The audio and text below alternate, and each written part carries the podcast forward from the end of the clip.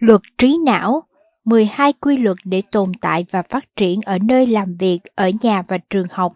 Tác giả John Medina Mở đầu, bạn hãy thử làm một phép tính nhẩm này xem sao.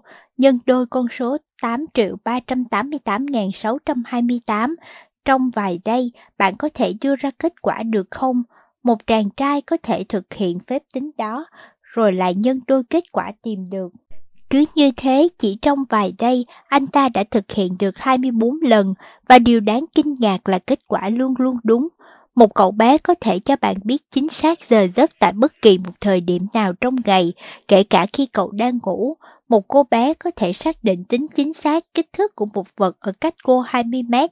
Một cô bé khác chỉ mới 6 tuổi mà đã vẽ được những bức tranh sống động đầy sức cuốn hút và triển lãm và triển lãm tranh của mình tại phòng tranh trên đại lộ Madison.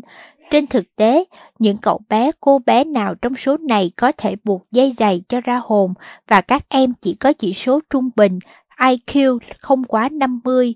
Bộ não của con người thật là kỳ diệu, bộ não của bạn cũng không quá kỳ lạ nhưng lại không kém phần đặc biệt.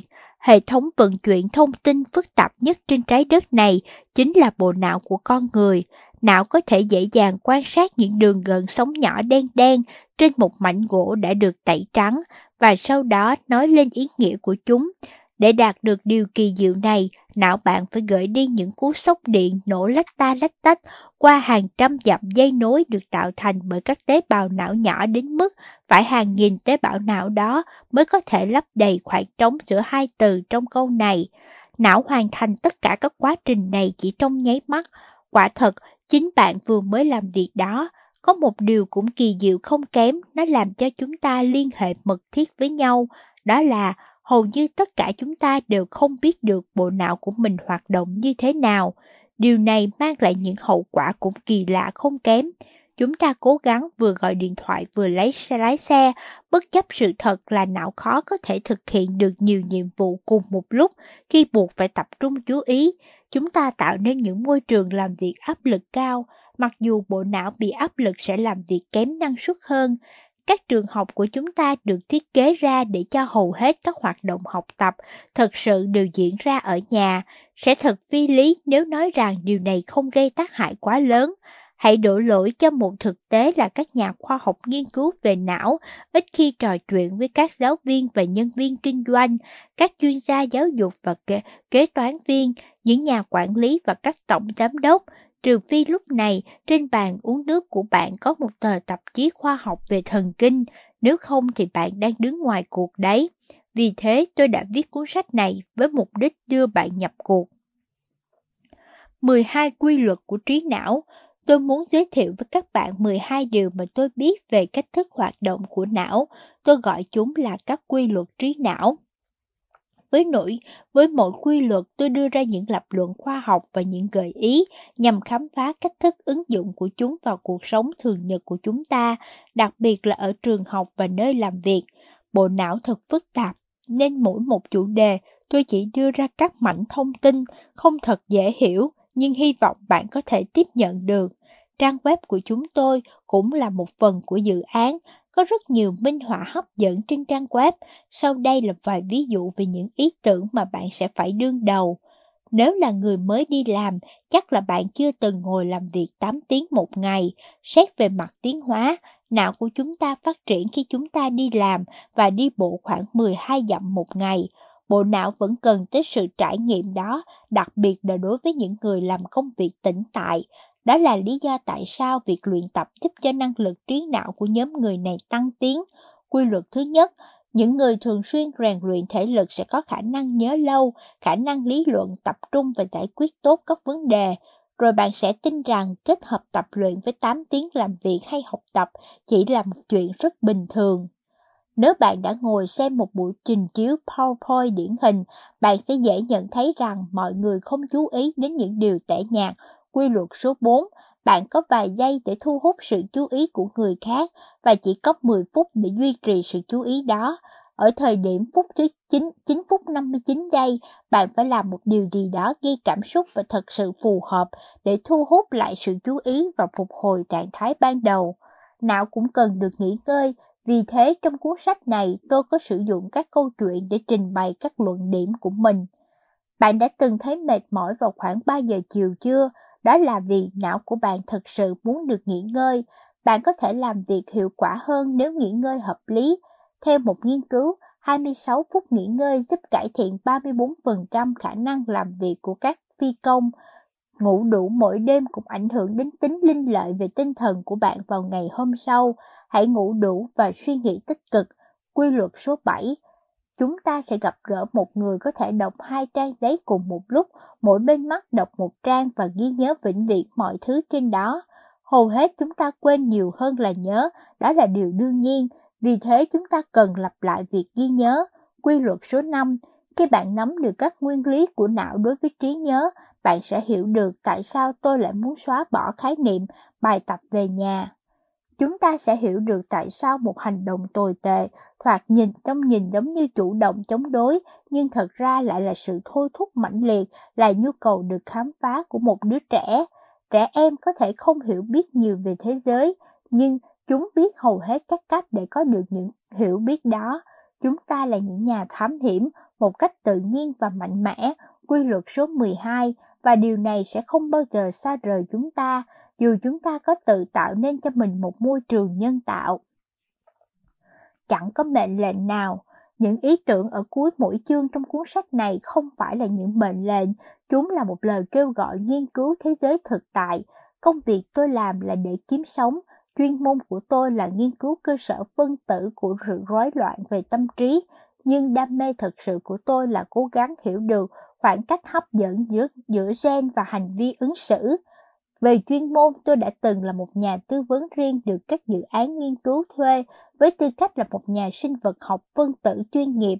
Tôi cũng có may mắn là đã được chứng kiến vô số những nỗ lực nghiên cứu về nhiễm sắc thể và chức năng thần kinh.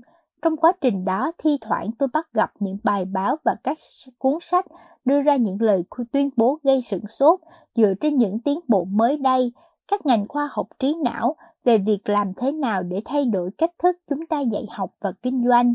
Sau đó tôi cảm thấy hoang mang, lo sợ, vân vân tự hỏi, các tác giả đã đọc được một luận văn nào mà tôi chưa hề biết tới chăng?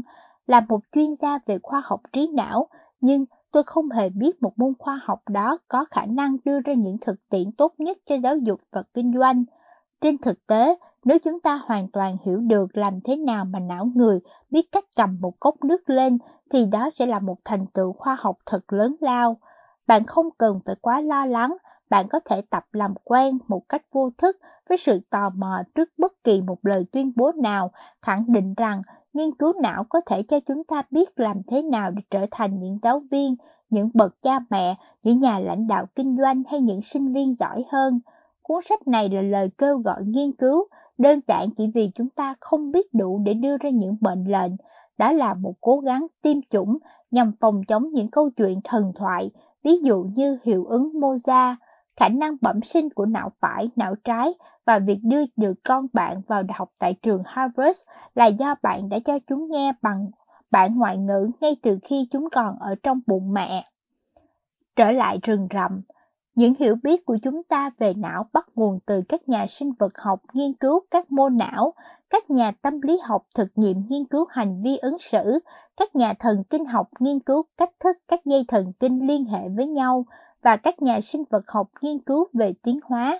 Mặc dù chúng ta biết rất ít về các thích hoặc cách thức hoạt động của não, nhưng lịch sử tiến hóa của tổ tiên cho chúng ta biết điều này não dường như được tạo ra để giải quyết các vấn đề có liên quan tới sự sống, còn trong sự sống còn trong một môi trường luôn luôn thay đổi và nó thực hiện chức năng ấy trong sự vận động gần như không ngừng nghỉ. Tôi gọi đây là vỏ bọc thực thi của não. Mỗi chủ đề trong cuốn sách này luyện tập tồn tại, kết nối sự chăm chú, trí nhớ, giấc ngủ, sự căng thẳng, giác quan, thị giác, giới tính và khám phá đều liên quan tới vỏ bọc thực thi này. Sự vận động chuyển thành luyện tập, tính không ổn định của môi trường dẫn tới việc não chúng ta được kết nối vô cùng linh hoạt, cho phép chúng ta giải quyết mọi vấn đề thông qua việc khám phá, học hỏi từ những sai lầm giúp chúng ta có thể tồn tại được trong thế giới rộng lớn đồng nghĩa với việc chú ý đến những thiệt hại của người khác và cũng đồng nghĩa với việc tạo ra trí nhớ theo một phương thức đặc biệt. Hàng thập kỷ qua, chúng ta đã nhồi nhét những thứ đó vào các lớp học và phòng riêng, thế nhưng bộ não của chúng ta thực sự được tạo ra để sinh tồn trong những khu rừng rậm và đồng cỏ, và chúng ta đã không thể vượt quá khỏi điều đó. Tôi là một người dễ chịu nhưng lại là một nhà khoa học hay gắt gỏng. Để có được một nghiên cứu trong cuốn sách này, tôi đã phải vượt qua một tiêu chuẩn mà công ty Boeing, nơi tôi đã từng làm cố vấn gọi là MGF, nhân tố Medina Chrome. Điều đó có nghĩa là sự nghiên cứu hỗ trợ cho các luận điểm của tôi trước hết phải được một tạp chí chuyên môn xuất bản, sau đó được thử nghiệm và ứng dụng thành công. Nhiều nghiên cứu được thử nghiệm hàng chục lần, để tạo điều kiện thuận lợi cho bạn đọc, mọi tham khảo thêm ngoài cuốn sách này đều có thể tìm thấy trên trang web của chúng tôi winwordwebfriendrules.net. Nếu một xét một cách tổng thể, những nghiên cứu này muốn nói lên điều gì, chủ yếu là nếu muốn tạo ra một môi trường giáo dục đối lập trực tiếp với những gì mà não đã làm rất tốt, bạn có thể thiết kế ra một thứ gì đó giống như lớp học – nếu bạn muốn tạo nên một môi trường kinh doanh đối lập trực tiếp với những gì mà não đã làm rất tốt, bạn có thể thiết kế ra một cái gì đó giống như phòng riêng. Còn nếu bạn mong muốn thay đổi mọi thứ, bạn có thể phải phá bỏ cả hai thứ trên và làm lại từ đầu. Đây chính là điều đầu tiên mà cuốn sách này muốn đề cập. Quy luật 1. Luyện tập Luyện tập thể chất giúp tăng cường năng lực trí não. Nếu không có các hình ảnh được ghi lại và giới truyền thông không nhộn nhạo lên với những bản tin tường thuật trực tiếp, thì có thể sẽ không ai tin vào câu chuyện sau đây. Một người đàn ông bị khóa tay, xích lại và bị ném ra cảng Long Beach ở California. Tại đây, ông lập tức bị buộc vào một đầu sợi dây cáp nổi. Một đầu đoạn dây cáp này nối với 70 chiếc thuyền đang trôi bập bềnh trên sóng nước và mỗi chiếc thuyền đều chở một người. Người đàn ông đó phải ra sức bơi chống chọi với sóng gió to lớn để kéo theo 70 con thuyền và những người ngồi trên đó phía sau ông ta di chuyển tới cầu con đường của nữ hoàng. Người đàn ông này tên là Jack LaLance, ông đã mừng sinh nhật của mình như vậy đấy. Ông vừa mới bước sang tuổi 70, Rex LaLance, sinh năm 1914, được coi là cha đẻ của phong trào luyện tập thể hình ở Mỹ. Ông tham gia vào một chương trình tập chạy bộ dài nhất do một kênh truyền hình thương mại tổ chức. Là một nhà sáng chế đầu ý tưởng, LaLance được thiết kế ra các máy tập kéo dài chân, các rồng rọc kẹp dây cáp và các máy tập giảm cân đầu tiên và hiện nay chúng đều là các tiêu chuẩn bắt buộc của các phòng tập hiện đại. Thậm chí, tên ông còn được đặt cho một phát minh về một loại máy tập, máy nhảy Jack. Hiện nay, Jack LaLance đã 90 tuổi và những kỳ tích này thậm chí có thể vẫn chưa phải là điều thú vị nhất trong câu chuyện về vận động viên thể hình danh tiếng này. Nếu bạn từng có cơ hội được nghe một buổi trả lời phỏng vấn của ông, bạn sẽ ấn tượng nhất không phải về sức mạnh cơ bắp mà về khả năng trí tuệ của ông. Về mặt tinh thần, La rất tỉnh táo, một điều khó có thể giải thích nổi. Ốc hài hước của ông vừa nhanh nhạy lại vừa sắc bén. Tôi nói với mọi người rằng tôi không thể không chết được, điều đó sẽ phá hỏng hình tượng của tôi.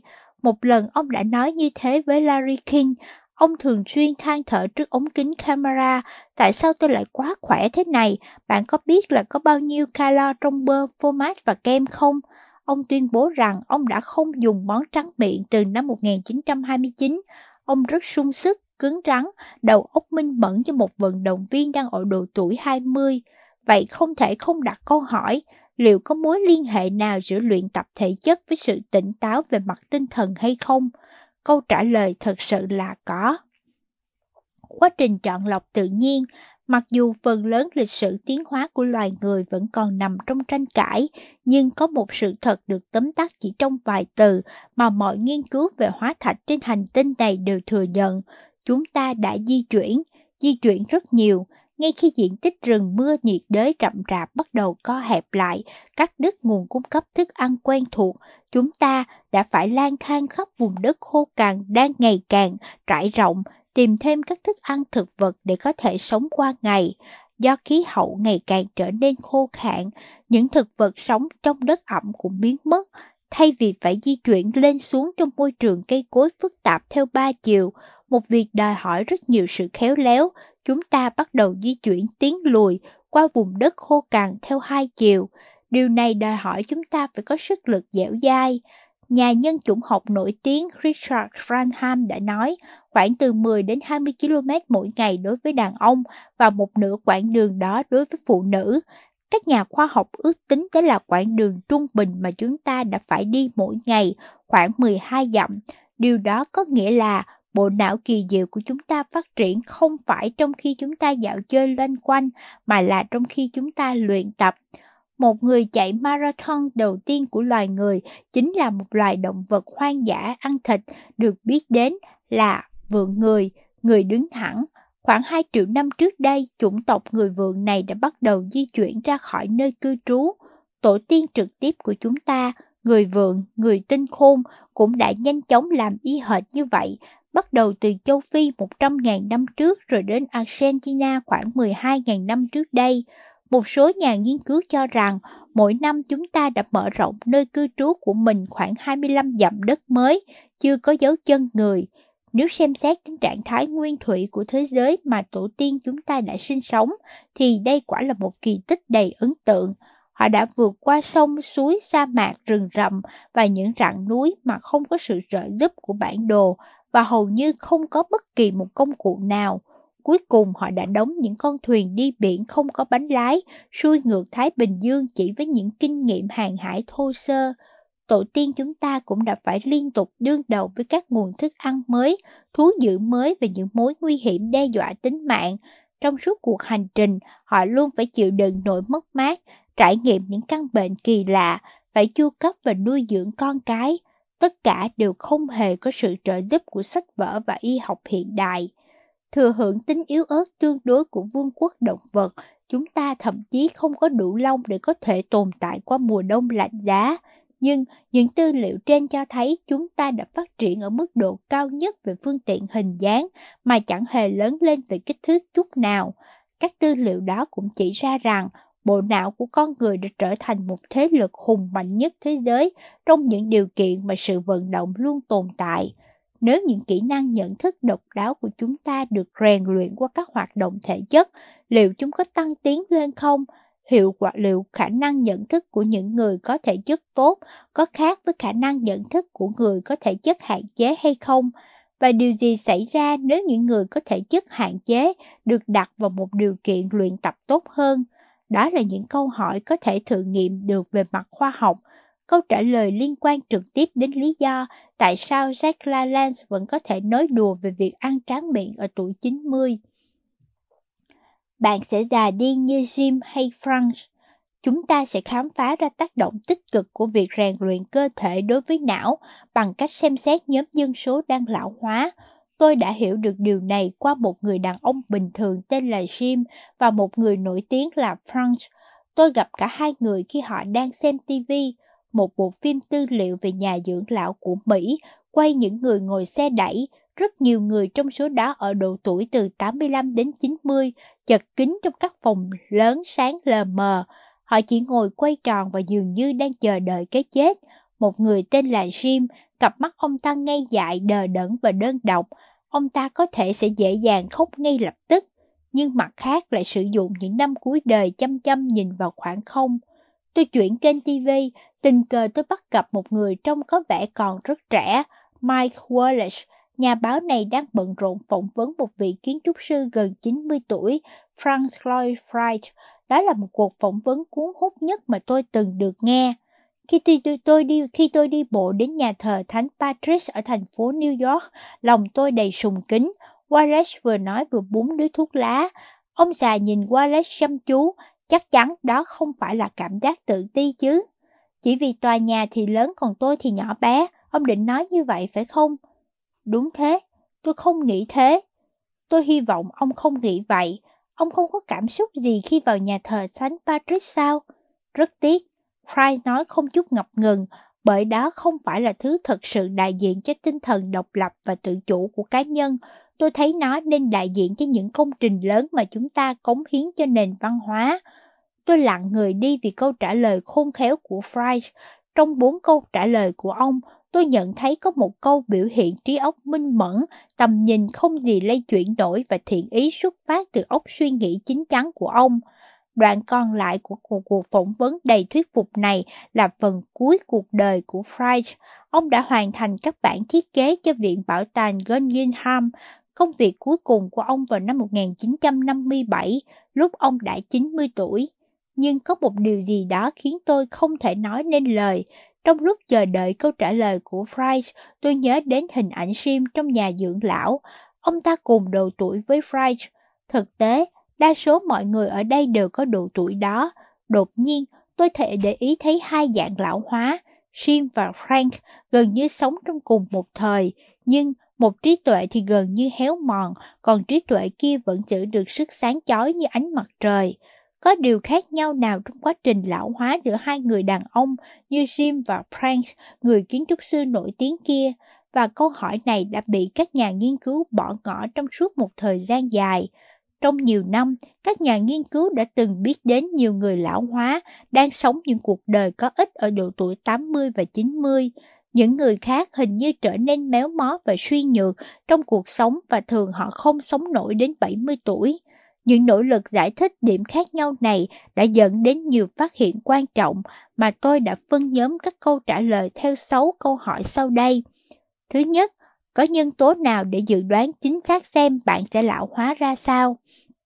Đó là câu hỏi chưa bao giờ dễ trả lời đối với các nhà nghiên cứu. Họ đã tìm được rất nhiều biến số mang tính bản chất, góp phần tạo nên khả năng lão hóa của một con người.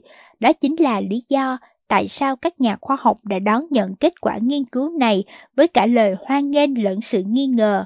Kết quả là Nụ cười trên gương mặt Sheikh La Lan là một trong những biến số độc lập lớn nhất về sự lão hóa thành công. Đó chính là có hay không có phong cách sống ngồi lì ở nhà. Nói một cách đơn giản, nếu bạn là người ít hoạt động, trì trệ, bạn có nhiều khả năng sẽ lão hóa giống như Jim. Nếu bạn chưa lão hóa hoàn toàn ở độ tuổi 80 và có một phong cách sống năng động, bạn có nhiều khả năng lão hóa giống như Franz và bạn có nhiều khả năng làm việc đến tận 90 tuổi. Lý do chính của sự khác nhau dường như là ở việc rèn luyện cơ thể, giúp cải thiện sự khỏe khoắn của tim mạch, giảm nguy cơ bệnh tật như đau tim, đột quỵ.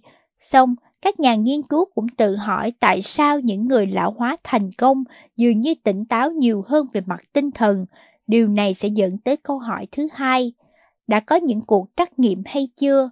Câu hỏi này đề cập đến những cuộc trắc nghiệm thần kinh đã được tiến hành, không quan trọng nó được đánh giá thế nào, câu trả lời luôn luôn đúng là những người thường xuyên rèn luyện cơ thể có thể nâng cao năng lực nhận thức, đôi khi rất đáng kinh ngạc so với những người không chịu vận động. Những người thường xuyên rèn luyện cơ thể thực hiện tốt hơn những người ngồi lì ở nhà trong những trắc nghiệm về trí nhớ dài hạn, khả năng lập luận, sự chú ý, cách giải quyết vấn đề, thậm chí thực hiện các nhiệm vụ được gọi là thông minh. Những nhiệm vụ này kiểm tra khả năng suy luận nhanh nhạy và suy nghĩ trừu tượng, khả năng sử dụng những dữ kiện đã được học được từ trước để giải quyết một vấn đề mới, rèn luyện cơ thể giúp cải thiện cơ bản một loạt khả năng có thể đạt được trong lớp học và ở nơi làm việc. Không phải bất kỳ một khả năng nhận thức nào cũng được cải thiện nhờ việc rèn luyện cơ thể. Ví dụ như kỹ năng trí nhớ ngắn hạn tỏ ra không liên quan tới hoạt động thể chất, trong khi hầu hết mọi cơ thể đều thể hiện một sự cải thiện nào đó, thì mức độ lợi ích của mỗi cá nhân lại tương đối khác nhau. Điều quan trọng nhất là những kết quả nghiên cứu này bền vững như chúng đã từng tồn tại, chỉ thể hiện mối liên kết chứ không phải nguyên nhân. Để chỉ ra mối liên hệ trực tiếp, cần tiến hành thêm hàng loạt các cuộc thử nghiệm và các nhà nghiên cứu buộc phải đặt ra câu hỏi thứ ba, bạn có thể biến Sim thành prank? Các cuộc thử nghiệm gợi lại cuộc trình diễn được dàn dựng. Các nhà nghiên cứu đã tìm được một nhóm những người ít vọa hoạt động, đánh giá năng lượng não của họ, giúp họ luyện tập một thời gian rồi đánh giá lại năng lượng não của họ. Các nhà nghiên cứu luôn nhận thấy khi những người ít vận động tham gia vào một chương trình tập luyện aerobic, mọi khía cạnh trên năng lượng tinh thần của họ bắt đầu hồi phục. Sau gần 4 tháng hoạt động, kết quả thật tuyệt vời. Điều này cũng xảy ra tương tự với trẻ em ở độ tuổi đi học. Trong một lớp học, học sinh tập đi bộ 2 hoặc 3 buổi mỗi tuần, mỗi buổi chừng 30 phút. Sau 12 tuần, kết quả nhận thức của chúng được cải thiện đáng kể so với trước khi đi bộ. Khi chương trình rèn luyện bị bãi bỏ, kết quả học tập của chúng lại trở lại về tình trạng trước cuộc thử nghiệm. Các nhà khoa học nhận thấy có một mối liên kết trực tiếp trong chừng mực nào đó, các bài luyện tập có thể biến sim thành Frank hoặc ít nhất là có thể biến sim thành một phiên bản sắc nét hơn của chính ông ta. Khi hiệu quả của việc rèn luyện nhận thức ngày càng rõ ràng, các nhà khoa học bắt đầu điều chỉnh các câu hỏi của mình.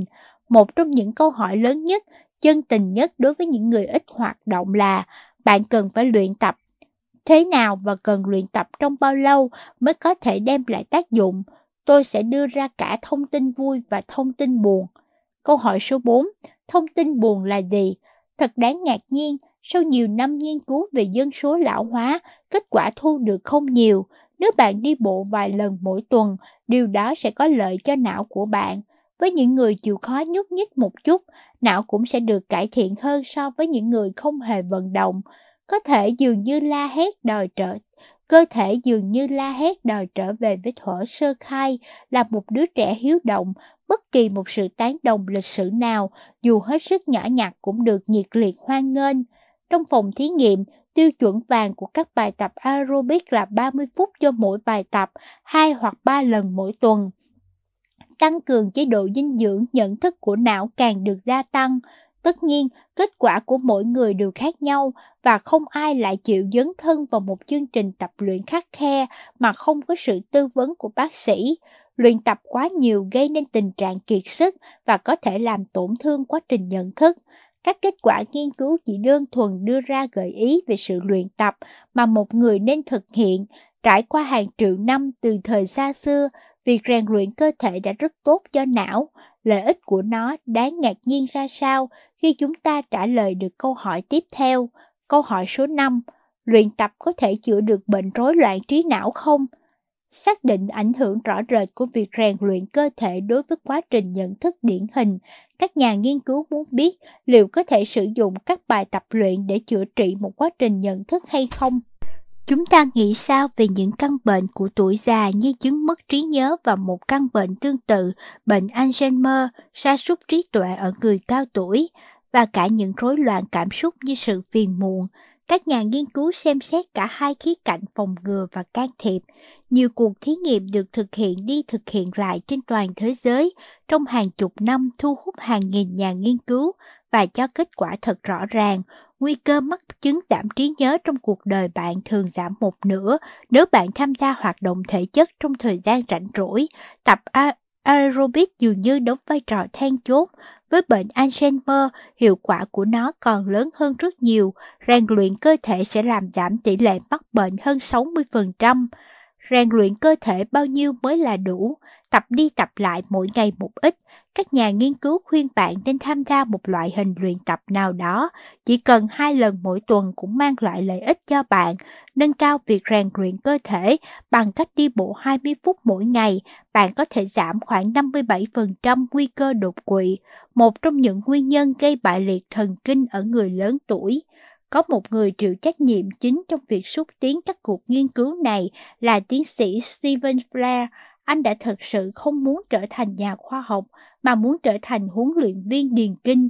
Trong anh có vẻ huyền bí giống như Jason Alexander, diễn viên đóng vai George Costanza trong vở hài kịch cổ Sandfield trên truyền hình huấn luyện viên của Flair ở trường trung học Saint Vincent một lần bị tước quyền huấn luyện đội bóng đá sau khi bị phát hiện đã không nghe điện thoại của một quan chức thể thao. Mặc cho các quan chức của liên đoàn bóng đá gây khó khăn, Vincent vẫn tin đội của ông sẽ chiến thắng. Và chàng Steven trẻ tuổi không bao giờ quên được vụ việc đó. Flair đã viết lại rằng tinh thần tận tụy cống hiến đã truyền cho anh lòng ngưỡng mộ bất diệt đối với sự phân tích thống kê chính xác, đầy ý nghĩa của công việc nghiên cứu sức khỏe cộng đồng mà anh đang dấn thân vào. Bài thuyết trình mới đây của anh về sức khỏe và tỷ lệ người chết có giá trị như một bước ngoặt về cách thức làm việc với đức tính trung thực trong lĩnh vực này. Tính chính xác trong công việc nghiên cứu đã truyền cảm hứng tới các nhà nghiên cứu khác họ đặt câu hỏi làm thế nào sử dụng phương pháp rèn luyện cơ thể để không những chỉ phòng ngừa mà còn can thiệp nhằm điều trị các chứng bệnh rối loạn, nghĩ rằng đó là do việc rèn luyện cơ thể điều chỉnh sự giải phóng ba chất truyền dẫn thần kinh phổ biến nhất liên quan tới sự duy trì sức khỏe thể chất, serotonin, dopamine và neuropinephrine. Mặc dù tập luyện không thể thay thế cho việc điều trị bệnh thần kinh, song vai trò của nó trong việc thay đổi tâm tính nhanh đến nỗi nhiều bác sĩ thần kinh bắt đầu thêm chế độ rèn luyện thể chất vào phát đồ điều trị bình thường. Trong một cuộc thử nghiệm với những người mắc bệnh suy nhược, ta thấy rằng việc tập luyện nghiêm túc quả thật có thể thay thế cho thuốc chữa bệnh, thậm chí khi được so sánh với phương thuốc phương pháp điều trị có dùng thuốc, phương pháp điều trị này đem lại kết quả đáng ngạc nhiên. Rèn luyện cơ thể đem lại lợi ích tức thì và trong thời gian dài đối với bệnh suy nhược và trầm cảm. Nó có tác dụng đối với cả phụ nữ và đàn ông. Càng kéo dài chương trình rèn luyện, tác dụng của nó càng lớn. Nó đặc biệt hữu ích trong các trường hợp bệnh nghiêm trọng và đối với người già. Phần lớn các vấn đề chúng ta đang thảo luận đều tập trung vào nhóm người già.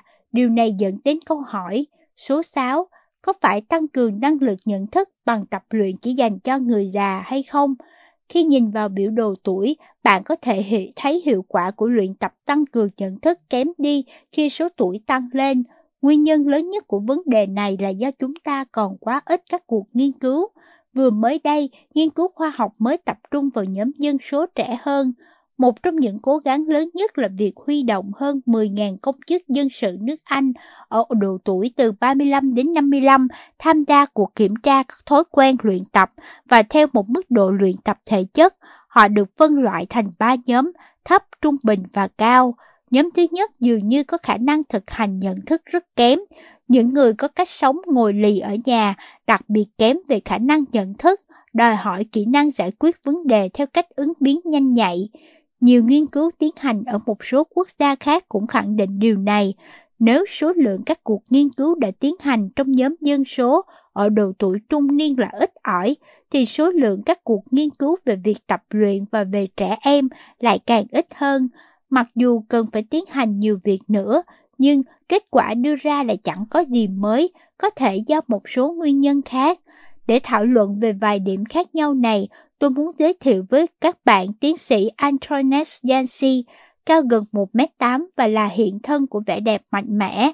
Bà là cựu người mẫu, nay là nhà nghiên cứu y học. Tình yêu trẻ em sâu sắc và nụ cười luôn nở rộng trên môi càng củng cố thêm dáng vẻ của bà. Bà còn là một cầu thủ bóng rổ xuất sắc, một thi sĩ có tên tuổi và là một trong số ít các nhà khoa học thành công trong lĩnh vực nghệ thuật. Với tài năng của một ngôi sao, bà có năng khiếu nghiên cứu ảnh hưởng của hoạt động thân thể đối với sự phát triển trí óc. Bà đã khám phá ra điều mà bất kỳ một người nào cũng nhận thấy, rèn luyện cơ thể giúp cải thiện năng lực trí óc của trẻ em. Những trẻ có thể chất khỏe mạnh thường nhận biết về mặt thị giác nhanh hơn những trẻ ốm yếu, ít vận động khả năng tập trung của chúng cũng tốt hơn. Các nghiên cứu về hoạt động của não chỉ ra rằng trẻ em và thanh thiếu niên khỏe mạnh thường huy động nhiều năng lực nhận thức vào một công việc và làm việc đó trong thời gian dài hơn. Trẻ em chỉ tập trung chú ý vào các vấn đề khi chúng chủ động. Jansi nói, trẻ em dường như ít bị vướng mắc về cách cư xử ở lớp học khi chúng chủ động, Chúng cảm nhận mình tốt hơn, có lòng tự trọng cao hơn, ít bị suy nhược và ít lo âu hơn. Những điều này có thể làm suy giảm thành tích học tập và sức chú ý. Dĩ nhiên, có nhiều thành tố khác tạo nên thành tích học tập. Tìm ra những thành tố nào quan trọng nhất là việc tương đối khó, đặc biệt nếu bạn muốn cải thiện thành tố đó. Khám phá xem liệu việc rèn luyện có phải là một trong các thành tố lựa chọn đó không, thậm chí còn gây go hơn. Song, những phát hiện ban đầu này cho thấy rằng chúng ta có mọi lý do để có thể lạc quan về những kết quả bền vững. Một bài luyện tập qua việc làm đường, tại sao việc luyện tập mang lại hiệu quả cho não? Ở cấp độ phân tử, những người thi ăn hay nói một cách kém thân thiện là những con lợn chuyên nghiệp có thể giải thích điều này. Có một tổ chức quốc tế đại diện cho những người này tình nguyện bấm giờ để biết họ ăn được bao nhiêu trong một cuộc thi. Tổ chức này gọi được gọi là Liên đoàn Thi ăn Quốc tế. Trên nóc trụ sở của nó trưng ra một khẩu hiệu đầy kiêu hãnh. Tôi không hề bị đặt là Infero Veritas, theo nghĩa đen, có nghĩa là nhồi nhét thức ăn, đó là sự thật. Giống như bất kỳ một sự kiện thể thao nào khác, cuộc thi ăn cũng có các nhà vô địch. Nhà đương kim vô địch hiện nay là Takeru Tsunami Kobayashi. Anh đã nhận được rất nhiều giải thưởng từ các cuộc thi ăn, trong đó có cuộc thi ăn bánh bao chay, ăn 83 chiếc bánh bao chỉ trong 8 phút, thi ăn bánh bao nhân thịt lợn rán 100 chiếc trong 20 phút và cuộc thi ăn hamburger 97 chiếc trong 8 phút. Kobayashi cũng là nhà vô địch thế giới trong cuộc thi ăn xúc xích. Một trong những thất bại hiếm hoi của anh là thua một chú gấu tên là Kodiak nặng 1.089 pound. Năm 2003, kênh truyền hình Fox có một chương trình đặc biệt tên là Người thi với thú. Kobayashi chỉ ăn được 31 chiếc xúc xích so với 50 cái mà chú gấu ăn được, tất cả chỉ trong 2 phút rưỡi. Kobayashi cũng mất ngôi vô địch ăn xúc xích vào tay Shui Chestnut trong năm 2007, người đã ăn 66 chiếc xúc xích chỉ trong 12 chi 2 phút. Tsunami chỉ ăn được 63 chiếc. Nhưng điều tôi quan tâm ở đây không phải là tốc độ. Tôi muốn nói tới điều gì sẽ xảy ra đối với tất cả những chiếc xúc xích này sau khi chúng trôi xuống cổ họng của Tsunami. Như bất kỳ ai trong chúng ta, anh ta cũng sử dụng răng, axit cùng hệ thống ruột để nghiền thức ăn và nếu cần thì tái định hình cấu trúc của thức ăn. Quá trình này được thực hiện với một mục đích duy nhất, chuyển đổi thức ăn thành glucose dạng đường, một trong những nguồn cung cấp năng lượng cần thiết cho cơ thể chúng ta. Glucose và các sản phẩm trao đổi chất khác được hấp thụ vào máu thông qua ruột non, chất dinh dưỡng đi tới mọi bộ phận trong cơ thể, tại đó chúng được đưa vào trong các tế bào tạo nên các mô đa dạng của cơ thể. Các tế bào sẽ hút lấy glucose như cá mập điên cuồng đớp mồi. Các tế bào tham lam xé nhỏ kết cấu phân tử của glucose để giải tán, để giải phóng năng lượng đường. Sự giải phóng năng lượng này khá thô bạo, khiến cho các nguyên tử thật sự bị tách ra nhau trong quá trình giải phóng. Giống như trong các quá trình sản xuất khác, hoạt động mạnh mẽ này sản xuất ra một lượng khá lớn các chất thải độc hại. Nếu là thức ăn, chất thải này bao gồm một lượng thừa các điện tử gây hại bị xé nhỏ ra từ các nguyên tử trong phân tử glucose, còn tại lại một mình, các điện tử này xâm nhập vào bên trong các phân tử khác của tế bào, chuyển đổi các phân tử này thành một trong những chất có hại nhất đối với con người. Người ta gọi chúng là các điện tử tự do. Nếu không bị đào thải nhanh, chúng sẽ phá hoại các bộ phận bên trong của tế bào và dần dần tích tụ ở các phần còn lại của cơ thể. Những điện tử này hoàn toàn có thể gây nên, chẳng hạn như sự đột biến DNA của bạn. Lý do bạn không chết vì dư thừa điện tử là do bầu khí quyển chứa đầy khí oxy để thở.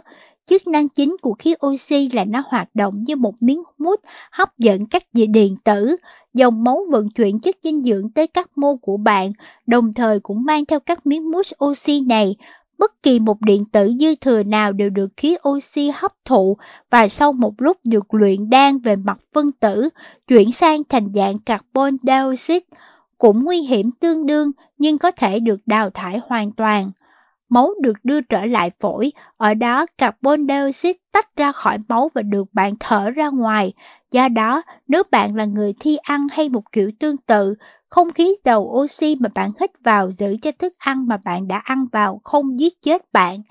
Đưa chất dinh dưỡng đến các mô và đẩy các điện tử độc hại ra ngoài hiển nhiên là những vấn đề đang được đề cập tới. Đó là nguyên do tại sao máu tồn tại khắp nơi trong cơ thể bạn và máu tồn tại với cả hai vai trò, người nhân viên phục vụ và đội quân che chắn các chất độc hại. Bất kỳ một mô nào trong cơ thể không được cung cấp đủ máu sẽ chết, kể cả não bạn. Đó là điều quan trọng vì sự đòi hỏi năng lượng của não vô cùng lớn. Bộ não chỉ chiếm khoảng 2% trọng lượng cơ thể người, nhưng lại sử dụng khoảng 20% năng lượng cung cấp cho toàn cơ thể gấp hơn 10 lần so với sự mong đợi của chúng ta. Khi não làm việc hoàn toàn, nó sử dụng nhiều năng lượng hơn cho mỗi đơn vị mô, còn nhiều hơn so với năng lượng để tập một bài tập tứ chi. Trên thực tế, não người không thể đồng thời kích hoạt hơn 2% neuron thần kinh trong bất kỳ một thời điểm nào. Hơn nữa, các chất đường đường được cung cấp nhanh hết đến nỗi bạn sẽ cảm thấy uể oải. Nếu như não bạn có vẻ cần nhiều đường và sản sinh nhiều chất độc hại thì bạn phải tiêu tốn nhiều tiền. Điều này có nghĩa là não cũng cần nhiều máu chứa oxy. Não có thể sản sinh ra bao nhiêu chất dinh dưỡng và chất thải trong một phút. Chúng ta hãy xem xét các thống kê sau.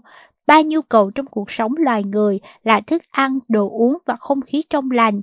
Song, ảnh hưởng của chúng đến sự tồn tại là rất khác nhau theo từng giai đoạn. Bạn có thể sống hơn 30 ngày không ăn và có thể đi hơn một tuần không cần uống nước. Tuy nhiên, não của bạn không thể hoạt động được quá 5 phút trong tình trạng không có oxy mà không gây nguy hiểm cho bạn. Các điện tử độc hại tích tụ quá nhiều vì máu không thể phân phối đủ các miếng mút oxy. Tuy nhiên, trong bộ não khỏe mạnh, hệ thống cấp phát máu có thể được cải thiện, đó là do sự rèn luyện cơ thể mang lại. Nó gợi cho tôi một quan niệm nho nhỏ rất đời thường rằng nó có thể thay đổi lịch sử thế giới theo nghĩa đen. Loài người, theo quan điểm của John Loudon Adam, kỹ sư người Scotland sống tại Anh trong những năm đầu của thế kỷ thứ 19, đã cảnh báo sự khó khăn của con người khi cố gắng vận chuyển thức ăn và hàng hóa trên những con đường bẩn thỉu đầy ổ gà, thường xuyên lầy lội, không thể vượt qua lại, qua lại được, Ông đã có ý tưởng tuyệt vời về việc nâng cấp con đường bằng cách dùng các lớp đá và sỏi. Điều này khiến cho con đường nhanh chóng trở nên chắc chắn, ít lầy lội và ít bị ngập hơn. Vì các quốc gia làm theo cách thức này của ông, bây giờ phương pháp này được gọi là thi công đường bằng đá cấp phối. Một kết quả đáng ngạc nhiên đã xảy ra. Mọi người có thể vận chuyển, trao đổi hàng hóa và dịch vụ với nhau một cách nhanh chóng và tin cậy, các nhánh từ con đường chính xuất hiện khá nhanh chóng trong toàn vùng nông thôn, đã mở rộng quan điểm sử dụng các mạch giao thông chính để vận chuyển. Thương mại phát triển, mọi người trở nên giàu có. Bằng việc thay đổi cách làm việc, Mark Adam đã thay đổi cách sống của con người. Điều gì phải làm với các bài luyện tập đó? Ý niệm trọng tâm của Mark Adam không phải nhằm cải thiện hàng hóa và dịch vụ, mà nhằm cải thiện khả năng tiếp cận hàng hóa và dịch vụ. Bạn có thể làm điều tương tự đó với não của bạn qua việc rèn luyện để gia tăng các con đường trong cơ thể của bạn, đó là các mạch máu. Rèn luyện cơ thể không cung cấp oxy và máu, nó cung cấp cho cơ thể khả năng tiếp cận oxy và máu lớn hơn. Có thể dễ dàng hiểu được việc này đã diễn ra như thế nào. Khi bạn rèn luyện thân thể, bạn làm gia tăng lưu lượng máu qua các mô trong cơ thể, đó là do luyện rèn luyện cơ thể kích thích các mặt mạch máu nhằm tạo nên một phân tử điều chỉnh lưu lượng máu mạnh mẽ gọi là nitric oxide. Ngay khi lưu lượng máu được cải thiện, cơ thể sản sinh ra các mạch máu mới. Những mạch máu này ngày càng xâm nhập sâu hơn vào các mô trong cơ thể. Điều này cho phép tiếp cận các hàng hóa và dịch vụ của của dòng máu, bao gồm cung cấp chất dinh dưỡng và loại bỏ chất thải. Bạn rèn luyện thân thể càng nhiều thì càng nuôi dưỡng được các mô, càng đào thải được nhiều chất độc ra ngoài. Hoạt động này xảy ra trong toàn bộ cơ thể của bạn. Đó là lý do tại sao rèn luyện cơ thể lại cải thiện khả năng thực hiện của phần lớn các chức năng hoạt động của con người bạn củng cố mạng lưới vận tải hiện có và tạo thêm những mạng lưới mới giống như các con đường của mặt Adam. Chẳng có gì bất ngờ, bạn đang trở nên khỏe mạnh hơn. Điều tương tự cũng xảy ra trong não của con người. Các cuộc nghiên cứu điển hình chỉ ra rằng rèn luyện cơ thể thực chất là gia tăng thể tích máu trong một vùng của não, là vùng có rất nhiều nếp gấp. Vùng não này là một thành phần quan trọng của hippocampus, não cá ngựa còn gọi là hải mã não, tham gia rất sâu vào việc tạo thành ký ức, lưu lượng máu gia tăng dẫn đến kết quả có nhiều mau mạch mới, cho phép thêm nhiều tế bào não tiếp cận chất dinh dưỡng trong máu và được bảo vệ khỏi các chất độc hại. Một ảnh hưởng đặc biệt khác của việc rèn luyện cơ thể đối với não vừa được làm sáng tỏ, đó không phải là sự nhớ lại quá nhiều về những con đường mà là về phân bón. Ở cấp độ phân tử, các cuộc nghiên cứu trước đã chỉ ra rằng rèn luyện cơ thể cũng kích thích một trong những nhân tố phát triển mạnh nhất của não là BDNF. BDNF góp phần vào sự phát triển của các mô khỏe mạnh. Nó sử dụng một chất kích thích tăng trưởng giống như phân bón cho các neuron thần kinh trong não. Chất protein này giữ cho các neuron hiện, hiện có trẻ và khỏe, khiến cho mong muốn kết nối với các neuron khác của chúng mạnh mẽ hơn. Nó cũng kích thích các tế bào thần kinh gốc và tạo nên các tế bào thần kinh mới trong não. Những tế bào nhạy cảm nhất với chất protein này ở vùng hippocampus là vùng ảnh hưởng sâu sắc nhất với nhận thức của con người, rèn luyện cơ thể gia tăng mức độ sử dụng BDNF trong các tế bào đó. Bạn rèn luyện cơ thể càng nhiều thì càng tạo ra nhiều phân bón. Hiện nay, có nhiều ý kiến cho rằng cơ thể tương tự cũng xảy cơ chế tương tự cũng xảy ra trong thế giới loài người. Chúng ta có thể tạo ra sự trở lại. Tất cả các bằng chứng chỉ ra một định hướng, hoạt động thể chất là chất cocaine liên quan đến nhận thức. Chúng ta có thể tạo ra sự trở lại của các môn điền kinh phối hợp.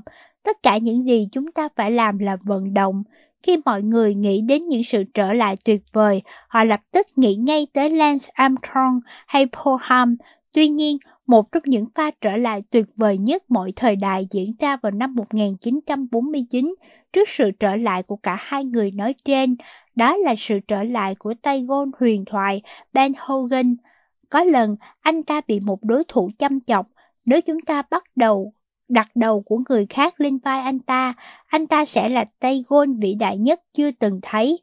Thái độ thô lỗ đó đã khiến Hogan cảm thấy như bị một mũi kim châm vào gáy vô cùng khó chịu, và anh càng quyết tâm sôi sục, đã giành chức vô địch giải PGA năm 1946 và năm 1948 anh được mệnh danh là tay chơi xuất sắc nhất của năm. Nhưng tất cả đã kết thúc thật bất ngờ vào một đêm đầy sương mù mùa đông năm 1949 tại bang Texas, xe của Hogan và vợ đã bị một chiếc xe khách lao vào. Hogan bị gãy nhiều đoạn xương, xương cổ, xương chậu, mắt cá chân và xương sườn. Đây là những điều rất quan trọng đối với một tay golf. Anh đã thoát chết nhưng bệnh nhãn máu luôn đe dọa cuộc sống của anh. Các bác sĩ nói anh có thể không bao giờ đi lại và chơi golf được nữa. Hogan vất phớt lờ được những sự kiện đó. Một năm sau tai nạn, Hogan quay lại sân cỏ và giành giải golf mở rộng của Mỹ. Ba năm sau đó, anh đã có một trong những mùa giải thành công nhất trong giới golf chuyên nghiệp. Anh tham gia 6 giải đấu và thắng được 5 trong số đó, bao gồm cả ba chức vô địch lớn của năm, một chiến tích mà ngày nay chúng ta vẫn biết là cú ăn ba của Hogan. Là một trong những sự quay trở lại tuyệt vời nhất trong lịch sử thể thao, anh đã phát biểu với phong cách dí dỏm quen thuộc, Mọi người luôn nói với tôi rằng tôi không thể làm được gì nữa và mãi đến năm 1971 anh mới giải nghệ.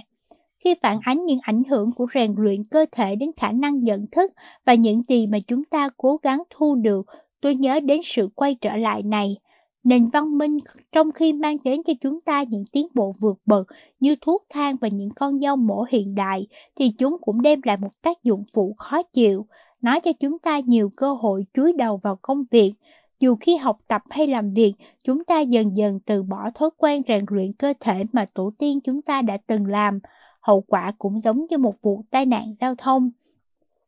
Hãy nhớ rằng, tổ tiên đã tiến hóa của chúng ta đã từng quen với việc đi bộ 12 dặm mỗi ngày. Điều này có nghĩa là não chúng ta được hỗ trợ hầu như trong suốt lịch sử tiến hóa bởi những cơ thể mang tầm cỡ Olympic. Chúng ta đã từng không quen với việc ngồi 8 tiếng liền trong lớp học. Chúng ta đã từng không quen với việc ngồi 8 tiếng liền trong phòng riêng. Nếu chúng ta ngồi xung quanh Serenity trong 8 tiếng, quỷ tha ma bắt chỉ trong 8 phút, thường là chúng ta sẽ trở thành bữa trưa của một con thú nào đó. Chúng ta không có hàng triệu năm để thích nghi với lối sống ngồi lì ở nhà của mình.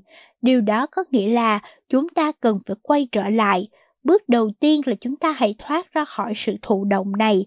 Tôi tin rằng kết hợp rèn luyện cơ thể với 8 giờ làm việc ở công sở hoặc ở trường học sẽ không làm chúng ta thông minh hơn. Điều này chỉ khiến chúng ta trở nên bình thường mà thôi. Những ý tưởng Không còn nghi ngờ nữa, chúng ta đang mắc phải dịch bệnh béo phì, nhưng tôi sẽ không bàn tới điều đó ở đây. Lợi ích của việc rèn luyện cơ thể dường như là vô tận vì ảnh hưởng của nó theo toàn hệ thống tác động tới hầu như mọi hệ thống sinh lý học, chẳng hạn như rèn luyện cơ thể khiến cho cơ bắp và xương chắc khỏe hơn, tăng cường sức khỏe và sự cân đối. Nó giúp bạn ăn uống ngon miệng, thay đổi dạng chất béo trong máu bạn, giảm thiểu nguy cơ mắc phải hàng tá bệnh như ung thư, tăng cường hệ thống miễn dịch, hỗ trợ chống lại những ảnh hưởng nguy hại do căng thẳng.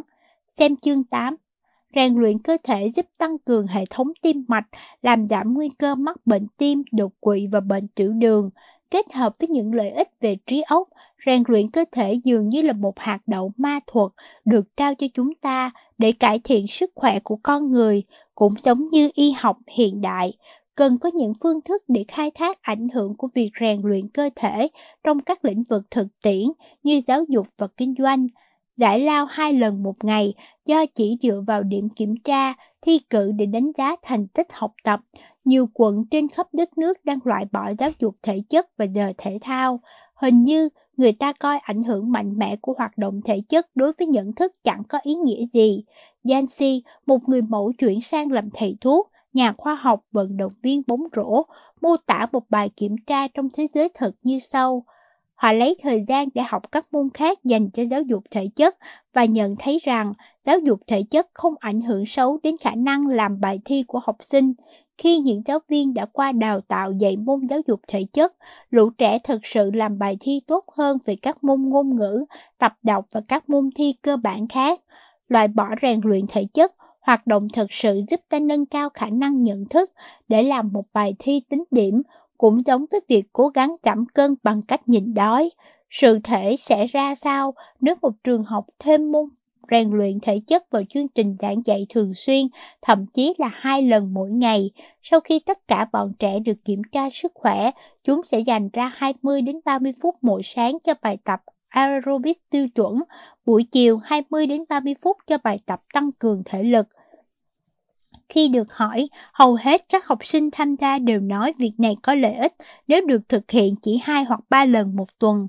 Nếu nó có hiệu quả, sẽ có nhiều ý niệm mới nảy sinh, thậm chí nó có thể đưa ra ý niệm đồng phục trong nhà trường. Trang phục mới sẽ gồm những gì? Quần áo thể thao, thể dục thể thao đơn giản, mặc suốt cả ngày. Công việc buồn tẻ hàng ngày trong lớp học và phòng riêng. Chúng ta hãy nhớ lại một thí nghiệm đã chỉ ra rằng khi bọn trẻ tập aerobic, não chúng cũng hoạt động hiệu quả hơn và khi không luyện tập nữa, khả năng nhận thức nhanh chóng tụt xuống. Kết quả này cho các nhà nghiên cứu thấy được một mức độ sung sức cũng không quan trọng bằng sự gia tăng nhanh chóng nguồn oxy cung cấp cho não. Mặt khác, sự sắc bén về mặt tinh thần được gia tăng cũng không tụt xuống nhanh. Do đó, họ đã tiến hành một thí nghiệm khác. Họ thấy rằng oxy được cung cấp cho những thanh niên khỏe mạnh không tập luyện cũng đem đến sự cải thiện về mặt nhận thức như nhau. Điều này gợi ra một ý tưởng thú vị có thể thử nghiệm trong lớp học. Đừng lo, điều này không liên quan gì đến việc sử dụng thuốc kích thích oxy để nâng cao điểm số. Trong suốt buổi học, bọn trẻ sẽ ra sao nếu chúng không ngồi tại bàn học mà đi bộ trên các máy tập Học sinh có thể nghe một bài giảng toán khi đang đi bộ với tốc độ 1 đến 2 dặm một giờ, hoặc học tiếng Anh trong các máy đi bộ có lắp một chiếc máy tính để bàn. Các máy đi bộ trong các lớp học có thể tận dụng được những lợi thế quý báu của việc gia tăng nguồn khí oxy một cách tự nhiên và cùng lúc gặt hái được mọi lợi thế khác của việc rèn luyện thường xuyên. Liệu điều này nếu được triển khai trong suốt một năm học có làm thay đổi thành tích học tập của học sinh? Khi các nhà khoa học về trí não và các nhà khoa học về giáo dục còn chưa ngồi cùng nhau để chỉ ra các lợi ích thực tế, thì câu trả lời sẽ là ai mà biết được. Cũng có thể thực hiện ý tưởng này ở nơi làm việc đối với các công ty có lắp đặt máy tập đi bộ và khuyến khích khoảng thời gian giải lao buổi sáng và buổi chiều để tập luyện. Các cuộc họp của ban quản lý cũng có thể được tiến hành trong khi mọi người đi bộ với tốc độ 2 dặm một giờ. Liệu điều đó có thể cải thiện năng lực giải quyết vấn đề? Liệu nó có thể thay đổi tốc độ ghi nhớ hoặc sức sáng tạo giống như đã đạt được trong những phòng thí nghiệm hay không? Ý tưởng bổ sung việc rèn luyện cơ thể và công việc hàng ngày nghe có vẻ xa xôi, song không quá khó khăn. Tôi đặt một máy đi bộ trong phòng làm việc và hiện nay tôi đang sử dụng giờ nghỉ giải lao để tập chứ không uống cà phê. Thậm chí tôi đã lắp thêm một chiếc đá nhỏ trên máy đi bộ để đặt máy tính sách tay. do đó tôi có thể vừa tập vừa viết email. Thoạt tiên rất khó khăn để thích nghi với hoạt động pha trộn kỳ lạ này. Tôi phải mất 15 phút đánh bật đánh vật với máy vi tính để trở thành một người đánh máy hoàn hảo, trong khi vẫn phải đi bộ với tốc độ 1,8 dặm một giờ. Tôi không phải là người duy nhất suy nghĩ theo hướng này, ví dụ như hãng Boeing đã bắt đầu tập luyện nghiêm túc trong chương trình tập huấn cho các nhà lãnh đạo. Các nhóm giải quyết vấn đề trước đây thường làm việc muộn vào ban đêm, nhưng bây giờ mọi công việc phải được hoàn thành vào ban ngày để họ có thời gian tập luyện và ngủ. Có nhiều nhóm đang hoàn thành các mục tiêu công tác của họ. Phó chủ tịch của hãng Boeing đã đặt một chiếc máy tập chạy tập ngay trong phòng làm việc của mình. Bà nói rằng rèn luyện cơ thể khiến trí óc bà minh mẫn hơn và giúp bà tập trung hơn vào công việc. Hiện nay, các nhà lãnh đạo hãng đang nghĩ cách kết hợp việc rèn luyện cơ thể vào các giờ lao động hàng ngày. Có hai nguyên nhân về kinh doanh đang thúc ép ý tưởng cấp tiến đó. Doanh nghiệp đã hiểu rằng nếu nhân viên rèn luyện cơ thể thường xuyên, phí tổn về chăm sóc sức khỏe sẽ giảm, không cần phải bàn cãi gì về việc tập luyện sẽ giảm đi một nửa nguy cơ đột quỵ và mắc bệnh Alzheimer của mỗi người. Nhưng rèn luyện cơ thể cũng có thể là, là nền cũng có thể tăng cường sức mạnh trí não của tập thể trong một tổ chức. Những nhân viên khỏe mạnh có thể tăng chỉ số IQ bẩm sinh của họ so với những nhân viên chỉ ngồi một chỗ. Đối với một các công ty có tính cạnh tranh dựa trên sức mạnh trí tuệ mang tính sáng tạo, sự huy động này đồng nghĩa với một lợi thế mang tính chiến lược. Trong phòng thí nghiệm, bài luyện tập thường xuyên giúp gia, gia tăng, đôi khi rất lớn các khả năng giải quyết vấn đề, trí thông minh linh lợi, thậm chí cả trí nhớ. Liệu có điều tương tự như thế trong môi trường kinh doanh? Nên thực hiện loại bài tập nào và mức độ thường xuyên ra sao? Điều đó cũng đáng được nghiên cứu. Tóm lược quy luật 1, rèn luyện cơ thể giúp tăng cường năng lực trí não. Não chúng ta được tạo ra để đi bộ 12 dặm một ngày, để cải thiện các kỹ năng suy nghĩ, phải vận động. Rèn luyện cơ thể giúp vận chuyển máu lên não, mang lại cho não năng lượng từ gluco và oxy để loại bỏ các điện tử độc hại còn sót lại. Nó cũng giúp kích thích các protein để duy trì kết nối giữa các neuron. Tập aerobic hai lần một tuần làm giảm một nửa nguy cơ mắc chứng mất trí nhớ thông thường. Aerobic cũng loại bỏ 60% nguy cơ mắc bệnh Alzheimer. Quy luật 2 tồn tại, não người cũng tiến hóa. Khi lên 4 tuổi, con trai tôi, Noah, nhặt ở sân một cây gậy và đưa cho tôi xem. Con có cây gậy tuyệt đấy, chàng trai trẻ. Tôi nói, nó sốt sắng đáp, đấy, đấy không phải là gậy, đấy là một thanh kiếm, giơ tay lên. Và tôi giơ hai tay lên trời, cả hai cha con tôi phá lên cười. Lý do tôi nhớ đến cuộc trao đổi ngắn ngủi này là vì khi quay vào nhà, tôi nhận ra con trai mình vừa thể hiện gần như mọi khả năng tư duy độc đáo của con người, một điều phải mất hàng triệu năm mới hình thành được, và thằng bé làm việc đó chỉ trong khoảng thời gian chưa đầy 2 giây. Đó là một việc khó đối với một đứa trẻ 4 tuổi. Các loài động vật khác cũng có những khả năng nhận biết mạnh mẽ, nhưng thật sự có một điều gì đó khác biệt trong cách con người suy nghĩ về mọi thứ.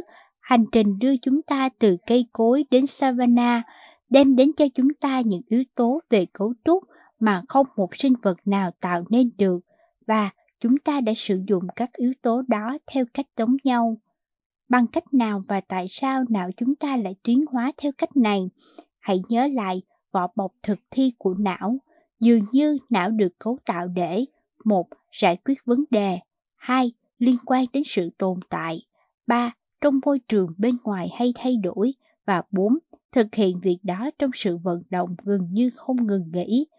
Bộ não thích nghi với cách này dễ dàng như một chiến lược tồn tại nhằm giúp chúng ta sống đủ lâu để truyền gen cho thế hệ sau. Điều đó đúng, tất cả liên quan đến vấn đề giới tính. Hệ sinh thái khắc nghiệt, nghiền nát cuộc sống cũng đơn giản như khi nuôi dưỡng nó. Các nhà khoa học ước tính 99,99% trong số tất cả các loài đã từng tồn tại trước đây, nhưng ngày nay đã tuyệt chủng cơ thể chúng ta, trong đó bao gồm bộ não, đã chốt lại sự thích nghi về di truyền, giúp chúng ta tồn tại. Điều này không những đặt nền tảng cho tất cả các quy luật trí não mà còn giải thích việc chúng ta đã tiến tới chinh phục thế giới như thế nào. Có hai cách chiến thắng sự tàn khốc của môi trường, hoặc trở nên mạnh mẽ hơn, hoặc trở nên thông minh hơn. Chúng ta đã chọn cách thứ hai, dường như có một điều khó tin và một là một loài thể có có thể chất yếu ớt như chúng ta, có thể chinh phục thế giới này, không phải bằng cách bổ sung cơ bắp cho bộ xương, mà bằng cách tăng thêm neuron cho bộ não. Nhưng chúng ta đã làm được và các nhà khoa học đã rất nỗ lực tìm ra bằng cách nào chúng ta làm được như vậy. Judy DeLoach đã nghiên cứu rất sâu về vấn đề này. Bà trở thành một nhà khoa học nổi tiếng trong thời đại mà phụ nữ bị phản đối kịch liệt khi tham gia ngành khoa học điều tra, trong khi vẫn làm tốt công việc ở trường đại học Virginia. Trọng tâm nghiên cứu của bà phải chăng được hỗ trợ bởi chính trí thông minh của bà. Đúng ra, đó chính là trí tuệ của con người. Bà đặc biệt quan tâm đến khả năng nhận thức của con người có thể được phân biệt với cách suy nghĩ của các loài khác về thế giới riêng của chúng hay không. Một trong những đóng góp quan trọng của bà là nhận diện đặc điểm của con người, khiến chúng ta khác biệt với loài khỉ đột, khả năng suy luận bằng biểu tượng, đó là việc con trai tôi làm khi nó khua thanh kiếm gậy. Khi chúng ta nhìn thấy một hình ngũ giác, chúng ta sẽ không nhận thức về nó như một hình ngũ giác, chúng ta chỉ có thể dễ dàng nhận thức nó như lầu năm góc, tổng hành dinh của quân đội Mỹ hay một xe thùng Chrysler. Não chúng ta có thể quan sát một vật thể tượng trưng theo đúng bản chất của nó, song cùng lúc đó lại hình dung ra những cái khác. Deleuze gọi đây là thuyết tượng trưng kép. Theo công bố chính thức, thuyết này mô tả khả năng xác định các đặc điểm và ý nghĩa đối với sự vật mà thực tế không mang các đặc điểm, ý nghĩa đó. Theo công bố không chính thức, chúng ta có thể tạo ra nhiều thứ không tồn tại trong thực tế. Chính vì có khả năng tưởng tượng nên chúng ta mới là con người. Hãy vẽ một đường kẻ dọc trong lòng bàn tay, liệu nó có luôn duy trì hình dạng một đường thẳng sẽ không như thế nếu bạn biết cách gán cho nó một đặc điểm mà về bản chất nó không hề có. Hãy tiếp tục vẽ một đường kẻ ngang ngay dưới đường kẻ dọc. Bây giờ bạn có số 1. Hãy đặt một dấu chấm lên trên cùng. Lúc này bạn được chữ Y. Đường thẳng không còn nhất thiết mang ý nghĩa một đường thẳng. Đường thẳng có thể mang ý nghĩa của một thứ nào đó do bạn thêu dệt mà nên. Ý nghĩa có thể trở thành vật móc nối với một biểu tượng bởi nó không hề bị ép buộc trở thành vật móc nối với bất kỳ thứ nào khác. Điều duy nhất bạn cần làm là khiến mọi người chấp nhận ý nghĩa của biểu tượng đó. Chúng ta quá giỏi về mặt tượng trưng kép, chúng ta biết kết hợp các biểu tượng với lớp nghĩa gốc nó mang lại cho ta khả năng ngôn ngữ và khả năng viết ra ngôn ngữ đó. Nó cũng cho chúng ta khả năng suy luận toán học, khả năng nghệ thuật, sự phối hợp của hình tròn với hình vuông trở, trở thành các bức tranh hình khối và lập thể, kết hợp các chấm và hình lượng sống tạo nên âm nhạc và thơ ca. Có một mối liên hệ trí tuệ không thể tách rời giữa suy luận tượng trưng với khả năng sáng tạo văn hóa không một sinh vật nào có khả năng làm được điều đó. Khả năng này không được hình thành đầy đủ ngay từ khi sinh ra. Deloche có thể chứng minh điều này một cách đầy thuyết phục. Trong phòng thí nghiệm của bà, một cô bé đang ngồi chơi với ngôi nhà đồ chơi. Cạnh phòng thí nghiệm đó có một phòng giống hệt ngôi nhà búp bê đó, nhưng kích thước to như thật. Delos đặt một con chó nhỏ bằng nhựa dưới đi văn trong ngôi nhà đồ chơi, rồi dỗ cô bé sang chơi trong căn phòng lớn bên cạnh và tìm một con chó lớn giống hệt con chó kia. Cô bé sẽ làm gì nhỉ? Delos nhận thấy nếu đã đủ 36 tháng tuổi, cô bé sẽ ngay lập tức đi sang căn phòng lớn, nhìn dưới gầm đi văn và lôi con chó lớn ra. Nhưng nếu đứa bé mới 30 tháng tuổi, nó sẽ không biết tìm ở đâu. Nó không thể suy luận biểu tượng và không biết kết nối căn phòng nhỏ với căn phòng lớn. Những nghiên cứu toàn diện chỉ ra rằng suy luận biểu tượng, đặc điểm rất quan trọng của con người, phải qua gần 3 năm trải nghiệm mới được phát huy đầy đủ. Có vẻ chúng ta không làm nhiều việc để phân biệt bản thân với loài khỉ hình người trước khi thoát khỏi hai năm khủng khiếp đó. Điểm thuận lợi suy luận biểu tượng hóa ra không phải là thứ bất biến, tổ tiên đã tiến hóa của chúng ta đã không phải rơi vào cùng một hố bẫy cát nếu như họ nói cho người khác biết về điều đó, thậm chí sẽ tốt hơn nếu họ biết cách đưa ra các tín hiệu cảnh báo. Bằng ngôn từ, chúng ta có thể rút ra lượng kiến thức lớn về hoàn cảnh sống mà không phải luôn trải nghiệm những bài học khắc nghiệt của nó. Điều đó có nghĩa là khi não chúng ta đã phát triển được khả năng lập luận tượng trưng, chúng ta đã bảo tồn được khả năng đó. Não là một mô hình sinh học và nó tuân theo các quy luật sinh học. Không một quy luật sinh học nào quan trọng hơn quá trình tiến hóa thông qua chọn lọc tự nhiên. Ai kiếm được thức ăn, người đó sẽ tồn tại. Ai tồn tại đều sẽ giao phối và bất kỳ ai giao phối đều phải truyền các đặc điểm riêng cho các thế hệ mới. Nhưng chúng ta phải trải qua những giai đoạn nào để đạt được kết quả đó? Làm thế nào chúng ta có thể lần theo dấu vết quá trình tiến hóa của trí tuệ tròn trịnh nặng 3 pounds bộ não của chúng ta? Có thể bạn sẽ nhớ tới những tấm áp tích cũ thể hiện sự phát triển của nhân loại bằng một chuỗi hình ảnh các sinh vật đứng thẳng và ngày càng tinh vi hơn. Tôi có một tấm trong văn phòng riêng, hình vẽ đầu tiên là một con tinh tinh, hình cuối là một doanh nhân của những năm 1970 giữa các hình vẽ, sự đa dạng của các loài được pha trộn một cách kỳ lạ với những cái tên như người vượng Bắc Kinh và người vượng phương Nam. Có hai vấn đề nảy sinh trong bức hình này. Thứ hai, trước tiên, hầu hết mọi thứ đều sai lệch. Thứ hai, không một ai thực sự biết cách sửa chữa những sai lệch đó.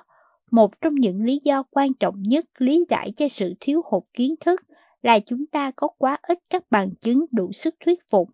Hầu hết các xương hóa thạch của tổ tiên mà chúng ta thu nhặt được có thể cho hết vào nhà để xe của bạn mà vẫn còn đủ chỗ để cất xe đạp và máy cắt cỏ. Những bằng chứng về DNA khá hữu ích và một chứng cứ đầy thuyết phục rằng nguồn gốc của chúng ta ở châu Phi khoảng từ 7 triệu đến 10 triệu năm về trước.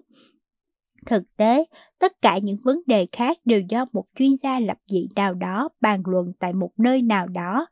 Thấu hiểu quá trình tiến triển về mặt trí tuệ của chúng ta quả là vấn đề khó khăn. Hầu hết, mọi tiến triển đều được lập thành một biểu đồ thông qua chứng cứ tốt nhất mà chúng ta có được, tạo ra công cụ. Đó không nhất thiết phải là phương thức chính xác nhất, thậm chí nếu có thể, những gì ghi nhận được cũng không gây nhiều ấn tượng. Trong vài triệu năm đầu tiên, chúng ta hầu như chỉ nhặt đá và đập đẽo chúng thành đồ dùng. Các nhà khoa học có lẽ để cố gắng vớt vát chút lòng tự trọng của chúng ta đã gọi những viên đá này là rìu đá. Một triệu năm sau, sự tiến triển của chúng ta vẫn chưa thật sự gây ấn tượng. Chúng ta vẫn dùng rìu đá, song đã bắt đầu biết đập chúng vào các tảng đá khác, khiến chúng trở nên nhọn hơn. Lúc này chúng ta có các viên đá sắc hơn. Không nhiều lắm, nhưng như thế cũng đủ để bắt đầu tháo dỡ sợi dây trói buộc chúng ta với nguồn gốc Đông Phi và với bất kỳ một vùng sinh thái nào. Mọi thứ trở nên ấn tượng hơn từ việc tạo ra lửa cho đến biết nấu nướng thức ăn. Cuối cùng, chúng ta di cư khỏi châu Phi thành nhiều đợt liên tục. Tổ tiên trực tiếp đầu tiên của chúng ta là Homo sapiens, người cận đại, thực hiện cuộc hành trình ít nhất là 100.000 năm trước đây. Rồi 40.000 năm sau, một điều hầu như không thể tin được đã xảy ra. Họ đột nhiên xuất hiện, tạo nên nền hội họa và điêu khắc, sáng tạo ra mỹ thuật và đồ kim hoàng.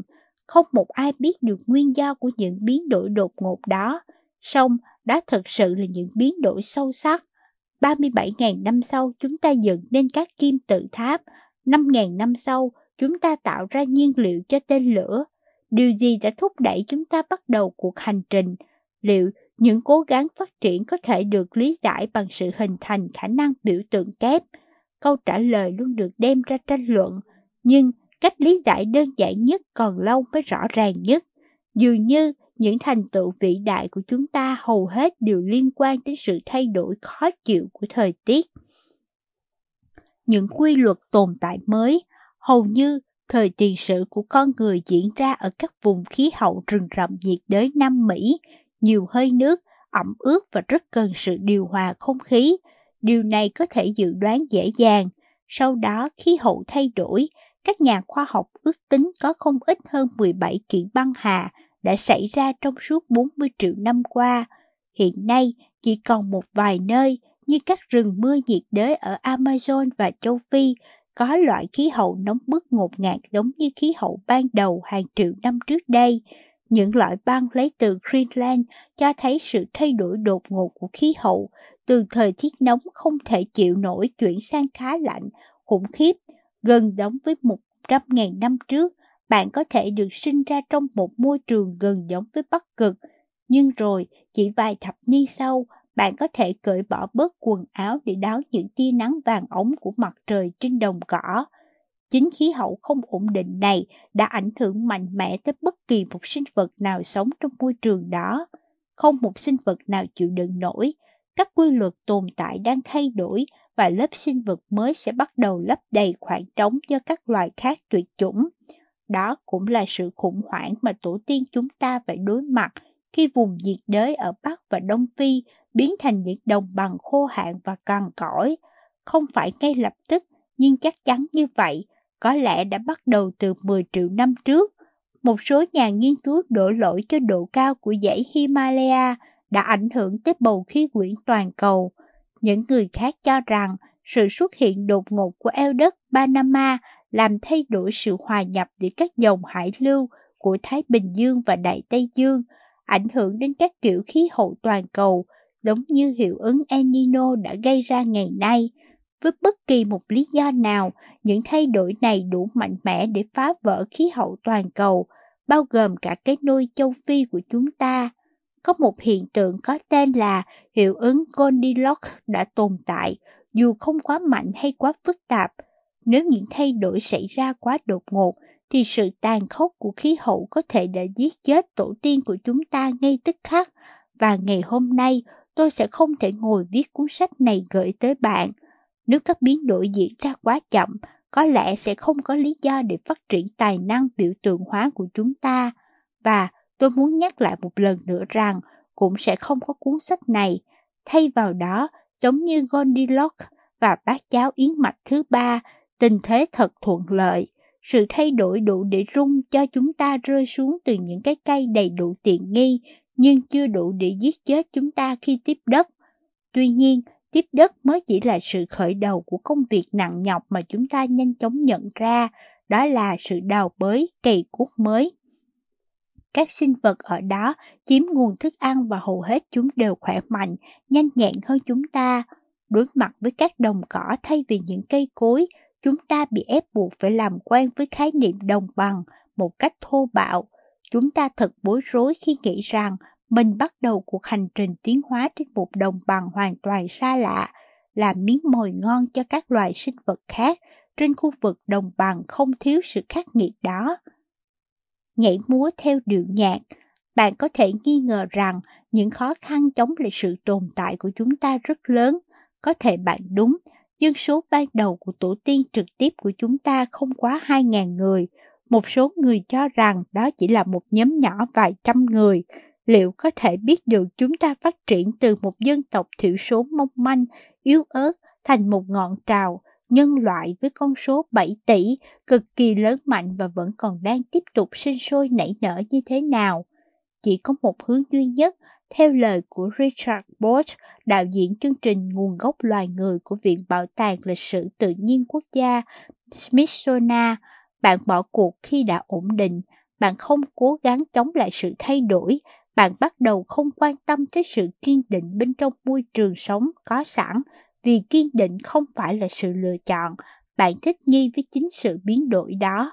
Đó là một chiến lược sáng suốt. Thay vì học cách sinh tồn trong chỉ một hoặc hai vùng sinh thái thích hợp. Chúng ta đã chiếm lấy toàn cầu. Các loài không có khả năng nhanh chóng giải quyết những vấn đề mới hoặc học hỏi từ những sai lầm, không thể tồn tại lâu dài để truyền lại gen của chúng. Hệ quả thực sự của quá trình tiến hóa này là chúng ta không trở nên mạnh mẽ hơn, mà chúng ta trở nên thông minh hơn. Chúng ta học được cách trồng răng nanh, không phải trong miệng mà ở trên đầu đây thực sự là một chiến lược cực kỳ khôn khéo chúng ta tiếp tục chinh phục những thôn lũng nhỏ nước nẻ ở đông phi rồi chúng ta nắm lấy cả thế giới Bosch đã gọi quan điểm của mình là thuyết chọn lọc biến đổi. Thuyết này cố gắng giải thích tại sao tổ tiên chúng ta ngày càng trở nên dị ứng với sự kém linh hoạt và sự ngu dốt. Hóa thạch cũng làm sáng tỏ chút ít về quá trình tiến triển thật sự, một nguyên nhân khác của cuộc tranh luận gây gắt. Nhưng tất cả các nhà nghiên cứu đều phải tranh luận về hai vấn đề. Thứ nhất, đó là việc đi bằng hai chân, và thứ hai, phải là gì khi cái đầu của chúng ta ngày càng to lên. Thuyết chọn lọc biến đổi dự báo vài nét khá đơn giản về khả năng học hỏi của con người. Nó dự đoán sẽ có một sự tương tác giữa hai đặc trưng mạnh mẽ của não, cơ sở dữ liệu lưu trữ kiến thức và khả năng ứng biến với cơ sở dữ liệu đó. Đặc trưng thứ nhất giúp chúng ta biết được khi nào ta mắc phải sai lầm. Đặc trưng thứ hai giúp ta học hỏi từ những sai lầm đó. Cả hai đặc trưng này giúp chúng ta sản sinh thông tin mới trong các hoàn cảnh thay đổi nhanh chóng. Cả hai đều phù hợp với cách chúng ta thiết kế lớp học và phòng riêng. Bất kỳ một môi trường học tập nào cũng chỉ liên quan đến bản năng cơ sở dữ liệu hoặc bản năng ứng biến mà không biết đến bản năng kia, nó phải chịu thất bại. Nó khiến tôi nhớ đến các nhạc công guitar chơi nhạc ra, họ sẽ không chơi được nếu không am hiểu về nhạc lý và không biết cách ứng tấu nhạc ra trong một buổi hòa nhạc trực tiếp. Một số trường học và nơi làm việc nhấn mạnh vào cơ sở dữ liệu tĩnh tại, cố định và có tính học vẹt. Họ làm như không biết đến bản năng ứng biến để được đã được gieo mầm trong chúng ta hàng triệu năm trước đây. Óc sáng tạo phải chịu tổn thất. Các nơi khác nhấn mạnh việc sử dụng cơ sở dữ liệu một cách sáng tạo, nhưng lại không chú trọng đến kiến thức trong kho dữ liệu đó. Họ đã phớt lờ việc chúng ta cần có được cái hiểu biết sâu sắc về một môn học, một kho dữ liệu có cấu trúc và phong phú đã được ghi nhớ và lưu trữ lại. Bạn có thể làm cho người khác trở thành người ứng biến vĩ đại, nhưng không có kiến thức sâu rộng.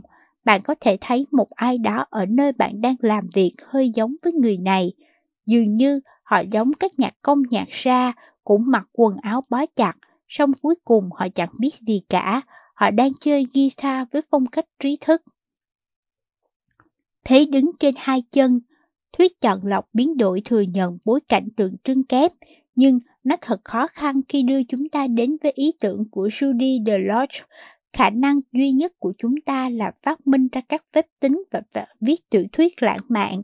Cuối cùng, nhiều động vật sáng tạo ra kho dữ liệu cứ kiến thức, nhiều loài trong số đó tạo nên công cụ và còn sử dụng các công cụ đó một cách sáng tạo. Tuy nhiên, nếu như loài tinh tinh có thể viết nên những bản giao hưởng tồi, thì chúng ta lại sáng tác ra các bản giao hưởng thuật tuyệt vời. Loài tinh tinh hoàn toàn không thể viết nổi những bản giao hưởng đó, còn chúng ta lại có thể làm được và khiến cho nhiều người phải dành trọn cuộc đời để quyên góp cho dàn nhạc giao hưởng New York. Hình như còn có một điều gì nữa trong lịch sử tiến hóa đã khiến cho loài người trở thành loài duy nhất biết suy nghĩ một cách độc đáo. Một trong những sự biến đổi gen ngẫu nhiên đã mang lại cho chúng ta điều kiện thuận lợi để thích nghi với việc học cách đi thẳng. Các loài thực vật đã hoặc đang chết dần, vì thế với kinh nghiệm của mình, chúng ta phải làm một điều gì đó mới mẻ, tăng khoảng cách đi lại giữa các nguồn thức ăn. Cuối cùng, việc đó nâng cao tính chuyên môn hóa của hai chân. Đi bằng hai chân là giải pháp tuyệt vời đối với sự biến mất của rừng mưa nhiệt đới, nhưng đó cũng là sự thay đổi quan trọng. Ít nhất, nó làm thay đổi hình dáng xương chậu, khiến hai chân sau được đẩy nhiều hơn về phía trước. Đó là điều tốt cho loài khỉ hình người. Thay vào đó, phần xương chậu được hình dung như một khung đỡ, có thể giữ cho đầu không bị chúi xuống đất. Đó là điều tốt cho bạn. Việc đi bằng hai chân đưa tới nhiều kết quả. Thứ nhất, nó giải phóng đôi tay của chúng ta, mặt khác nó giúp tiết kiệm năng lượng. So với việc đi bằng bốn chân, đi bằng hai chân tốn ít calo hơn. Cơ thể của tổ tiên chúng ta đã dùng năng lượng dư thừa không phải để tăng cường cơ bắp mà để phát triển trí óc. Đề cập tới bộ não của chúng ta ngày nay, nó chỉ chiếm 2% trọng lượng cơ thể, nhưng tiêu tốn đến 20% toàn bộ năng lượng mà chúng ta tiêu thụ. Những thay đổi về mặt cấu trúc của não dẫn đến một kiệt tác của sự tiến hóa, điều khiến con người khác biệt với các loài sinh vật khác. Đây là một vùng đặc biệt thuộc tùy thùy thùy trước, chỉ nằm sau trán, được gọi là vỏ não trước trán. Chúng ta có những manh mối đầu tiên về chức năng của vùng này từ một người đàn ông tên là Phineas Gay, người đã bị một tai nạn nghề nghiệp gây chấn động trong lịch sử ngành khoa học trí não. Tai nạn này không làm anh ta mất mạng, nhưng gia đình anh ta lại mong thà anh ta chết đi còn hơn. Gage là một quản đốc được quý trọng của đội xây dựng đường sắt. Anh ta khá hài hước, thông minh, chăm chỉ và có trách nhiệm, một mẫu người mà bất kỳ một người cha nào cũng lấy làm hãnh diện được gọi anh ta là con rể. Vào ngày 13 tháng 9 năm 1848, anh ta đã dùng một thanh sắt dài 3 phút, đường kính 1 inch để đặt kiếp nổ vào một hốc đá. Thuốc nổ đã thổi bay thanh sắt và nó đập vào đầu Gage ở vị trí ngay phía dưới mắt và phá hủy hầu hết phần vỏ não trước trán của anh. Điều kỳ diệu là trở nên thô lỗ, bốc đồng và vô phép tắc. Anh bỏ nhà đi lang thang không mục đích và làm nhiều công việc khác nhau. Bạn bè đều nói rằng anh không còn là gay nữa. Đây là bằng chứng sống đầu tiên cho thấy phần vỏ não trước trán kiểm soát nhiều khả năng nhận thức độc đáo của con người, được gọi là các chức năng thực thi, giải quyết vấn đề, duy trì sự tập trung và kiềm chế những cảm xúc bốc đồng.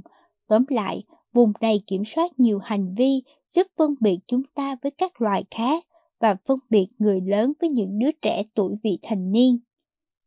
Cấu tạo bộ não của bạn Vỏ não trước trán chỉ là phần bổ sung mới nhất của não. Thực ra, có ba bộ não tồn tại trong đầu bạn và phải cần tới hàng triệu năm để hình thành nên các phần trong cấu trúc của chúng. Thuyết ba ngôi một thể của bộ não là một trong những nhiều mô hình mà các nhà khoa học sử dụng để mô tả tổ chức cấu trúc vòm cuốn của não. Cấu trúc thần kinh cổ xưa nhất của bạn chính là thân não hay còn gọi là não thằng lằn. Cái tên không mấy thú vị này lại phản ánh một thực tế rằng các chức năng của thân não, thân não người giống với thân não của thằng lằn khủng long, Gila Monster. Thân não kiểm soát mọi hoạt động của cơ thể bạn, các neuron của nó điều hòa hơi thở, nhịp tim, giấc ngủ và sự thức dậy. Giống như ở Las Vegas, chúng luôn sôi động giữ cho não bạn luôn hoạt động dù khi bạn đang chợp mắt hay thức giấc. Ở trên đỉnh thân não của bạn là một cái gì đó giống như hình điêu khắc của một con bọ cạp đang mang trên lưng một quả trứng có nhiều nếp nhăn. Não loài thú cổ cũng xuất hiện trong tư, trong trạng thái tương tự ở bạn như các loài động vật có vú khác, chẳng hạn như mèo nuôi trong nhà. Bộ não này liên quan đến sự tồn tại động vật của bạn hơn là tiềm năng con người của bạn. Hầu hết, các chức năng của nó đều liên quan tới mặt cái mà các nhà nghiên cứu gọi là 4F, fighting, feeding, fleeing, đấu tranh, chiếm ăn, chạy trốn và hoạt động sinh sản – một số hành thành phần của bộ não thứ hai này đóng vai trò quan trọng trong các quy luật trí não. Chân kìm của bò cạp còn được gọi là hạch hạnh. Amygdala khiến bạn cảm thấy giận dữ, sợ hãi, vui thích hoặc gợi nhớ những trải nghiệm giận dữ, sợ hãi hay vui sướng trong quá khứ. Hạch hạnh chịu trách nhiệm hình thành các xúc cảm cũng như các ký ức mà nó sinh ra. Phần cẳng chân nối chân kìm với phần cơ thể của bọ cạp được gọi là não cá ngựa. Não cá ngựa chuyển đổi các ký ức ngắn hạn thành ký ức dài, dài hạn. Phần đuôi bò cạp uốn cong như cấu trúc hình trứng, giống như chữ C như đang bảo vệ phần trứng. Quả trứng này là đồi não, một trong những phần năng động nhất và có nhiều kết nối nhất của não, tháp điều khiển của các giác quan nằm chính giữa trung tâm não, nó xử lý các tín hiệu được gửi đi từ gần như mọi ngóc ngách của toàn bộ các giác quan và hướng chúng theo một lộ trình tới các vùng chuyên biệt trong toàn bộ não. Quá trình này diễn ra như thế nào vẫn còn là một điều bí ẩn. Các dây neuron thần kinh chính đều đổ về phía hai não này kết hợp với các dây thần kinh khác đột ngột rẽ nhánh thành hàng nghìn cửa ra các neuron lóe lên sự sống, đột ngột tắt ngấm và rồi lại lóe lên. Những mạch điện phức tạp của thông tin điện tử nổ lách tách theo các thích cách thức lặp đi lặp lại và được điều phối, sau đó biến mất trong bóng tối, trao đổi thông tin với các vùng chưa xác định. Cấu trúc vòm cuốn phía trên giống như một thánh đường chính là phần não con người. các của bạn, phần vỏ não chính là bề mặt của não, nó nằm trong sự biến đổi thông tin điện với phần bên trong. Lớp da này có độ dày từ một tờ giấy thấm cho tới độ dày của một tấm bìa cỡ lớn. Dường như nó bị nhét vào một khoảng không quá nhỏ bé so với diện tích bề mặt của nó. Thật ra, nếu vỏ não của bạn không có các nếp gấp, nó sẽ có kích cỡ bằng một tấm chăn của trẻ em. Vỏ não trông có vẻ khá đơn điệu, gần giống như vỏ của một trái ốc chó. Điều này đã đánh lừa các nhà giải phẫu học suốt hàng trăm năm trời. Cho đến trước cuộc chiến tranh thế giới thứ nhất, họ vẫn không biết rằng mỗi vùng của vỏ não được chuyên biệt hóa cao thành các khu riêng của khả năng nói, nhìn và trí nhớ. Chiến tranh thế giới thứ nhất là cuộc xung đột lớn đầu tiên, có số lượng lớn lính chiến bị trúng các mảnh bom, mảnh đạn, là nơi mà các bí quyết y học được ứng dụng để cứu chữa các thương tích đó. Một số thương tích này chỉ xuyên qua rìa ngoài của não và phá hủy các vùng nhỏ của vỏ não, trong khi các phần khác vẫn còn nguyên vẹn.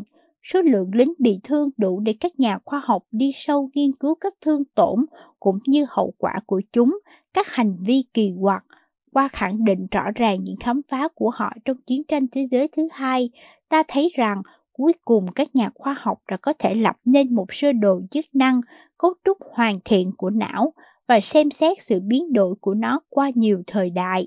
Họ nhận ra rằng não của chúng ta cũng vận động, cả đầu chúng ta cũng vậy, chúng đang lớn lên dần trong mọi thời điểm, phần hông nghiêng với những cái đầu lớn không liên quan với nhau về mặt giải phẫu. Phần xương chậu và cơ quan sinh sản có thể khá rộng, sẽ rất ngớ ngẩn nếu bạn sinh ra những đứa trẻ với những cái đầu cứ ngày càng lớn hơn. Rất nhiều bà mẹ và những đứa trẻ đã chết khi chấp nhận giải phẫu. Nếu không có sự can thiệp của y học hiện đại, sự mang thai của con người vẫn khá mạo hiểm.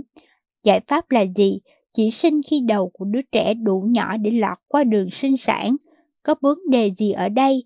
Bạn chỉ tạo ra một đứa trẻ, còn não sẽ tự phát triển bên ngoài tử cung nhưng sự đánh đổi là một sinh linh có thể bị tổn thương và điều này cũng không phù hợp về mặt sinh sản tự nhiên. Điều đó là vĩnh viễn nếu bạn kiếm sống bên ngoài thiên nhiên và thiên nhiên chẳng đã từng là nơi cư ngụ của bạn trong nhiều triệu năm. Nhưng điều đó cũng đáng đánh đổi.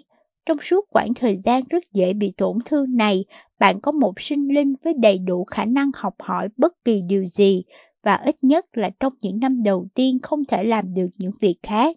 Điều này tạo nên một khái niệm không chỉ của học sinh mà còn đối với người lớn và giáo viên. Nó là một trong những mối quan tâm lớn nhất của chúng ta nhằm giảng dạy tốt. Sự sinh tồn có tính di truyền của chúng ta phụ thuộc vào khả năng bảo vệ con trẻ của chính chúng ta. Tất nhiên, thật là vô ích nếu sinh ra những đứa trẻ cần tới nhiều năm mới có thể lớn khôn, khi mà cha mẹ chúng có thể chết trước khi hoàn thành trách nhiệm làm cha làm mẹ của mình. Những sinh vật yếu đuối như chúng ta cần một chiến thuật để thách thức những gã bạn thân trên mặt cỏ ngôi nhà của chúng ta, khiến ngôi nhà mới của chúng ta trở nên an toàn hơn cho việc giao phối và sinh sản.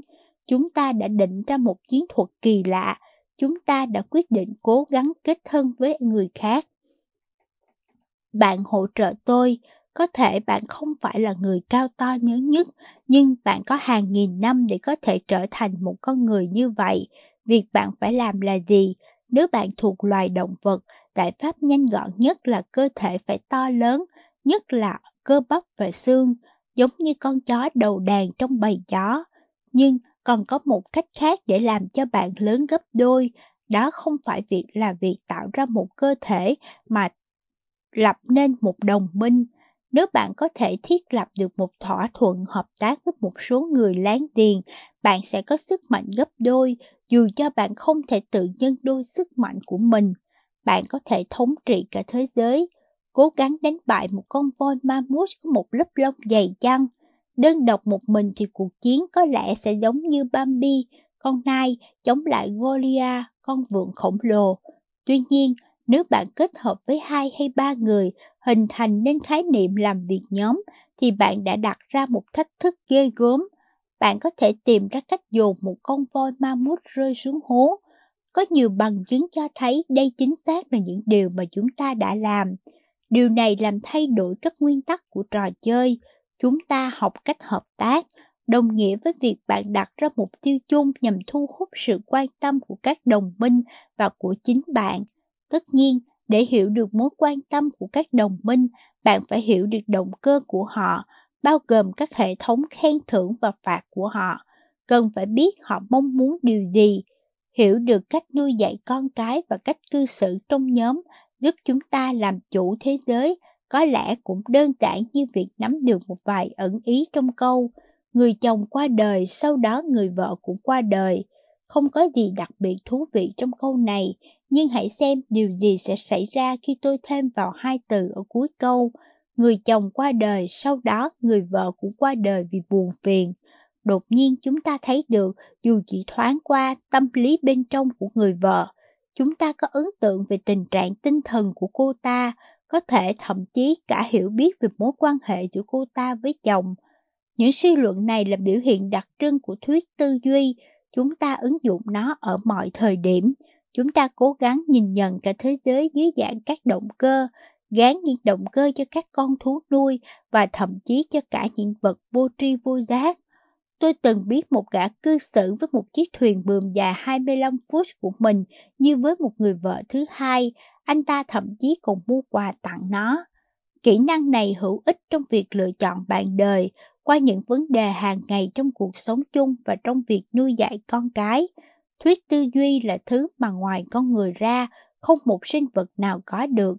Nó gần giống với việc đọc được suy nghĩ nếu chúng ta muốn khả năng thâm nhập vào đời sống tinh thần bên trong một con người và đưa ra những dự đoán đòi hỏi phải có một trí tuệ phi thường và không có gì ngạc nhiên là phải động não biết có thể tìm trái cây ở đâu trong một khu rừng nhiệt đới là trò chơi của trẻ con nếu đem so sánh với việc dự đoán và điều hành người khác khi thiết lập một nhóm nhiều nhà nghiên cứu tin vào mối liên hệ trực tiếp tồn tại giữa sự tiếp thu kỹ năng này với sự vượt trội về mặt trí tuệ của con người trên hành tinh. Khi cố gắng dự đoán trạng thái tinh thần của người khác, chúng ta thật ra là có rất ít cơ sở để làm điều đó. Những dấu hiệu không tồn tại trong đầu của một con người tỏa sáng với các chữ cái in đậm nói về các động cơ của anh ta hay cô ta chúng ta buộc phải tìm ra các đặc tính không thể hiện rõ ngay từ đầu. Tài năng này khá vô thức, chúng ta rất khó biết được thời điểm thực hiện được nó. Chúng ta bắt đầu làm việc này trong mọi lĩnh vực. Chẳng chắc bạn còn nhớ đường thẳng mà chúng ta có thể biến đổi thành số 1 hoặc chữ Y chứ. Giờ đây, bạn đã có biểu tượng kép, đường thẳng và những thứ biểu diễn bởi đường thẳng đó. Điều đó có nghĩa là bạn có được Judy Delos và điều đó cũng có nghĩa là bạn có chúng tôi. Năng lực trí tuệ của chúng ta, từ ngôn ngữ cho đến toán học hoặc nghệ thuật, có lẽ đều đến từ nhu cầu mạnh liệt nhằm dự đoán tâm lý bên trong người láng giềng của chúng ta. Cảm nhận mối quan hệ Phần này kết nối với các ý kiến cho rằng khả năng học hỏi của chúng ta có nguồn gốc sâu xa từ các mối quan hệ. Điều này nếu vậy, thành tích học tập của chúng ta có thể bị ảnh hưởng sâu sắc từ môi trường xúc cảm mà chúng ta đang học tập. Có một dữ liệu thực nghiệm gây ngạc nhiên ủng hộ ý kiến này. Chất lượng giáo dục có lẽ là một phần phụ thuộc vào mối quan hệ giữa học sinh và giáo viên. Thành công trên thương trường có được một phần là nhờ mối quan hệ giữa nhân viên và người chủ. Tôi còn nhớ một câu chuyện do một giáo viên dạy lái máy bay mà tôi quen kể lại. Ông kể cho tôi nghe về người học viên xuất sắc nhất mà ông từng có, cũng như bài học sâu sắc nhất ông cảm nhận được khi giảng dạy cho cô. Người học viên này xuất sắc khi ở trên mặt đất. Cô làm tốt các bài mô phỏng, hoàn thành tốt khóa học của mình. Trên bầu trời, cô bộc lộ một kỹ năng bẩm sinh đáng kinh ngạc, ứng phó linh hoạt thậm chí ngay cả trong các hoàn cảnh thời tiết thay đổi nhanh. Một hôm, khi đang bay, người giáo viên nhận thấy cô đang làm một việc thật ngây ngô. Ngày đó thật tồi tệ đối với ông và ông đã la mắng cô. Ông đẩy tay cô và cô đã không giữ được thăng bằng tay lái. Ông giận dữ chỉ vào thiết bị. Chết lặng người cô học sinh cố điều chỉnh bản thân. Nhưng trong thời điểm căng thẳng đó, cô phạm nhiều lỗi hơn. Có thể nói rằng cô không thể suy nghĩ được điều gì. Cô gục đầu vào hai tay và bắt đầu khóc. người giáo viên đã kiểm soát được máy bay và đưa nó hạ cánh an toàn. Trong suốt thời gian đó, cô học viên không quay lại buồn lái. Sự việc gây tổn thương không chỉ cho mối quan hệ nghề nghiệp giữa giáo viên và học viên mà còn ảnh hưởng đến khả năng học hỏi của học viên đó. Nó cũng vắt kiệt sức lực của người giáo viên. Nếu ông có thể dự đoán được phản ứng của cô học viên trước hành vi đe dọa của mình, thì ông đã không cư xử như vậy. Nếu một người không cảm thấy an toàn trước giáo viên hay sếp của mình, anh hoặc cô ta có thể không thể làm tốt công việc. Nếu một sinh viên thấy bất hòa vì giáo viên không chấp nhận cách thức học tập của mình, thì sinh viên này sẽ bị cô lập. Điều này nằm ở chính sự thất bại của người học viên lái máy bay. Như chúng ta sẽ thấy trong chương sự căng thẳng, có những cách học tập có thể gây chấn thương về mặt tinh thần. Chúng ta sẽ thấy trong chương sự chăm chú, nếu một giáo viên không thể thu hút được học sinh, kiến thức sẽ không thể thâm nhập nhiều vào dữ liệu của não. Chúng ta có thể thấy trong chương này các mối quan hệ có ý nghĩa quan trọng khi cố gắng dạy con người học tập. Ở đây, chúng ta đang nói tới sự mạo hiểm về trí tuệ khi lái máy bay, nhưng thành công của nó hoàn toàn phụ thuộc vào cảm xúc. Đáng chú ý là tất cả những điều này đều xuất phát từ sự thay đổi không đáng kể của thời tiết. Tuy nhiên, nhận thức rõ ràng về điều này giúp chúng ta lần đầu tiên hiểu biết thật sự về cách thức con người thu nhận kiến thức. Chúng ta học cách ứng biến cho dữ liệu cùng với khả năng tăng dần cách suy nghĩ về hình tượng, về thế giới của chúng ta. Chúng ta cần cả hai khả năng này để sinh tồn trên thảo nguyên. Chúng ta vẫn sẽ tồn tại dù chúng ta thay thế thảo nguyên bằng các lớp học và phòng riêng. Tấm lược quy luật số 2, não người cũng tiến hóa. Chúng ta không chỉ có một bộ não, mà chúng ta có tới ba bộ não trong đầu. Chúng ta bắt đầu với não thằng lằn, nó giúp chúng ta thở. Sau đó là bộ não giống não của một con mèo. Rồi phủ lên trên tất cả là một lớp mỏng shell zero, được coi là vỏ não. Bộ não thứ ba mạnh mẽ là não con người. Chúng ta thống trị thế giới nhờ thích nghi với sự thay đổi của nó, sau khi buộc phải chuyển từ trên cây xuống thảo nguyên vì khí hậu cắt mất nguồn thức ăn của chúng ta. Chuyển từ việc đi bằng bốn chân đến đi bằng hai chân trên thảo nguyên giúp giải phóng năng lượng nhằm phát triển một bộ não thích hợp. Lý luận hình tượng là một khả năng độc đáo của con người. Nó xuất phát từ nhu cầu muốn hiểu được những sự dự định và động cơ của người khác, cho phép chúng ta phối hợp trong một nhóm. Quy luật số 3 thiết lập hệ thống thần kinh kết nối. Mỗi bộ não được kết nối khác nhau. Bạn có nghĩ những thất bại của Michael Jordan đang là một tình huống gây tranh cãi không? Năm 1994, một trong những cầu thủ bóng rổ xuất sắc nhất thế giới, vận động viên vĩ đại nhất thế kỷ thứ 20 theo kênh truyền hình ESPN của Mỹ bình chọn, đã quyết định từ bỏ sự nghiệp bóng rổ và chuyển sang chơi bóng chày. Jordan đã thất bại thảm hại, chỉ đánh trúng 202 quả trong mùa giải duy nhất của mình, số điểm thấp nhất so với bất kỳ một cầu thủ bình thường nào trong mùa giải năm đó. Đồng thời anh còn phạm phải 11 lỗi ở khu vực ngoài, cũng là một thành tích tệ nhất của mùa giải. Thành tích của Jordan cũng rất kém, thậm chí anh không đủ tiêu chuẩn gia nhập một đội xếp hạng Triple A. Mặc dù dường như thật phi lý khi một người có đủ năng lực thể chất lại thất bại trong bất cứ một hoạt động thể thao nào anh ta tham gia, Song, sự thật là Jordan đã không thể tham gia một giải nhỏ là một minh chứng rõ ràng cho bạn. Thất bại của anh chàng trở nên đáng xấu hổ khi một huyền thoại thể thao khác, Ken Griffey, đã tỏa sáng trên sân bóng chày trong cùng năm đó. Griffey đã thể hiện xuất sắc mọi kỹ năng mà Jordan dường như thiếu hụt và lại thể hiện điều đó trong các giải bóng chày nhà nghề.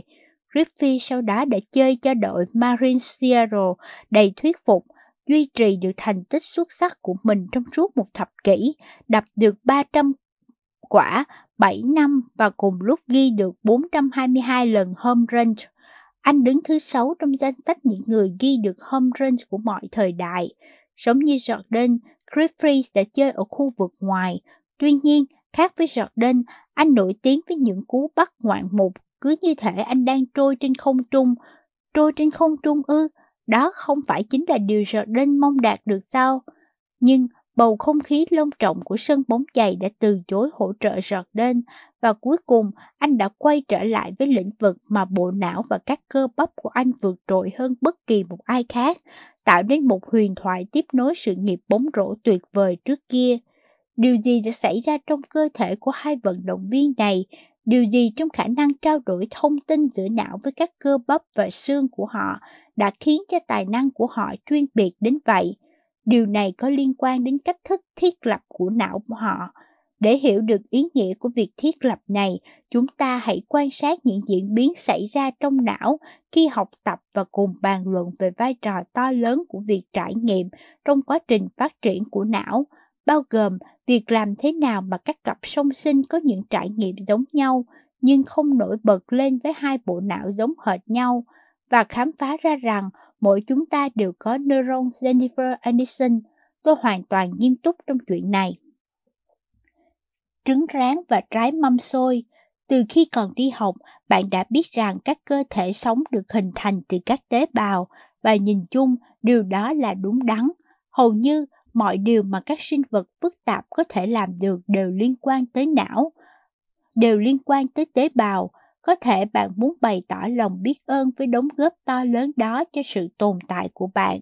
Tuy nhiên, các tế bào của bạn cũng chỉ thờ ơ với sự biết ơn đó bằng cách khẳng định chắc chắn rằng bạn không thể kiểm soát được chúng.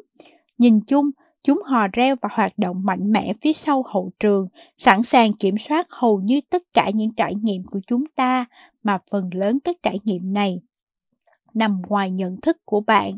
Một số tế bào khiêm tốn hơn, chúng nhận ra chức năng hoạt động thông thường của mình chỉ sau khi không thể thực hiện chức năng đó nữa. Ví dụ như một số tế bào da của bạn nặng khoảng 9 pound thật sự bị chết Điều này cho phép các tế bào còn lại hỗ trợ cuộc sống thường nhật của bạn thoát khỏi gió, mưa, phô mát và khoai tây rán tràn ngập trong một trận bóng rổ. Nói một cách chính xác, hầu như mọi cm vuông trên bề mặt ngoài cơ thể của bạn đều có tế bào chết. Hiểu về các cấu trúc sinh học của những tế bào sống là điều tương đối dễ dàng. Hầu hết, chúng trông như những quả trứng rán. Chúng ta gọi phần lồng trắng trứng là tế bào chất, Phần lòng đỏ ở giữa là nhân, nhân chứa phân tử chính và là những bằng chứng kết án tội phạm là vị thần hộ mệnh mới được đặt tên là thánh là DNA. DNA chứa gen, những mảnh nhỏ bé của các chỉ dẫn sinh học, hướng dẫn mọi thứ, từ cách làm thế nào để cao thêm hay đối phó với căng thẳng ra sao. Có rất nhiều vật chất di truyền nằm bên trong lòng đỏ, nhân. Gần 6 feet 182,88 cm vật chất được nhồi nhét trong một khoảng chỉ bằng vài micromet. Một micromet bằng 1 phần 25.000 một inch. Điều đó có nghĩa là đặt DNA vào trong các nhân giống như nhồi 30 dặm, dặm dây câu cá, khoảng 48 km vào một quả mâm xôi. Vì vậy, phân tử là một nơi quá chật hẹp. Một trong những khám phá gây bất ngờ trong những năm gần đây đó là tìm ra DNA hay deoxyribonucleic acid. Chúng không bị tùy tiện ấn vào các nhân như người ta nhồi bông vào các chú gấu teddy, mà DNA được cuộn theo kiểu gấp nếp vào trong nhân một cách phức tạp và có một chút điều chỉnh. Nguyên nhân phân tử gấp nếp là do có sự lựa chọn quá trình phát triển của tế bào. Gấp DNA theo cách này, tế bào sẽ trở thành một thành viên đóng góp cho gan của bạn. Gấp DNA theo cách khác, tế bào sẽ trở thành một phần trong dòng máu của bạn. Gấp nó theo cách thứ ba, bạn sẽ có một tế bào thần kinh và khả năng đọc được những dòng chữ này. Vậy, một trong số các tế bào thần kinh đó trông giống như thứ gì? Hãy cầm một quả trứng rán và lấy chân dẫm nát thành từng mảnh rồi rải khắp nền. Kết quả của đống lộn xộn này giống như một, một ngôi sao nhiều cánh. Bây giờ, bạn hãy cầm lấy một đỉnh của ngôi sao đó và kéo căng ra, kéo căng thêm nữa. Lúc này, bạn dùng ngón tay cái ép chặt phần cuối của đỉnh mà bạn vừa kéo căng. Việc này tạo nên một phiên bản nhỏ hơn của hình ngôi sao nhiều cạnh đó. Hai mảnh ngôi sao bị chia ra bằng một vạch nhỏ dài, đó là một dây thần kinh điển hình. Tế bào thần kinh có nhiều kích cỡ và hình dạng, song phần lớn đều có một cơ cấu cơ bản như vậy. Những mảnh bắn ra của quả trứng rán bị dậm nát được gọi là thân tế bào sinh dưỡng của thần kinh. Nhiều cánh trên hình ngôi sao thu được gọi là các sợi nhánh. Phần mà bạn kéo ra được gọi là sợi trục và phần nhỏ hơn, ngôi sao do ngón tay, tay cái tạo nên ở đoạn cuối xa hơn của sợi trục thần kinh, được gọi là điểm mút của sợi trục thần kinh. Những tế bào này giúp hòa giải tư duy phức tạp của con người. Muốn hiểu một cách thức hòa giải ra sao, chúng ta hãy tìm một cuộc hành trình vào thế giới của Lilliputian, nhỏ xíu của thần kinh, và tôi muốn mượn một bộ phim tôi đã xem hồi còn nhỏ để minh họa cho điều này. Bộ phim có tên là Chuyến du hành giả tưởng, kịch bản của Harry Kleiner, được nhà viết truyện khoa học giả tưởng huyền thoại Isaac Asimov chuyển thể thành tiểu thuyết. Sử dụng một giả thuyết có thể miêu tả chính xác nhất là rất nhẹ nhàng, tôi thu nhỏ chiếc tàu ngầm.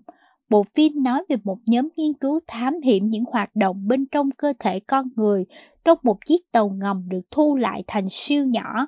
Chúng ta sẽ ngồi vào chiếc tàu ngầm đó để khám phá toàn bộ thế giới bên trong một tế bào thần kinh điển hình và thế giới chất lỏng nơi chiếc tàu ngầm đó neo đậu.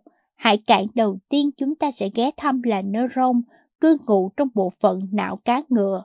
Khi đến vùng neuron trong não cá ngựa, dường như chúng ta đang đổ bộ vào một cánh rừng rộng ngập nước, không hiểu vì lý do gì mà nó đã nhiễm điện. Điều đó có nghĩa là chúng ta sẽ phải thận trọng hơn.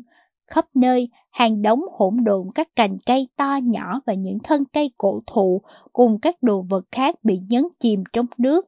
Khắp nơi, ánh sáng của dòng điện chạy tới chạy lui dọc các thân cây đó.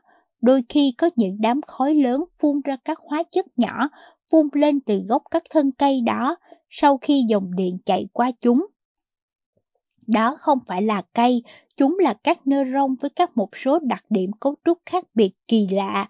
Ví dụ, lại gần một trong số các nơ rông đó chúng ta sẽ thấy cảm giác khi sờ vào một vỏ cây đóng một cách đáng kinh ngạc như đang chạm vào dầu, bởi đó chính là dầu. Trong phần thơm ngát của cơ thể người, bên ngoài các nơ rông, lớp phospholipid kép là chất quánh có trong dầu thực vật Majola, đó là kết cấu bên trong tạo nên hình dạng của nơ rông, giống như bộ xương hình thành vóc dáng của con người. Khi chúng ta đi sâu vào bên trong tế bào, một trong những thứ đầu tiên chúng ta sẽ nhìn thấy đó là bộ xương này. Nào chúng ta hãy cùng vào. Ngay lập tức tại nơi đó, chúng ta gặp một số lượng kẻ thù đông đến mức không thể chịu nổi. Chúng ta phải vượt qua một dàn các chất tạo thành bông protein tua tủa như san hô, bộ khung thần kinh. Mặc dù các chất tạo thành bông protein này làm cho các neuron có hình dáng không gian ba chiều, nhưng vẫn có rất nhiều phần bộ khung đang chuyển động không ngừng. Có lẽ là chúng ta phải thực hiện rất nhiều động tác di chuyển lắc léo. Tuy nhiên, hàng triệu phân tử vẫn lao vào chống lại con tàu của chúng ta, và cứ vài giây chúng ta lại giật nảy người lên vì dòng điện phóng ra, chúng ta không muốn ở đây thêm nữa. Đường bơi, chúng ta vừa thoát ra khỏi đoạn cuối của nơ rông. bây giờ chúng ta dường như đang trôi tự do trong một hẻm núi đầy nước, yên tĩnh, mênh mông, thay vì phải vượt qua mớ protein sắc nhọn đầy nguy hiểm ở xa xa phía trước, chúng ta có thể trông thấy bóng lờ mờ của một neuron khác. Chúng ta đang ở giữa khoảng cách hai neuron được gọi là đường tiếp hợp và nhận ra mình không đơn thương độc mã. Dường như chúng ta đang bơi cùng một nhóm lớn những phân tử nhỏ xíu, chúng tuôn trào ra khỏi các nơ rong mà chúng ta vừa viếng thăm và chạy tán loạn về phía nơ rong phía trước chúng ta. Chỉ trong vài giây, chúng đã bơi trở lại đường nơ rong chúng ta vừa rời đi. Chỉ trong nháy mắt, nơ rong đó nuốt ngay những phân tử này. Có nhiều loại phân tử khác nhau được gọi là neurotransmitter. Chúng hoạt động như những người đưa tin nhỏ và các neuron sử dụng chúng để truyền đạt thông tin qua hẻm núi, hay nói đúng hơn là đường tiếp hợp. Tế bào để các phân tử lọt qua này được gọi là neuron trước tiếp hợp, còn tế bào nhận chúng gọi là neuron sau tiếp hợp. Neuron giải phóng các chất hóa học này vào khớp thần kinh, thường phản ứng qua kích thích điện. neuron nhận chúng có thể phản ứng tiêu cực hoặc tích cực khi gặp các chất hóa học này, thực hiện một điều gì đó giống như cơn thịnh nộ của tế bào. Neuron có thể tự hóa khóa phần còn lại của thế giới neuroelectric quá trình ức chế hoặc neuron có thể trở thành chất kích thích điện. Điều đó cho phép một tín hiệu được truyền từ thần kinh trước tiếp hợp với thần kinh sau tiếp hợp. Trước đó, tôi đã tôi đã được kích hoạt và tôi chuyển những tin tốt lành này đến cho bạn, rồi các chất dẫn truyền thần kinh quay trở lại với các tế bào gốc, một tiến trình được gọi tên bằng thuật ngữ tái thông minh. Khi tế bào đã nuốt chúng, hệ thống này được khởi động lại và sẵn sàng cho một tín hiệu mới. Khi nhìn xung quanh môi trường tiếp hợp, chúng ta nhận thấy cánh rừng rộng lớn xa tít tắp. Các tế bào thần kinh này có vẻ phức tạp một cách đáng kinh ngạc. Hãy xem xét dòng neuron mà chúng ta đang trôi ở giữa. Chính là chúng ta đang ở giữa hai điểm kết nối. Bạn hãy tưởng tượng có hai cái cây bị những bàn tay khổng lồ nhổ bật rễ, quay cho bộ rễ của chúng đối diện rồi ép chúng lại với nhau. Đó chính là cách hai neuron tương tác với nhau trong bộ não. Đây là trường hợp đơn giản nhất. Thông thường có hàng nghìn neuron ép lại với nhau, tất cả xảy ra trong một phần nhỏ, đơn lẻ của căn nhà thần kinh. Các nhánh tạo thành những mối liên kết với nhau trong một sự phân nhánh hỗn độn, gần như không thể hiểu nổi. 10.000 điểm kết nối là một điển hình, mỗi điểm kết nối lại bị một khớp thần kinh ngăn cách. Những hẻm nước đó chính là nơi chúng ta đang trôi nổi. Chăm chú nhìn vào rừng cá ngựa dưới nước, chúng ta nhận thấy có vài diễn biến bị xáo trộn, giống như con rắn đang lắc lư theo tiếng sáo hóa học, một vài nhánh đó dường như cũng lay động. Rất hiếm khi đoạn cuối của một neuron phồng lên, đường kính tăng lên đáng kể. Đầu mút cuối của neuron khác bị tách ra ở giữa, giống như những tia lưỡi của con rắn, tạo thành hai điểm kết nối từ nơi trước kia chỉ có một điểm. Tiếng nổ điện rách cách qua các neuron đang chuyển động này rõ ràng đạt đến 250 dặm mỗi giờ, một số khá gần chúng ta, với những đám mây của các chất dẫn truyền thần kinh phủ đầy khoảng trống giữa các thân cây khi dòng điện chạy qua. Việc chúng ta nên hành động là tháo giày ra và chui ngay vào tàu hầm vì chúng ta đang ở đất thánh của neuron thần kinh. Điều chúng ta đang quan sát chính là quá trình bộ não con người đang học sự chuyển giao, Eric Kendall là nhà khoa học chịu trách nhiệm về việc nghiên cứu cơ sở tế bào của, của tiến trình này. Với nghiên cứu này vào năm 2000, ông đã được nhận giải Nobel cùng với hai nhà khoa học khác là Irvis Carson và Paul Greengard. Những khám phá quan trọng nhất của ông có thể sẽ khiến nhà phát minh Alfred Nobel phải tự hào. Kendall đã, đã chỉ ra rằng khi con người học hỏi một điều gì đó, hệ thống các dây thần kinh trong não họ thay đổi. Ông đã chứng minh rằng việc thu được những mẫu thông tin thậm chí rất nhỏ cũng liên quan cũng liên quan bình thường là con người học hỏi mọi thứ cũng giống như một loại loài ốc sên biển. Ngoài ốc sên biển và con người, ông còn nhận thấy điều đó ở các loài động vật khác. Ông nhận được một phần giải Nobel vì công việc cẩn trọng của ông đã mô tả quá trình suy nghĩ của hầu hết mọi sinh vật với đúng nghĩa của từ suy nghĩ. Chúng ta đã nhận thấy sự thay đổi về mặt vật lý trong khi tàu ngầm của chúng ta vẫn chạy lăn xăng xung quanh khoảng tiếp hợp giữa hai neuron. Ngay khi neuron lĩnh hội được điều gì đó, chúng vòng lên, lắc lư và tách đôi. Chúng phá vỡ các mối liên kết tại một điểm, lướt đến vùng gần đó và tạo nên các mối liên kết với những neuron mới. Nhiều neuron lưu lại tạo nên mối liên kết vững chắc với neuron khác, nâng cao hiệu quả sự truyền tải thông tin. Bạn có thể bị đau đầu khi chuyển suy nghĩ về một việc đang nằm sâu trong não bạn.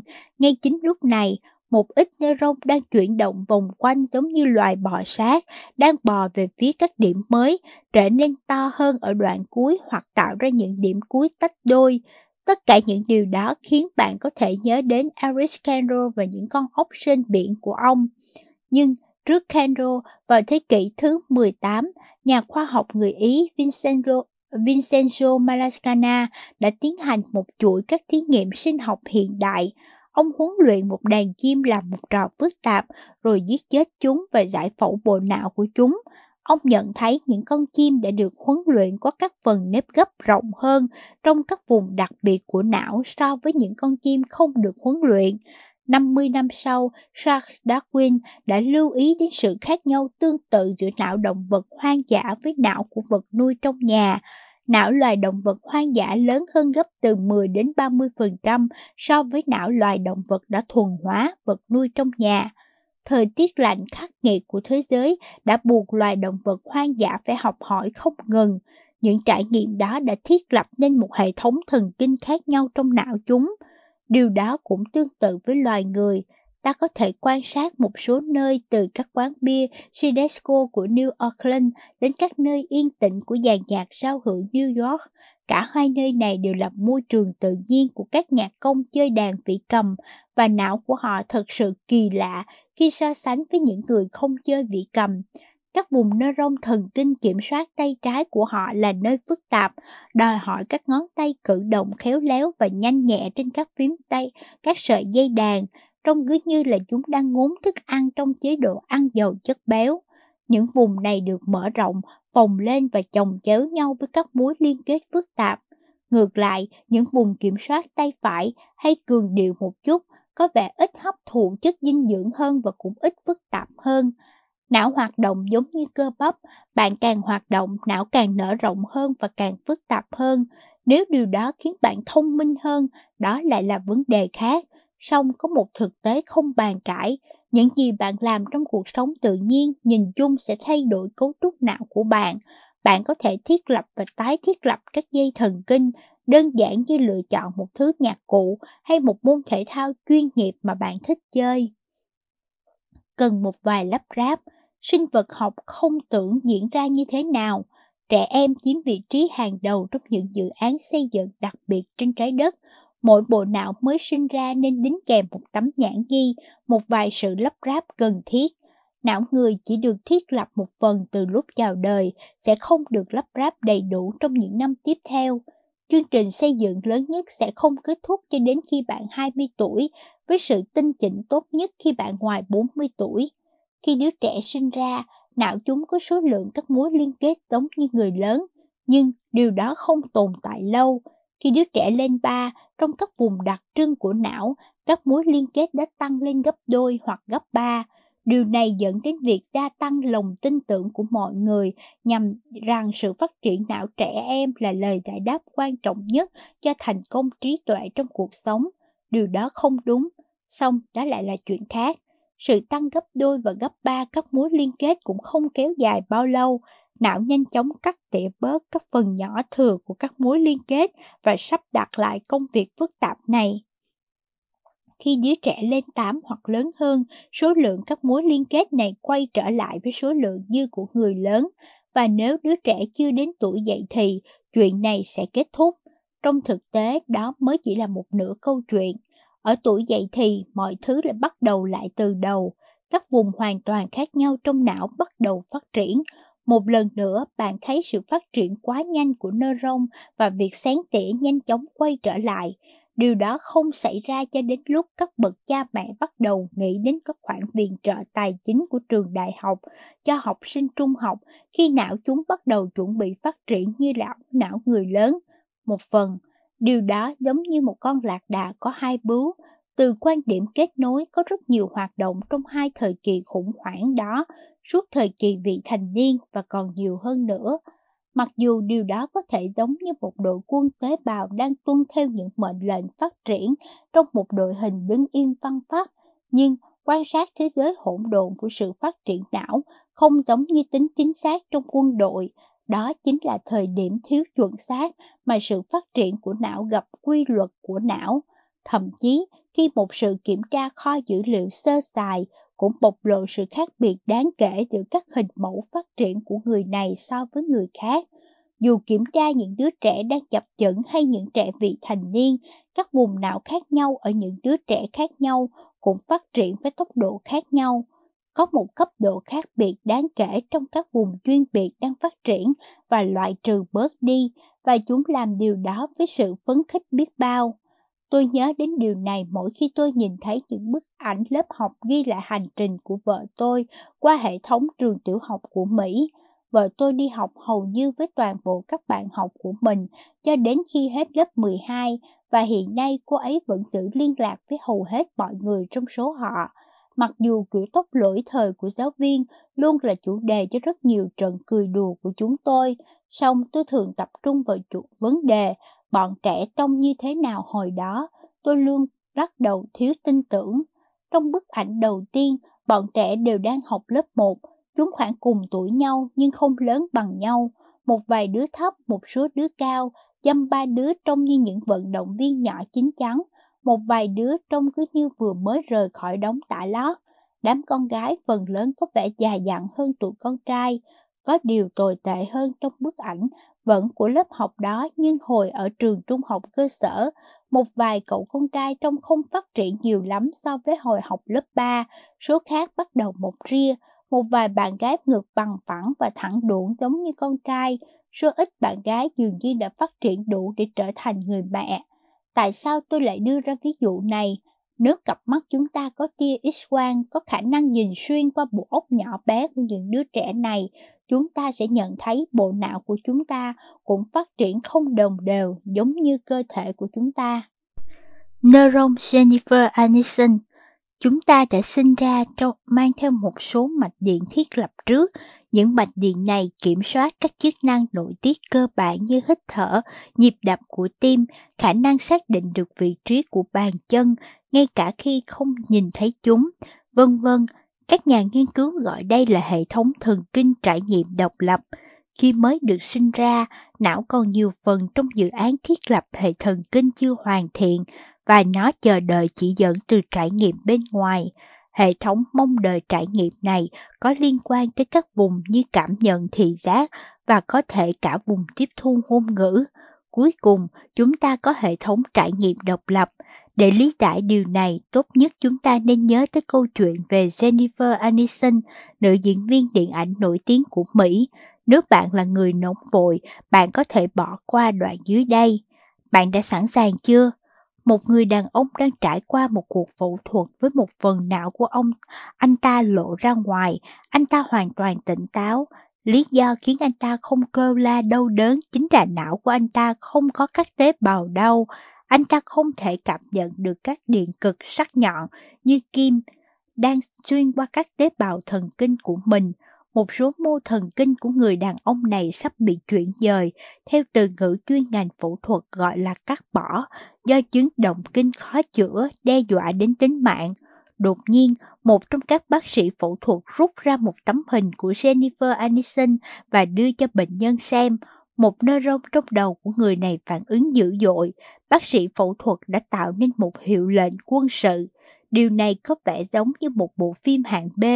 Thí nghiệm này thật sự đã được tiến hành.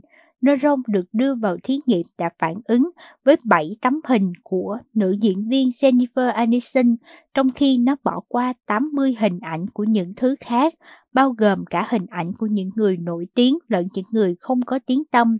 Nhà khoa học hàng đầu Kian Kiroga đã phát biểu, Lần đầu tiên chúng tôi nhìn thấy một neuron phản ứng với 7 tấm hình khác nhau của Jennifer Aniston và không với bất kỳ một thứ gì khác. Chúng tôi thật sự đã bật dậy khỏi ghế. Có một neuron ẩn giấu bên trong đầu bạn chỉ bị kích thích khi nhìn thấy Jennifer Aniston. Neuron Jennifer Aniston, điều này có thể diễn ra như thế nào? Chắc chắn không một điều gì trong lịch sử tiến hóa của chúng ta chỉ ra rằng Jennifer Aniston cư trú vĩnh viễn trong hệ thống thần kinh não chúng ta. Aniston thậm chí mãi đến năm 1969 mới ra đời và cũng có nhiều vùng trong não chúng ta được tạo ra từ hàng triệu năm trước mọi việc trở nên phức tạp hơn khi các nhà khoa học nghiên cứu cũng tìm ra một neuron chuyên biệt với Hansberry, nữ diễn viên điện ảnh Mỹ. Một tế bào trong não đàn ông không phản ứng trước các tấm hình của Jennifer Aniston hay bất cứ thứ gì khác ngoài của Bailey. Cũng có một neuron khác chỉ phản ánh với Bill Clinton. Không còn nghi ngờ gì nữa, ốc hài hước sẽ thật hữu ích trong khi tiến hành thể loại nghiên cứu này. Chào mừng bạn đến với thế giới của hệ thống thần kinh trải nghiệm độc lập của não, nơi phần lớn não được kết nối cứng nhưng không phải để được cứng, giống như một vũ công ba lê tuyệt đẹp được huấn luyện nghiêm khắc, chúng ta được kết nối cứng để có thể linh hoạt. Ngay lập tức, chúng ta có thể chia các não bộ trên thế giới ra thành hai loại, bộ não biết đến Jennifer Aniston và Harry Barry và bộ não không biết đến hai người này. Não của những người biết đến Jennifer Aniston và Holmes Berry không được thiết lập theo cùng một cách như não của những người kia. Điều quan sát này có vẻ hơi buồn cười nhưng lại bao hàm một khái niệm lớn hơn. Não chúng ta rất nhạy cảm trước những tác động từ bên ngoài, khiến cho hệ thống thiết lập não phụ thuộc vào nền văn hóa chúng ta đang sống. Thậm chí, ngay cả những cặp song sinh giống hệt nhau cũng không có hệ thống thiết lập não giống nhau. Hãy xem xét thí nghiệm về tư duy này. Giả sử một cặp nam song sinh trưởng thành thuê một bộ phim miêu nữ do Hansberry thủ vai, còn chúng ta đang ở trong chiếc tàu ngầm nhỏ sang trọng quan sát bộ não của họ khi họ xem phim. Mặc dù ở trong cùng một phòng, cùng ngồi trên một chiếc ghế bành, cặp song sinh này xem phim với những góc độ hơi khác nhau chúng tôi nhận thấy rằng não họ đang mã hóa những ký ức hình ảnh từ bộ phim theo cách khác hẳn nhau, một phần do họ không thể theo dõi bộ phim từ cùng một vị trí. Nhiều lần trong lúc xem phim, họ đã thiết lập bản thân mình theo cách thức hoàn toàn khác nhau. Một trong hai người song sinh trong ngày trước đó đã đọc phần đánh giá các bộ phim hành động ở các tờ tạp chí nước ngoài bìa có hình Paris. Trong lúc xem phim, não của người này cùng một lúc tiếp cận được với những ký ức trong tờ tạp chí. Chúng tôi quan sát thấy não anh ta đang bận rộn với việc so sánh và đối chiếu lời bình luận từ bài báo với bộ phim, đồng thời đánh giá xem anh ta có đồng tình với lời bình luận đó không. Người song sinh thứ hai còn lại không xem cuốn tạp chí đó, nên não của anh ta không diễn ra hoạt động này. Dù sự khác biệt có vẻ khá tinh tế, song hai bộ não đang cùng tạo ra những ký ức khác nhau về cùng một bộ phim. Đó chính là sức mạnh của quy luật trí não. Việc học tập dẫn đến những thay đổi về cấu trúc não. Những thay đổi này là độc đáo đối với mỗi cá nhân. Ngay cả các cặp song sinh giống hệt nhau, có những trải nghiệm giống nhau, nhưng bộ não cũng được thiết lập hoàn toàn khác nhau. Và bạn có thể lần theo tất cả những điều đó để trải nghiệm. Tại đường phố nơi bạn đang sống, có thể lúc này có một câu hỏi bất chợt hiện ra trong não bạn. Nếu mọi bộ não đều được thiết lập khác nhau, liệu chúng ta có thể hiểu gì về chúng không? Dĩ nhiên là có thể. Bộ não có hàng tỷ tế bào nỗ lực điện tập thể nỗ lực điện tập thể để tạo nên một con người đáng yêu, tuyệt vời là bạn, hay một sinh vật ít phức tạp hơn là ốc sên biển trong thí nghiệm của Kendall. Tất cả những dây thần kinh này hoạt động tương tự nhau, mỗi người sinh ra đều được trang bị một não cá ngựa, tuyến yên và vùng lưu trữ suy nghĩ điện hóa phức tạp nhất trên thế giới, vỏ não. Trong mỗi bộ não, những mô hình này hoạt động như nhau. Vậy chúng ta có thể lý giải như thế nào về tính cá nhân? Chúng ta hãy xem xét đường cao tốc. Nước Mỹ có một trong những hệ thống giao thông đường bộ lớn và chằng chịt nhất trên thế giới. Rất nhiều khái niệm khác nhau về đường đi đã tồn tại, từ các xa lộ liên bang, đường cao tốc thu lệ phí và đường quốc lộ, cho đến các đường phố thuộc khu dân cư, đường một làn xe và đường đất. Các đường nhỏ trong não người cũng đa dạng như vậy. Chúng ta cũng có nhiều điểm tương tự thuộc hệ thần kinh, giống như các xa lộ liên bang lớn, đường cao tốc thu phí và đường quốc lộ. Những con đường lớn này giống hệt nhau đối với tất cả mọi người, chức năng của chúng trong bạn cũng giống như trong tôi. Vậy nên ta có thể đoán biết được một phần lớn cấu trúc và chức năng của não, một đặc tính cho phép từ khoa học có thể gắn với từ thần kinh, đồng thời tạo ra việc làm cho những người như tôi. Sự tương tự này có thể là kết quả lớn nhất của chương trình phát triển bú kép mà chúng tôi đã nói đến lúc trước, đó chính là hệ thống trải nghiệm độc lập.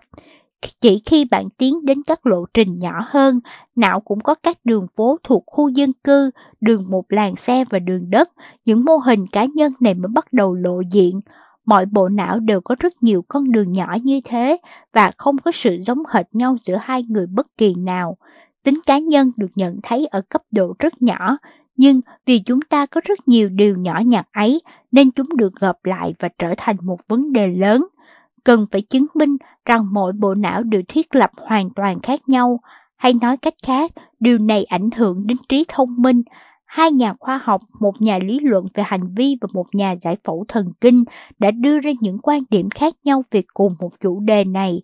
Nhà lý luận tin rằng có từ 7 đến 9 loại hình thông minh, nhà giải phẫu thần kinh cũng tin vào trí thông minh đa dạng đó và ông nghĩ rằng có thể có tới hàng tỷ dạng thông minh. Hãy cùng gặp gỡ Howard Gardner, nhà tâm lý học, nhà giáo dục và là cha đẻ của triết thuyết trí thông minh đa dạng. Gardner đã đưa ra giả thuyết về năng lực tư duy của con người quá đa dạng, đến nỗi không thể đo được bằng các chỉ số đơn giản. Ông vứt bỏ ý tưởng kiểm tra IQ và sau đó có cố gắng đặt lại câu hỏi về khả năng trí tuệ của con người. Giống như Jean Goudreau, đầy kinh nghiệm trong khu rừng thành thị, Gardner và các đồng nghiệp của ông đã quan sát hành động học tập tại trường học, nơi làm việc khi vui chơi và trong cuộc sống của những người thật việc thật. Ông bắt đầu chú ý đến các loại hình tài năng trí tuệ không được coi là thông minh mà con người sử dụng hàng ngày và cho rằng dứt khoát không thể chỉ đo đếm chúng bằng các bài kiểm tra IQ. Sau một thời gian dài suy xét, ông đã công bố những phát hiện mới của mình trong cuốn sách nhan đề Các trạng thái tư duy, thuyết trí thông minh đa dạng. Cuốn sách này đã gây nên một cuộc tranh cãi dữ dội cho đến ngày nay vẫn chưa gã ngã ngủ. Gardner tin rằng ông đã quan sát được ít nhất có 7 loại hình thông minh, lời nói, ngôn ngữ, âm nhạc, giai điệu, logic toán học, không gian, cơ thể, vận động, tương tác và nội tâm. Ông gọi chúng là những con đường dẫn tới các hoạt động bên trong tư duy con người. Các con đường này không luôn giao nhau, nhưng Gardner đã nói, nếu tôi biết bạn có năng khiếu âm nhạc, tôi có thể đoán bạn sẽ giỏi hoặc kém các mặt khác hay không với độ chính xác là 0%. Một số nhà nghiên cứu cho rằng Gardner dựa trên suy nghĩ chủ quan của mình chứ không dựa vào dữ liệu. Nhưng không một ai trong số những người phản đối ông lại công kích luận điểm cơ bản của ông là trí thông minh của con người là đa dạng. Cho đến nay, những nỗ lực của Gardner đã thể hiện sự cố gắng nghiêm túc đầu tiên nhằm cung cấp một sự thay thế cho việc mô tả nhận thức của con người bằng các con số. Vẽ sơ đồ não các loại hình thông minh có thể vượt qua con số 7 tỷ, sắp xỉ dân số thế giới. Bạn có thể hiểu được điều này khi quan sát nhà giải phẫu thần kinh tài năng George Ozeman xem xét bộ não được giải phẫu của một bé gái 4 tuổi.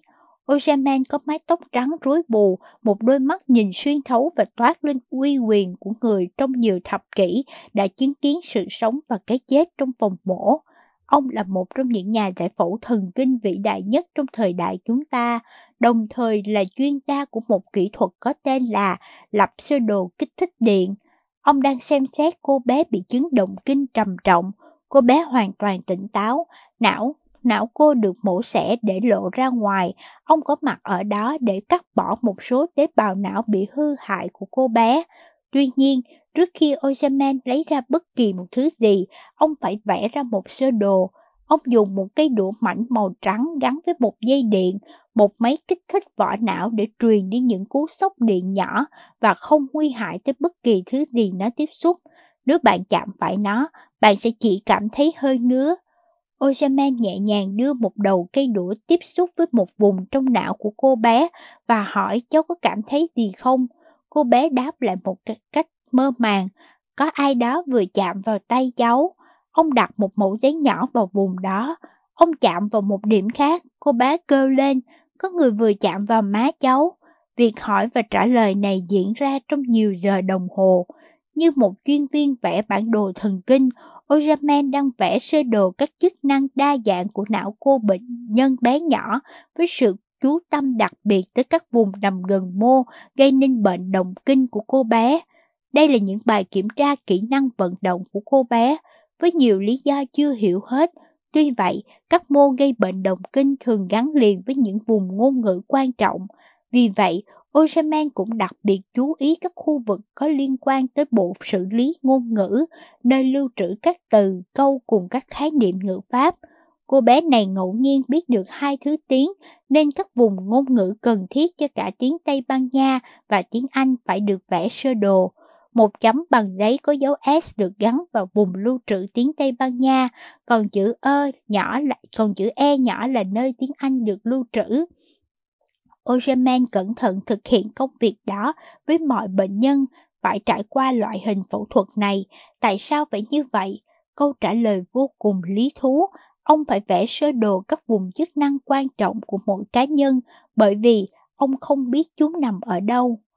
Oramen không thể dự đoán được chức năng của các vùng cụ thể trước ca phẫu thuật vì không có hai bộ não nào được thiết lập như nhau, cả về mặt cấu trúc lẫn mặt chức năng. Lấy ví dụ, từ danh từ đến động từ, hiện tượng ngữ pháp, mỗi chúng ta lưu trữ ngôn ngữ trong các vùng khác nhau, lựa chọn khu vực khác nhau cho các thành phần khác nhau. Những người sử dụng hai thứ tiếng thậm chí không lưu trữ tiếng Tây Ban Nha và tiếng Anh của họ ở những nơi giống nhau. Tính chất cá nhân này đã mê hoặc Ojaman trong nhiều năm. Ông đã kết hợp các sơ đồ não của 117 nạn nhân đã được ông bệnh nhân đã được ông phẫu thuật. Ông đã tìm thấy một điểm tại một vùng duy nhất mà khu vực ngôn ngữ quan trọng hay còn gọi là CRA của hầu hết mọi người đều nằm ở đó và chữ hầu hết ở đây có nghĩa là 79%. Dữ liệu từ việc vẽ sơ đồ kích thích điện có lẽ đã minh họa tốt nhất cho tính cá nhân của não, nhưng Ojaman cũng muốn biết những khác biệt này ổn định đến đâu trong suốt cuộc đời và có điểm nào trong số những khác biệt này dự báo được năng lực trí tuệ hay không. Ông đã tìm ra được nhiều câu trả lời thú vị cho cả hai câu hỏi trên. Trước tiên, các sơ đồ được tạo ra từ rất sớm và chúng vẫn giữ nguyên như thế suốt một đời người. Dù cho một hay hai thập kỷ đã trôi qua sau những lần phẫu thuật, các vùng được dành riêng cho một CLA chuyên biệt vẫn được giữ nguyên cho CLA đó. Ozenman cũng nhận thấy các khuôn mẫu CLA nhất định có thể dự báo khả năng về ngôn ngữ, ít nhất được tính bằng bài trắc nghiệm IQ nói trước khi phẫu thuật. Nếu bạn muốn giỏi một ngôn ngữ hoặc ít nhất là làm tốt bài kiểm tra, đừng để cho nếp cụ não thái dương cấp cao nắm giữ CRA của bạn. Nếu vậy, khả năng nói của bạn sẽ rất kém. Cũng nên đảm bảo rằng toàn bộ khuôn mẫu CRA của bạn có một dấu vết nhỏ và khá tập trung. Nếu khuôn mẫu CRA của bạn được phân bố quá rộng, bạn sẽ ghi được số điểm khá thấp. Phát hiện này rất thiết thực và không phụ thuộc vào tuổi tác. Chúng đã được chứng minh ở những người ít tuổi như trẻ mẫu giáo và những người cao tuổi như Alan Greenspan. Não người không chỉ được thiết lập riêng cho mỗi cá nhân, mà sự khác biệt về thần kinh đó cũng có thể dự đoán được khả năng thể hiện, ít nhất là về mặt ngôn ngữ. Các ý tưởng, những dữ liệu này liệu có ý nghĩa gì đối với các hệ thống trường học đang trông đợi mọi bộ não đều học tập như nhau? liệu có ý nghĩa gì trong việc cư xử với tất cả mọi người như nhau trong công việc, đặc biệt trong nền kinh tế toàn cầu đang tràn ngập các trải nghiệm văn hóa đa dạng.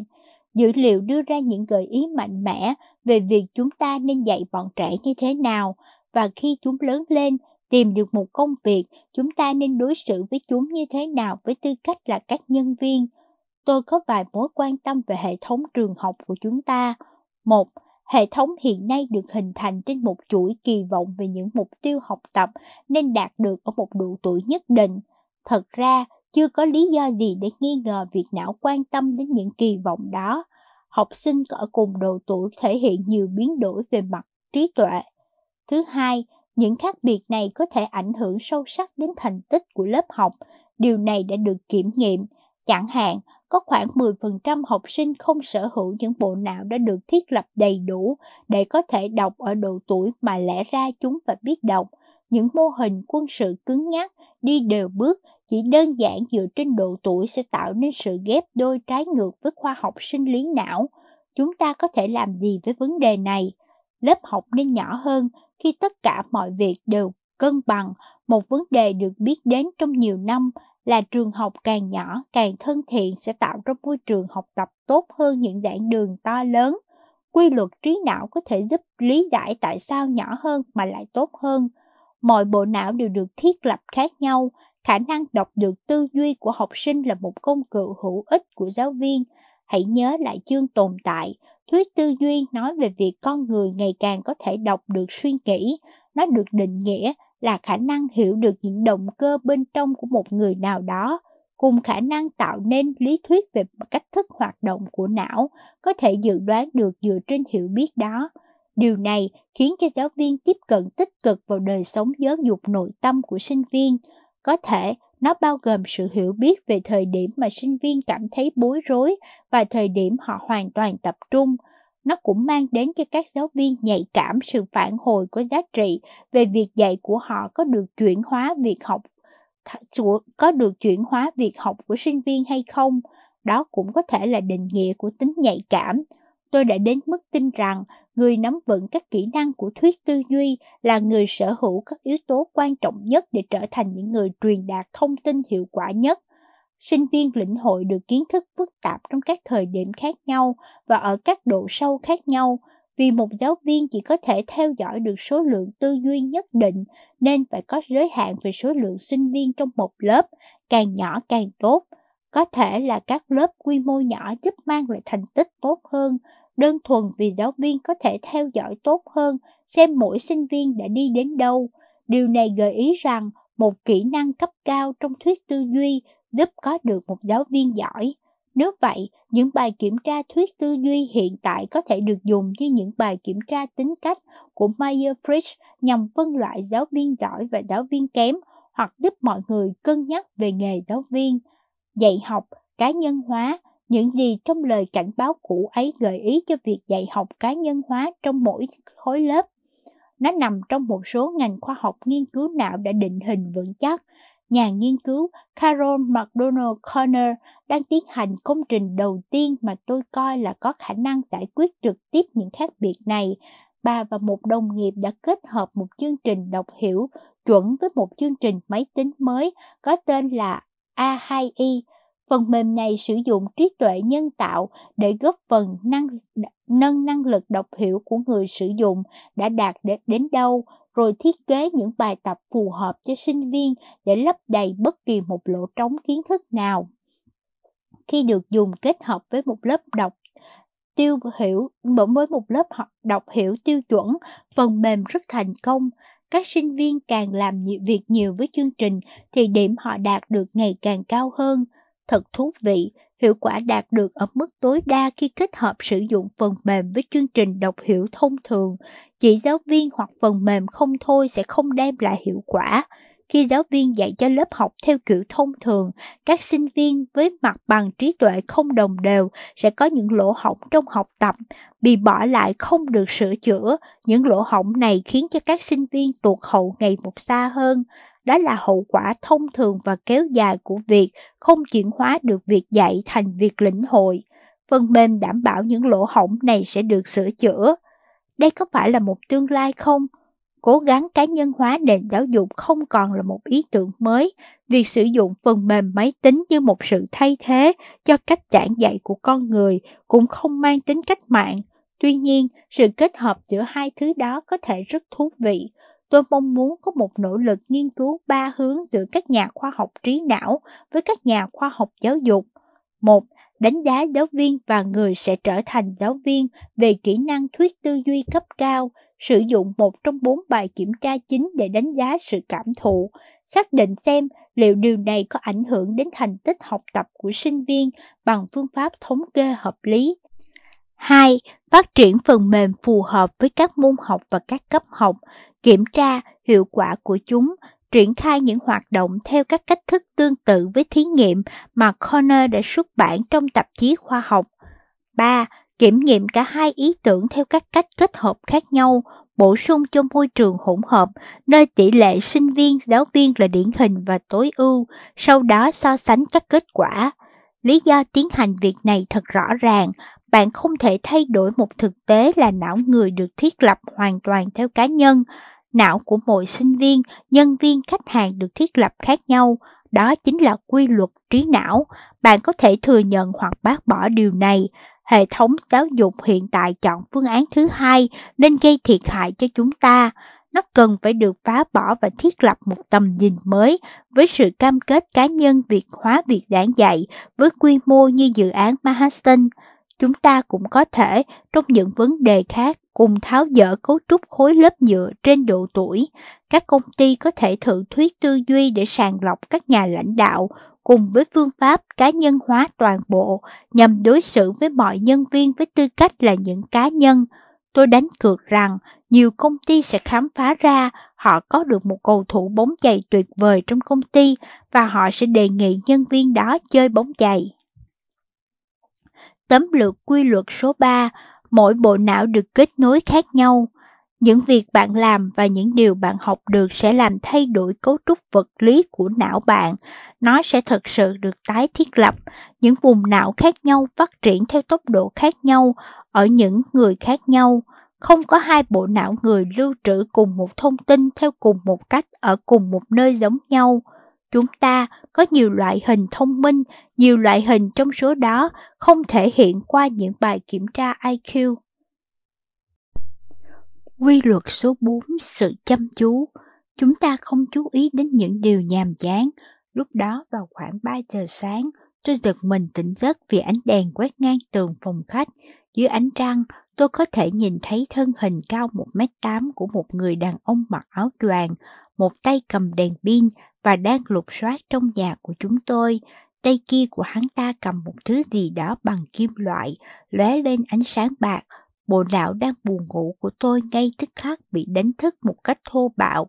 Nó cảnh báo cho tôi biết rằng nhà tôi sắp bị một gã trẻ tuổi hơn, to lớn hơn và có súng trong tay ăn trộm. Tim tôi đập mạnh, đầu gối run lẩy bẩy. Tôi run rẩy về với lấy điện thoại gọi cho cảnh sát, rồi bật đèn, đi đến canh gác bên ngoài phòng của bọn trẻ và cầu nguyện. Thật kỳ diệu, một xe cảnh sát đã ở ngay gần đó và bấm còi chỉ một phút sau khi tôi gọi điện. Tất cả diễn biến quá nhanh khiến kẻ chuẩn bị tấn công nhà tôi phải chạy trốn, bỏ lại chiếc xe của hắn trên đường, động cơ xe vẫn đang hoạt động, hắn ta nhanh chóng bị bắt. Trải nghiệm đó chỉ kéo dài 45 giây, nhưng mọi chi tiết của nó mãi in sâu trong trí nhớ của tôi, từ đường nét chiếc áo khoác của gã thanh niên cho đến hình dạng khẩu súng. Nếu chúng ta tập trung chú ý, thì việc học tập có tốt hơn không? Câu trả lời thật ngắn gọn, bạn có thể tin chắc là có. Não tôi hoàn toàn tỉnh táo, chừng nào tôi còn sống thì tôi sẽ không quên trải nghiệm đó. Bộ não càng chú ý tới các nhân, các tác nhân kích thích nào đó thì thông tin được mã hóa sẽ càng chi tiết hơn và được lưu giữ. Điều đó có liên quan đến các nhân viên, sinh viên và con cái bạn. Một mối liên hệ mạnh mẽ giữa sự chăm chú và việc học tập đã được chỉ ra trong những nghiên cứu về lớp học từ 100 năm trước và cả trong một nghiên cứu mới được tiến hành tuần trước. Câu chuyện vẫn nhất quán như thế, dù bạn là một đứa trẻ chưa đến tuổi đi học đầy háo hức hay một sinh viên năm cuối đang chán ngấy, càng tập trung thì bạn sẽ càng học tốt hơn. Sự chú ý cải thiện khả năng ghi nhớ các tài liệu học, tính chính xác và rõ ràng trong bài viết, môn toán, môn khoa học, mọi loại hình học tập đã từng được kiểm nghiệm. Vì thế tôi đặt ra câu hỏi này trong bất kỳ một khóa học cao đẳng nào tôi đã từng giảng dạy. Giả sử có một lớp học với sự hứng thú ở mức trung bình, không quá chán và cũng không quá say mê. Khi nào thì bạn bắt đầu xem đồng hồ và mong lớp học kết thúc? Luôn có một vài người lúng túng và lo lắng, vài người mỉm cười, còn phần lớn thì im lặng. Cuối cùng, một ai đó thốt lên, 10 phút, thưa tiến sĩ Medina. Thế tại sao lại là 10 phút?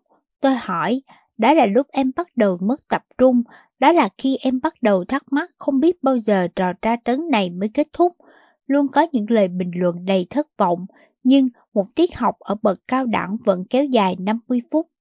Những nghiên cứu đáng tin cậy xác nhận lại thắc mắc không chính thức của tôi. Trước khi một phần tư thời gian đầu tiên của một tiết dạy điển hình trôi qua, mọi người thường ghi tên rồi ra về. Nếu việc duy trì được sự chú ý của ai đó đối với bài giảng được xem là một công việc kinh doanh, thì có lẽ tỷ lệ là 50-80% thất bại. Điều gì sẽ xảy ra trong khoảng 10 phút để dẫn đến vấn đề này? Không một ai biết. Bộ não dường như lựa chọn theo một khuôn mẫu thời gian cố định nào đó, chắc chắn bị ảnh hưởng bởi cả nền văn hóa lẫn kiểu gen. Thực tế này đã đặt ra một yêu cầu đối với việc giảng dạy và kinh doanh, tìm cách để đánh thức và sau đó duy trì sự chú ý của một ai đó trong một khoảng thời gian nhất định. Nhưng phải làm thế nào để trả lời câu hỏi đó chúng ta cần khám phá vài phần phức tạp trong lĩnh vực thần kinh. Chúng ta sẽ nghiên cứu thế giới đặc biệt trong sự chú ý của con người bao gồm những gì sẽ diễn ra trong não khi chúng ta bắt đầu chú ý đến một điều gì đó, tầm quan trọng của cảm xúc và điều hoang tưởng về sự làm việc đa nhiệm. Xin hãy chú ý, trong lúc bạn đang đọc đoạn văn này, hàng triệu neuron giác quan trong não bạn đang hoạt động đồng thời, tất cả đều mang những thông điệp, mỗi thông điệp đều cố gắng thu hút sự chú ý của bạn. Chỉ một số là thành công trong việc thâm nhập vào nhận thức của bạn, số còn lại sẽ bị lờ đi một phần hoặc toàn bộ. Thật đáng kinh ngạc, bạn sẽ dễ dàng thay đổi được sự cân bằng này. Sống thừa nhận dễ dàng được phát tới nhiều thông điệp bạn từng bỏ qua trước đây. Khi đang đọc câu này, bạn có thể cảm nhận được ban đặt bạn đang đặt khuỷu tay ở đâu không? Những thông điệp thu hút sự chú ý của bạn được kết nối với trí nhớ, mối quan tâm và nhận thức. Trí nhớ Trí nhớ ảnh hưởng sâu sắc tới những gì chúng ta chú ý. Trong cuộc sống hàng ngày, chúng ta dùng trải nghiệm trước đây để dự đoán nơi chúng ta nên chú ý đến. Môi trường khác nhau sẽ sản sinh ra những kỳ vọng khác nhau. Điều này đã được nhà khoa học Shea Diamond minh họa rõ nét trong quyển sách Súng vi trùng và và thép. Ông mô tả một chuyến du hành thám hiểm xuyên qua rừng nhiệt đới cùng những người New Guinea bản xứ. Ông thuật lại rằng những người bản xứ này có khuynh hướng thực hiện kém các công việc mà người phương Tây thường được huấn luyện từ bé, nhưng họ không hề ngu ngốc. Họ có thể phát hiện thấy những thay đổi nhỏ nhất trong rừng. Họ giỏi lần theo dấu vết giả thú hoặc tìm kiếm đường về nhà. Họ biết loài côn trùng nào không nên động vào, biết nơi nào có thức ăn. Họ có thể dừng lên và phá bỏ những nơi trú ẩn một cách dễ dàng. Đa Minh, người chưa từng sống ở những nơi như thế, không có khả năng chú ý đến điều này. Nếu ông phải làm bài kiểm tra về các vấn đề này, ông cũng sẽ làm rất kém. Văn hóa cũng có ảnh hưởng ngay cả khi sinh thái học cơ thể tương tự nhau. Chẳng hạn, người châu Á sống ở thành thị rất quan tâm đến bối cảnh của một cảnh tượng mà họ nhìn thấy và mối quan hệ giữa các đồ vật xung quanh với cảnh nền. Người Mỹ thành thị thì lại khác, Họ quan tâm đến những thứ quan trọng phía trước cảnh nền, ít nhận thức về khung cảnh hơn. Những khác biệt đó có thể ảnh hưởng đến cách một người nhận thức về công việc kinh doanh hay một tiết học trên lớp. Mối quan tâm, may thay có vài nét tương đồng giữa các nền văn hóa. Ví dụ như, từ lâu chúng ta đã biết rằng mối quan tâm hay tầm quan trọng có mối liên hệ chặt chẽ với sự chú ý. Các nhà nghiên cứu đôi khi gọi điều này là sự thức tỉnh mối liên hệ chính xác của nó với sự chú ý vẫn còn là điều bí ẩn. Liệu mối quan tâm có tạo nên sự chú ý? Chúng ta biết rằng bộ não không ngừng quét qua tầm nhận thức của các giác quan, cùng những sự kiện được đánh giá là mối quan tâm tiềm năng hay có sự quan trọng tiềm năng. Càng có nhiều sự kiện quan trọng hơn thì sẽ càng có nhiều sự chú ý hơn. Liệu có chiều ngược lại không? Liệu sự chú ý có tạo ra mối quan tâm hay không? Những chuyên viên marketing cũng nghĩ như vậy. Trong nhiều năm, họ đã hiểu rằng các tác nhân kích thích mới không bình thường, khó dự đoán, hiếm có là cách hiệu quả nhằm thu hút sự chú ý để tạo nên mối quan tâm. Một ví dụ điển hình là quảng cáo trên báo của rượu Tequila Soja Conemorativo, một loại rượu truyền thống có độ cồn cao của Mexico. Trong quảng cáo, đó là hình ảnh một người đàn ông đã lớn tuổi, nhếch nhác, có râu, đội một chiếc mũ rộng vành và miệng cười toe toét để lộ ra một chiếc răng độc nhất. Dòng chữ in phía trên miệng của ông ta, người đàn ông này chỉ có một lỗ hổng. Một dòng chữ lớn hơn nằm phía dưới ghi, cuộc sống thật khắc nghiệt, rượu tequila của thì không nên để như thế. Đi ngược lại các chiến lược marketing cho rượu tequila lớn nhất bao gồm 20 cái gì đó, mặc quần áo bó, nhảy múa trong bữa tiệc. Quảng cáo này có hiệu quả trong việc sử dụng sự chú ý để tạo ra mối quan tâm. Nhận thức Tất nhiên chúng ta phải nhận thức được về một điều gì đó thu hút sự chú ý của chúng ta. Bạn có thể hình dung được khó khăn trong việc nghiên cứu một khái niệm phù du như vậy. Chúng ta không biết vị trí thần kinh của ý thức, được định nghĩa không rõ ràng như một phần của trí não nơi tồn tại sự nhận thức. Dữ liệu chính xác nhất chỉ ra rằng có nhiều hệ thống được phân tán khắp trong não. Chúng ta cần có rất nhiều nghiên cứu nữa thì mới có thể hoàn toàn hiểu được cơ chế sinh học của sự chú ý. có một nhà khoa học nổi tiếng, người đã từng nghiên cứu sự nhận thức ở mức lâm sàng, đã là tiến sĩ Oliver Sacks, một nhà thần kinh học đầy nhiệt huyết và cũng là nhà văn lớn, một trong những tình huống lý thú nhất lần đầu tiên được mô tả trong cuốn sách bán chạy nhất của ông. Người đàn ông đã nhầm vợ mình với một chiếc mũ. Sacks mô tả một phụ nữ lớn tuổi tuyệt vời mà ông đang chữa trị, thông minh, nói năng lưu loát với một ốc hài hước bẩm sinh. Bà bị tổn thương nghiêm trọng ở khu vực phía sau não, khiến bà chịu một tổn thất bất thường nhất. Bà mất đi khả năng chú ý đến bất kỳ thứ gì ở phía phía bên trái của mình. Bà có thể lấy được những đồ vật nằm ở nửa bên phải tầm nhìn của bà. Bà chỉ có thể thoa son ở nửa bên phải khuôn mặt.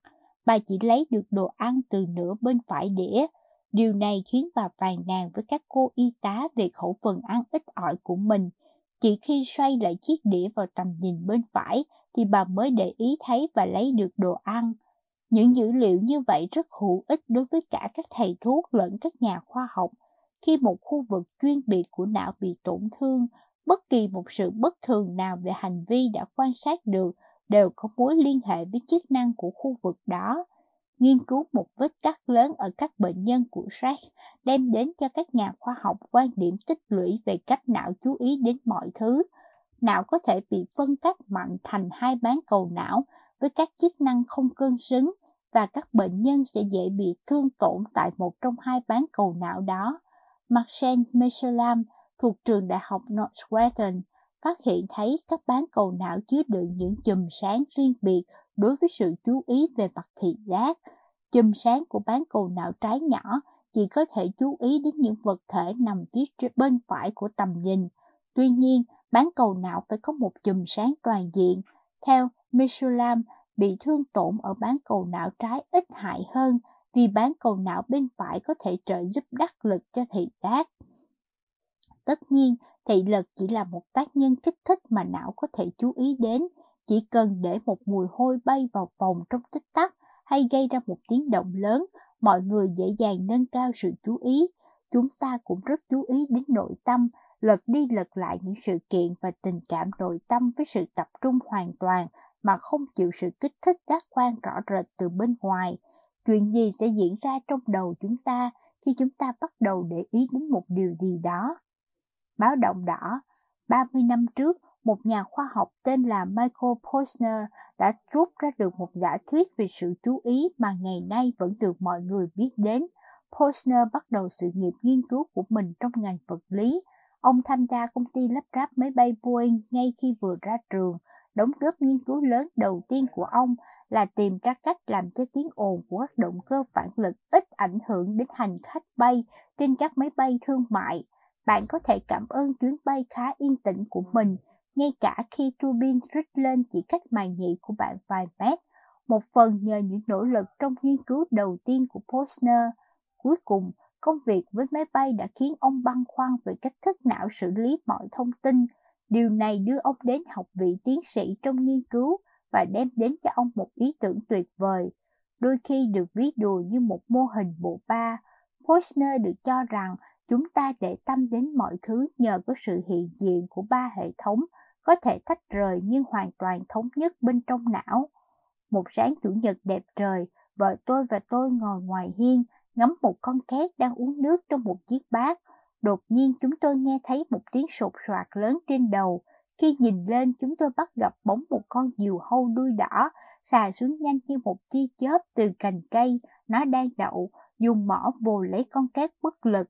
Khi con chim ăn thịt xà xuống cách chỗ chúng tôi chưa đầy một mét, máu của con cát nhỏ giọt xuống bàn của chúng tôi. Bắt đầu là một bữa ăn nhàn hạ, nhưng lại kết thúc bằng một dấu ấn bạo lực của một hành vi tàn bạo ở thế giới thực. Chúng tôi lặng im, choáng váng. Trong mô hình của Posner, các chức năng của hệ thống thứ nhất ở não giống với một công việc gồm hai nhiệm vụ của một nhân viên bảo vệ viện bảo tàng, giám sát và bảo động. Ông gọi nó là mạng lưới cảnh báo hay mạng lưới thức tỉnh. Nó theo dõi môi trường giác quan đối với bất kỳ một hoạt động khác thường nào. Đây là mức độ chú ý thông thường của não. Chúng ta đối với thế giới, mọi một điều kiện được gọi là sự cảnh báo bên trong. Vợ tôi và tôi sử dụng mạng lưới này khi nhấp trà và quan sát con két. Nếu hệ thống phát hiện ra một điều gì đó bất thường như tiếng sột soạt của con diều hâu chẳng hạn, nó có thể phát ra tiếng báo động toàn não. Đó là khi sự cảnh báo bên trong chuyển thành sự chú ý đặc biệt được gọi là sự cảnh báo thời kỳ. Sau sự báo động, chúng tôi chuyển hướng về phía tác nhân kích thích đang hiện diện, kích hoạt mạng lưới thứ hai. Chúng tôi có thể quay đầu về hướng tác nhân kích thích, giọng tay lên, có thể là di chuyển về phía hoặc ra xa một thứ gì đó. Đó là lý do khiến cả tôi và lại vợ vợ tôi ngay tức khắc quay đầu rời khỏi con két, hướng về cái bóng đang lớn dần của con diều hâu. Mục đích là để có thêm thông tin về tác nhân kích thích, cho phép não quyết định phải làm gì. Bosner đặt tên cho hệ thống này là mạng lưới định hướng. Hệ thống thứ ba, mạng lưới thực thi, điều khiển các hành vi kiểu Ôi lạ chưa, tôi phải làm gì bây giờ? Những hành vi này bao gồm việc đặt ra các ưu tiên, lên kế hoạch cho cả quá trình, kiểm soát các xung điện, đo lường hậu quả của hành động hay nâng cao sự chú ý. Đối với tôi và vợ tôi, đó là sự đoán phán đến im lặng. Vậy, chúng ta có khả năng phát hiện ra một tác nhân kích thích mới, khả năng quay về phía nó và khả năng quyết định việc nên làm dựa trên bản chất của nó. Mô hình của Posner đưa ra những dự đoán có thể kiểm nghiệm các chức năng và sự chú ý của não, dẫn tới những khám phá về thần kinh được viết thành rất nhiều tập sách. Từ trước đến nay, có hàng trăm đặc trưng về hành vi ứng xử đã được khám phá. Bốn đặc trưng có tiềm năng thực tiễn đáng kể là các cảm xúc, ý nghĩa, làm việc đa nhiệm và tính toán thời gian. Một, các cảm xúc thu hút được sự chú ý. Những sự kiện đầy cảm xúc có khuynh hướng dễ nhớ hơn các sự kiện trung lập. Tuy ý tưởng này dường như rõ rệt về mặt trực giác, song thật khó để chứng minh bằng khoa học vì cộng đồng nghiên cứu vẫn còn đang tranh luận về bản chất thật sự của cảm xúc. Một lĩnh vực nghiên cứu quan trọng là ảnh hưởng của cảm xúc đối với việc học tập. Một sự kiện tràn đầy cảm xúc thường được gọi là ECS, Emotionally Competent Stimulus, tên viết tắt của các tác nhân kích thích có tiềm năng cảm xúc, là loại hình được xử lý tốt nhất của các tác nhân kích thích bên ngoài đã được đo lường. Những sự kiện tràn đầy cảm xúc tồn tại lâu hơn trong ký ức của chúng ta và có thể được nhớ lại với độ, độ chính xác cao hơn các ký ức trung lập. Đặc trưng này thường được sử dụng có hiệu quả nhất trong quảng cáo truyền hình và đôi khi kèm theo sự tranh luận gây gắt nhất. Hãy xem xét một tiết mục quảng cáo truyền hình cho xe ô tô Volkswagen Passat. Mở đầu là hình ảnh hai người đàn ông đang trò chuyện trong ô tô. Họ đang có một cuộc tranh luận nóng bỏng về việc một trong hai người đã lạm dụng từ thích trong hội thoại. Trong lúc cuộc tranh luận đang tiếp diễn, người xem nhìn thấy qua cửa sổ ghế hành khách một chiếc xe khác đang lao về phía hai người này. Chiếc xe đó nghiền nát họ. Có những tiếng la hét, tiếng kính vỡ, những khung hình lướt qua cho thấy hình ảnh hai người này đang nảy lên trong ô tô. Một khối kim loại đã bị vặn xoắn. Cảnh tiếp theo không thể tin nổi vào mắt mình nữa là hình ảnh hai người đàn ông đang đứng bên ngoài chiếc Volkswagen bị hỏng nặng. Để nhấn mạnh thêm cho lời chêm vào nổi tiếng, dòng chữ thật an toàn nhấp nháy trên màn hình. Màn quảng cáo kết thúc với hình ảnh một chiếc Passat khác. Chiếc xe này còn nguyên vẹn và hoàn hảo với mức đánh giá an toàn về tai nạn xe hơi là 5 sao. Đó là một quảng cáo kéo dài 30 giây đáng nhớ, thậm chí gây náo động.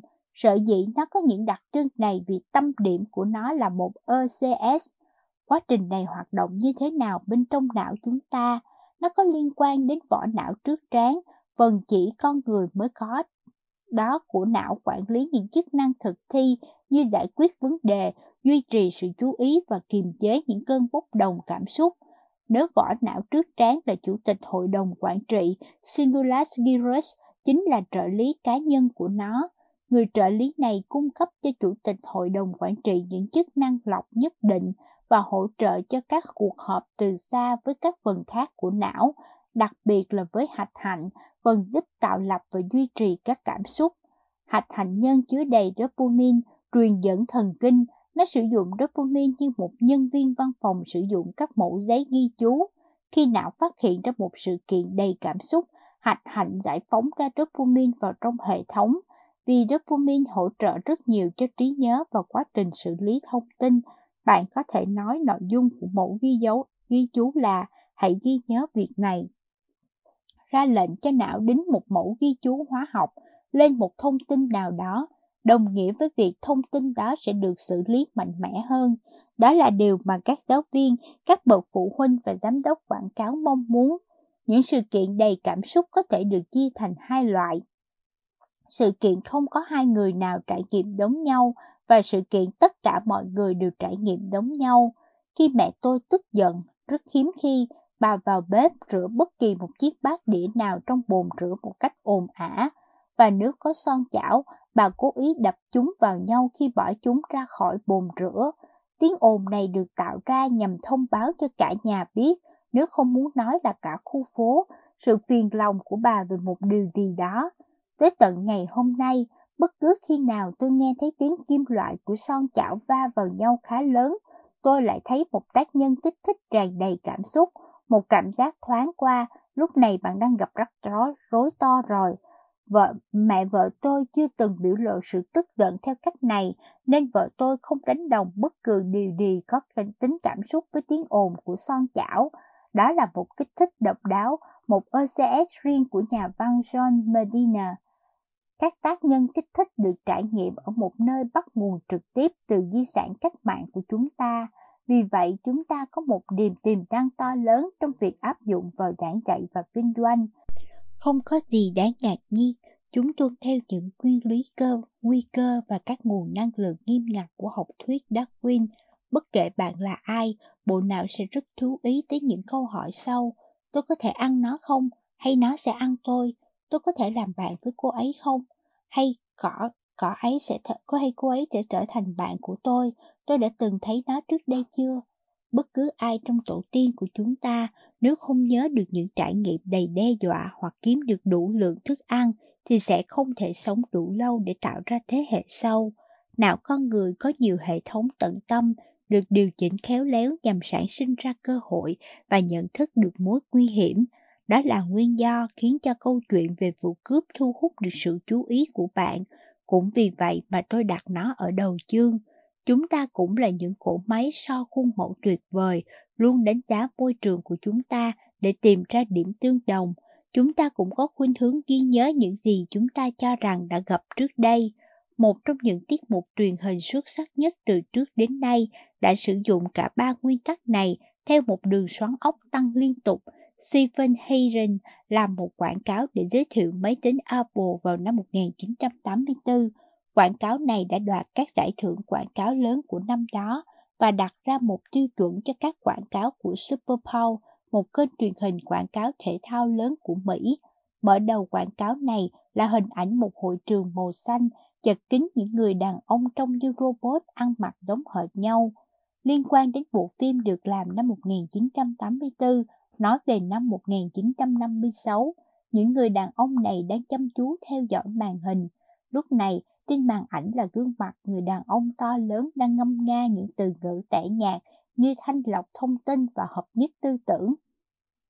Những người có mặt trong khán phòng như những con quỷ hút máu đang nuốt lấy những thông điệp ấy, và rồi camera chuyển sang hình ảnh một phụ nữ mặc đồ thể thao, tay cầm búa tạ đang lao về phía khán phòng. Cô này mặc quần sọt đỏ, màu cơ bản duy nhất trong toàn bộ tiết mục quảng cáo, lao nhanh xuống lối đi trung tâm, Cô gái này ném chiếc búa tạ vào màn hình đang chiếu Beach Brother. Màn hình nổ tung thành cơn mưa tia lửa và mảnh vỡ bóng đèn. Những chữ dạng đơn nhấp nháy trên màn hình. Ngày 24 tháng 1, công ty máy tính Apple sẽ giới thiệu mẫu máy Macintosh. Bạn sẽ biết tại sao năm 1984 sẽ không giống năm 1984, tên một bộ phim của George Orwell. Tất cả những yếu tố đều có mặt ở đây, không có gì đe dọa đối với một quốc gia được đúc kết trong một bài phát ngôn tự do hơn xã hội chuyên chế năm 1984 của George Orwell. Có một sự hấp dẫn giới tính với chiếc quần sót lộ liễu, nhưng cũng có thay đổi. Mark là phụ nữ, nên IBM phải là đàn ông. Trong những năm 1980, nữ quyền, một lời tuyên bố hùng hồn trong trận chiến giới tính đột nhiên chiếm vị trí trung tâm, sự trùng hợp về phong cách cũng nhan nhản khắp nơi. Nhiều người đã đọc 1984 hoặc xem bộ phim này. Hơn thế, những người thật sự say mê máy vi tính đã liên tưởng tới IBM, một công ty thường được gọi là Big Blue vì màu sắc đồng phục nhân viên bán hàng của công ty này. 2. Ý nghĩa trước chi tiết, điều mà hầu hết mọi người đều nhớ đến quảng cáo đó chính là sự thu hút về cảm xúc hơn là mọi chi tiết của nó. Có thể lý giải cho điều này, bộ não ghi nhớ những yếu tố cảm xúc của một trải nghiệm tốt hơn bất kỳ một khía cạnh nào khác. Chẳng hạn như chúng ta có thể quên thời điểm chính xác của một cú đụng xe cấp độ liên bang. Tuy nhiên, chúng ta lại có thể hồi tưởng thật sống động cảm giác lo sợ khi cố gắng kiểm soát tình hình để không bị thiệt hại thêm nữa. Các nghiên cứu chỉ ra rằng sự thức tỉnh cảm xúc luôn tập trung chú ý đến vấn đề chính của trải nghiệm hơn là các chi tiết bên ngoài trải nghiệm đó. Nhiều nhà nghiên cứu cho rằng đó là cách vận hành thông thường của trí nhớ, nhờ ghi lại bản chất của điều chúng ta gặp phải, chứ không phải nhờ lưu giữ lại những ghi chép thành văn của trải nghiệm đó. Thời gian trôi qua, để có thể nhớ lại bản chất của trải nghiệm, nên chúng ta buộc phải nhớ lại các chi tiết. Điều này đồng nghĩa với việc trong đầu chúng ta có khuynh hướng đầy tràn những hình ảnh tổng quan về các khái niệm hoặc các sự kiện, chứ không bị lấp đầy bởi các chi tiết vụn vặt sẽ dần dần phai nhạt. Tôi bị thuyết phục rằng tại sao người Mỹ say mê với sự tồn tại của các chương trình trò chơi như Jeopardy đến thế, vì chúng ta bị lóa mắt bởi những con người kỳ lạ có thể đảo ngược lại khuynh hướng này. Hiển nhiên, tại công sở và trường học, hiểu biết chi tiết thường là chìa khóa của thành công. Điều thú vị là sự trông cậy vào nội dung chính thật sự là cơ sở cho việc tìm kiếm một chiến lược chiến lược ghi nhớ các chi tiết. Chúng ta biết được điều này từ một chuỗi các cuộc gặp gỡ ngẫu nhiên diễn ra vào những năm 1980 giữa một nhà khoa học trí não và một người phục vụ bàn. Quan sát Lisey nhận thực đơn của khách cũng giống như xem Ken Jennings, nam diễn viên Mỹ nổi tiếng đóng vai Joe Bardi. JC không bao giờ viết ra giấy, tuy nhiên anh ta chưa bao giờ nhầm lẫn thực đơn của khách hàng, trong khi thực đơn đưa ra hơn 500 cách kết hợp đồ ăn, món khai vị, món phụ, dầu giấm, vân vân cho mỗi thực khách. Đây quả thật là một thành tích xuất sắc JC luôn phải ghi nhớ yêu cầu của 20 người với tỷ lệ sai sót là 0%. JC làm việc trong một nhà hàng mà các nhà khoa học trí não của trường đại học Colorado là K. Andrew Harrison hay lui tới. Nhận thấy những kỹ năng đặc biệt của JC, ông đã đề nghị được nghiên cứu anh ta. Bí quyết thành công của JC nằm ở việc áp dụng một chiến lược tổ chức hiệu quả. Anh ta luôn chia các yêu cầu của thực khách thành những nhóm riêng biệt như các món khai vị, nhiệt độ, món phụ và tương tự như vậy. Sau đó anh sử dụng hệ thống đánh dấu bằng chữ cái để mã hóa các chi tiết của một yêu cầu cụ thể. Đối với dầu giấm trộn salad, blue cheese luôn là B, Thousand Island là T và đại loại như thế. Áp dụng bảng mã này với các phần khác trong thực đơn, anh phân chia các chữ cái một cách đặc biệt và ghi nhớ cách phân chia này. Nhờ tạo ra một hệ thống gồm các mục chính, anh có thể dễ dàng nắm bắt được các chi tiết. Chiến lược của JC áp dụng một nguyên tắc đã nổi tiếng trong cộng đồng khoa học trí não, tăng cường trí nhớ nhờ tạo ra mối liên kết giữa các khái niệm. Thí nghiệm này đã tiến hành hàng trăm lần, luôn đưa đến kết quả như nhau. Những từ ngữ được trình bày một cách khoa học với một cấu trúc có thể có hệ thống sẽ dễ nhớ hơn những từ ngữ được sắp xếp một cách ngẫu nhiên, trung bình là hơn 40%. Kết quả này khiến các nhà khoa học bối rối đến tận ngày nay. Đặt ra mối liên kết giữa các nội dung chính của dữ liệu giúp gia tăng một cách cần thiết số lượng những thứ ta có thể ghi nhớ được. Nhiều gói hành lý trí tuệ, trí tuệ được đưa tới kho sẽ khiến cho việc học ngày một khó khăn hơn. Nhưng chính xác đó không phải là điều được phát hiện. Nếu chúng ta có thể chuyển hóa ý nghĩa của các từ thành một thứ khác, chúng ta sẽ dễ nhớ lại các chi tiết hơn Ý nghĩa nên đặt trước chi tiết là vậy. John Frankfurt, nhà nghiên cứu giáo dục lỗi lạc, người đã biên soạn nên cuốn Cách thức mọi người học tập, How People Learn, được bạn đọc đón nhận nồng nhiệt, một ngày kia đã đặt ra một câu hỏi đơn đơn giản. Trong một nguyên tắc học tập đã xác định điều gì giúp chúng ta phân biệt người mới học với chuyên gia. Cuối cùng, French, Frankfurt đã, đã khám phá ra sáu đặc trưng một trong số đó phù hợp với nội dung thảo luận của chúng ta. Hãy biết, hiểu biết của các chuyên gia không chỉ đơn thuần là một danh sách các sự kiện và các công thức có liên quan tới lĩnh vực của họ, thay vào đó hiểu biết của họ hình thành xung quanh các khái niệm cốt lõi hay các ý lớn dẫn dắt suy nghĩ của họ về lĩnh vực họ tham gia. Dù bạn là nhân viên phục vụ bàn hay nhà khoa học trí não, nếu bạn muốn ghi nhớ chính xác các vấn đề cụ thể, đừng bắt đầu với các chi tiết, hãy bắt đầu với một ý chính một cách có hệ thống thứ bậc. Hãy tạo nên các chi tiết xung quanh những khái niệm lớn đó. 3. Não không thể làm việc đa nhiệm. Khi nói đến sự chú ý thì làm việc đa nhiệm quả là một điều không tưởng. Não tự nhiên cùng một lúc tập trung liên tục vào các khái niệm. Thoạt tiên điều này nghe thật khó hiểu. Trong cùng một cấp độ, não vẫn làm việc đa nhiệm đấy thôi. Bạn có thể đi bộ và trò chuyện trong cùng một lúc. Não bạn điều khiển nhịp tim khi bạn đọc một cuốn sách. Các nghệ sĩ dương cầm có thể cùng lúc chơi đàn bằng cả hai tay. Chắc hẳn đây chính là làm việc đa nhiệm. Nhưng tôi đang nói về khả năng chú ý của não. Đó là nguồn tài nguyên bạn khai thác triệt để trong lúc cố lắng nghe một bài giảng nhàm chán ở trường. Đó là một hoạt động bị phá vỡ lúc não bạn lang thang vô định trong một công việc tẻ nhạt tại công sở. Khả năng chú ý không thể làm việc đa nhiệm. Gần đây, tôi nhận lời giúp đỡ con trai của một người bạn học giải quyết bài tập về nhà và tôi cho rằng mình sẽ không bao giờ quên trải nghiệm đó. Eric đã làm việc trên laptop khoảng nửa tiếng khi tôi vào phòng cậu ta. Trên cổ cậu, một chiếc iPod đang đung đưa, tai nghe phát ra nhạc của Tom Petty, Bob Dylan và Green Day, trong khi tay trái của cậu linh hoạt gõ nhịp. Laptop có ít nhất 11 cửa sổ đang mở, trong đó có hai màn hình IM chứa những cuộc hội thoại cùng lúc với những người bạn trên MySpace. Một cửa sổ khác đang bận tải về một hình ảnh từ Google. Cửa sổ nằm phía sau đó là kết quả của một vài đồ thị cậu đang biến đổi cho người bạn MySpace số 2 và cửa sổ tiếp theo là một trò chơi Pong đang dừng giữa chừng. Bị chôn vùi giữa hoạt động này là một chương trình đánh máy chứa đựng nội dung bài tập mà tôi sẽ giúp cậu ta làm. Âm nhạc giúp cháu tập trung, Aris tuyên bố rồi nhấc máy điện thoại di động lên gọi. Bình thường cháu làm tất cả ở trường nhưng bị mắc kẹt, cảm ơn chú đã tới. Thật sự mắc kẹt, aris đã nói thêm được một hoặc hai câu rồi lại gõ tin nhắn MySpace, sau đó xem đã download xong chưa và rồi quay lại với bài tập. Rõ ràng, Eric không tập trung vào bài tập. Bạn có thấy cậu ta giống một người nào đó bạn quen biết không? Thẳng thắn mà nói, nghiên cứu cho thấy rằng chúng ta không thể làm việc đa nhiệm về mặt sinh học. Chúng ta không thể xử lý nhiều thông tin đầu vào cùng một lúc. Eric và phần còn lại trong chúng ta phải luôn nhảy từ việc này sang việc khác.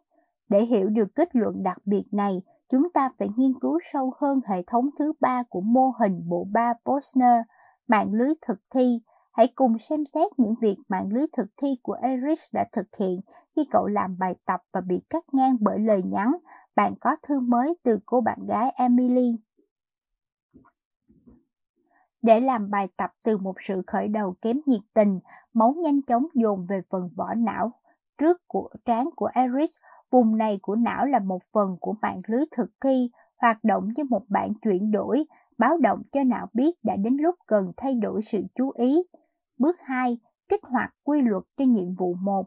Nằm trong cảnh báo là một thông điệp gồm hai phần, điện nổ lách tách khi được truyền đi khắp não của Eric Phần đầu tiên là một câu hỏi tìm kiếm nhằm tìm ra các neuron có khả năng thực thi nhiệm vụ làm bài tập. Phần thứ hai mã hóa một mệnh lệnh sẽ đánh thức các neuron đã được phát hiện ra. Quá trình này gọi là kích hoạt quy luật, cần tới vài phần 10 giây để hoàn thành. Eric bắt đầu làm bài tập. Bước 3. Rời bỏ. Trong lúc đánh máy, các hệ thống giác quan của Eric nhận được cảnh báo có thư từ người bạn gái của cậu. Do các quy luật của việc làm bài tập khác với quy luật của việc viết thư cho Emily, nên não của Eric phải rời bỏ các quy luật của việc làm bài tập trước khi cậu có thể phục hồi lại. Điều này đã xảy ra, bản chuyển mạch được dùng tới, cảnh báo cho não về một sự thay đổi chú ý khác sắp xảy ra. Bước 4. Kích hoạt quy luật cho nhiệm vụ 2. Lúc này, một thông điệp có hai phần khác được dùng tới để tìm kiếm những giao thức kích hoạt quy luật viết thư cho Emily. Như trước đây, phần đầu tiên của thông điệp là một mệnh lệnh tìm kiếm các quy luật viết thư cho Emily. Phần thứ hai là lệnh kích hoạt. Bây giờ, Eric đã có thể dốc hết ruột gan với người mình yêu. Giống như trước, cần tới vài phần 10 giây chỉ đơn giản để thực hiện việc chuyển đổi. Kinh ngạc thay, bốn bước này diễn ra liên tục mỗi khi Eric chuyển từ nhiệm vụ này sang nhiệm vụ khác. Thật phí thời gian. Hơn thế, điều này còn diễn ra liên tục. Đó là nguyên do tại sao chúng ta không thể làm việc đa nhiệm. Đó là nguyên do mọi người luôn thấy mình không theo được sự tiến triển trước đó và cần phải bắt đầu lại từ đầu. Có lẽ họ sẽ than phiền, lúc này tôi đến đâu rồi nhỉ? Mỗi khi họ chuyển đổi nhiệm vụ, điều duy nhất bạn có thể nói là những người có vẻ có khả năng làm việc đa nhiệm thật sự có trí nhớ cực tốt, có khả năng chú ý đến vài thông tin đầu vào cùng một lúc. Đây là nguyên nhân tại sao điều này gây nên. Các nghiên cứu chỉ ra rằng một người bị cắt ngang sẽ mất nhiều hơn 50% thời gian để hoàn thành nhiệm vụ. Không chỉ vậy, tỷ lệ mắc lỗi của người này còn tăng thêm 50%. Một số người, đặc biệt là những người trẻ tuổi, giỏi hơn trong việc chuyển đổi nhiệm vụ. Nếu quen với các nhiệm vụ đó, thời gian hoàn thành và số lỗi mắc phải sẽ ít hơn so với những công việc không quen thuộc. Cũng như vậy, liên tục đặt bộ não của bạn vào trong môi trường làm việc đa nhiệm có thể giống như việc xỏ chân phải vào chiếc giày bên trái.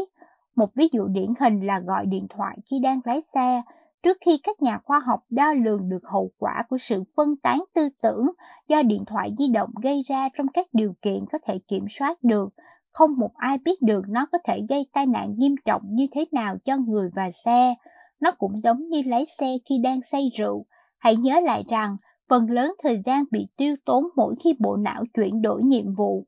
Những người đang nói chuyện điện thoại đạp phanh chậm hơn nửa giây trong các trường hợp khẩn cấp, chậm chạp hơn trong việc giảm tốc độ khi có trường hợp khẩn cấp và điên cuồng hơn đối với khoảng cách bám đuổi giữa họ và phương tiện chạy trước. Trong nửa giây, một người lái xe với vận tốc 70 km/h đi được khoảng 10 m. Trong thực tế, có đến 80% các vụ đụng xe xảy ra trong khoảng 3 giây do người lái xe bị phân tán tư tưởng theo một kiểu nào đó. Vì vậy, số lần chuyển đổi nhiệm vụ của bạn càng cao thì tỷ lệ rủi ro gặp phải tai nạn càng cao. Hơn 50% tín hiệu thị giác của việc lái xe chăm chú bị những người vừa lái xe vừa dùng điện thoại bỏ lỡ. Không ngạc nhiên khi họ dễ gặp tai nạn hơn những người khác, trừ những người quá say. Không chỉ có việc gọi điện thoại, mà cả việc trang điểm, ăn uống, xoa cổ cũng dễ gây ra tai nạn. Một nghiên cứu cho thấy chỉ đơn thuần với tay lấy một đồ vật khi đang lái xe cũng làm tăng gấp tính gấp 9 lần hiểm họa đụng xe hoặc suýt đụng xe. Từ những gì chúng ta biết về khả năng chú ý của bộ não con người, những dữ liệu này không gây nhiều ngạc nhiên. 4. Não cần được giải tỏa, giải lao. Nhu cầu của chúng ta đối với sự cắt ngang có cố định thời gian nhắc tôi nhớ đến một bộ phim có tựa đề là Mondokan, bộ phim tài liệu của Italia sản xuất năm 1962 với những đặc trưng của một bộ phim tệ hại nhất mà bố mẹ tôi là nói là đã từng xem. Lý do duy nhất họ ghét bộ phim này vì một cảnh phim tồi tệ, những người nông dân vỗ béo ngỗng để làm ba tê gan ngỗng. Họ dùng một cái que ấn thật mạnh để nhồi thức ăn xuống họng những con vật tội nghiệp này. Khi một con ngỗng muốn nôn, một cái vòng bằng đồng nhanh chóng thích lấy cổ nó, giữ thức ăn lại bên trong đường tiêu hóa, bị tắt hết lần này đến lần khác. Sự dư thừa chất dinh dưỡng cuối cùng tạo ra một lá gan đầy ứ, làm thỏa mãn mọi đầu bếp trên thế giới. Đương nhiên, điều đó không nghĩa lý gì đối với việc bổ béo các chú ngỗng, những con vật phải hy sinh vì lợi ích thiết thực. Mẹ tôi thường nhắc đến câu chuyện này với tôi khi bà nói về việc trở thành một giáo viên giỏi hay một giáo viên kém. Hầu hết các giáo viên nhồi nhét cho sinh viên quá nhiều. Bà kêu ca giống như những gã nông dân trong bộ phim kinh khủng đó. Khi đã vào đại học, tôi nhanh chóng hiểu được bà muốn nói gì. Và giờ đây, khi đã là một giáo sư làm việc gần gũi với cộng đồng kinh doanh, tôi có thể tận mắt thấy thói quen đó. Những sai sót trong giao tiếp phổ biến nhất liên hệ quá nhiều thông tin mà lại không đủ thời gian cần thiết để liên kết các luận điểm của chúng lại với nhau, nhồi nhét quá mức mà lại tiêu hóa được rất ít. Điều này không mang lại lợi ích gì cho người nghe, những người mà việc học tập của họ thường bị hy sinh nhân danh lợi ích thiết thực. Ở một mức độ nào đó, điều này có thể hiểu được. Hầu hết các chuyên gia khá quen thuộc với đề tài của mình nên họ quên đi mất cảm giác của một người tập sự. Dù có nhớ, các chuyên gia cũng có thể phát chán với việc phải nhắc đi nhắc lại những điều cơ bản. Ở trường cao đẳng, tôi nhận thấy có rất nhiều giáo sư của tôi thật sự chán ngán việc giảng dạy vì họ phải giao tiếp ở một mức độ cơ bản.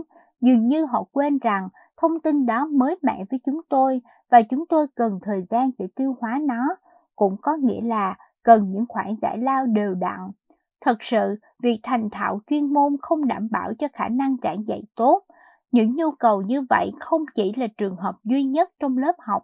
Tôi từng quan sát thấy những sai sót tương tự ở các buổi giảng đạo, các buổi họp của ban giám đốc, các lời rao hàng, những câu chuyện truyền thông, bất kể nơi đâu thông tin của một chuyên gia cũng cần được chuyển đổi thành thông tin dành cho người tập sự.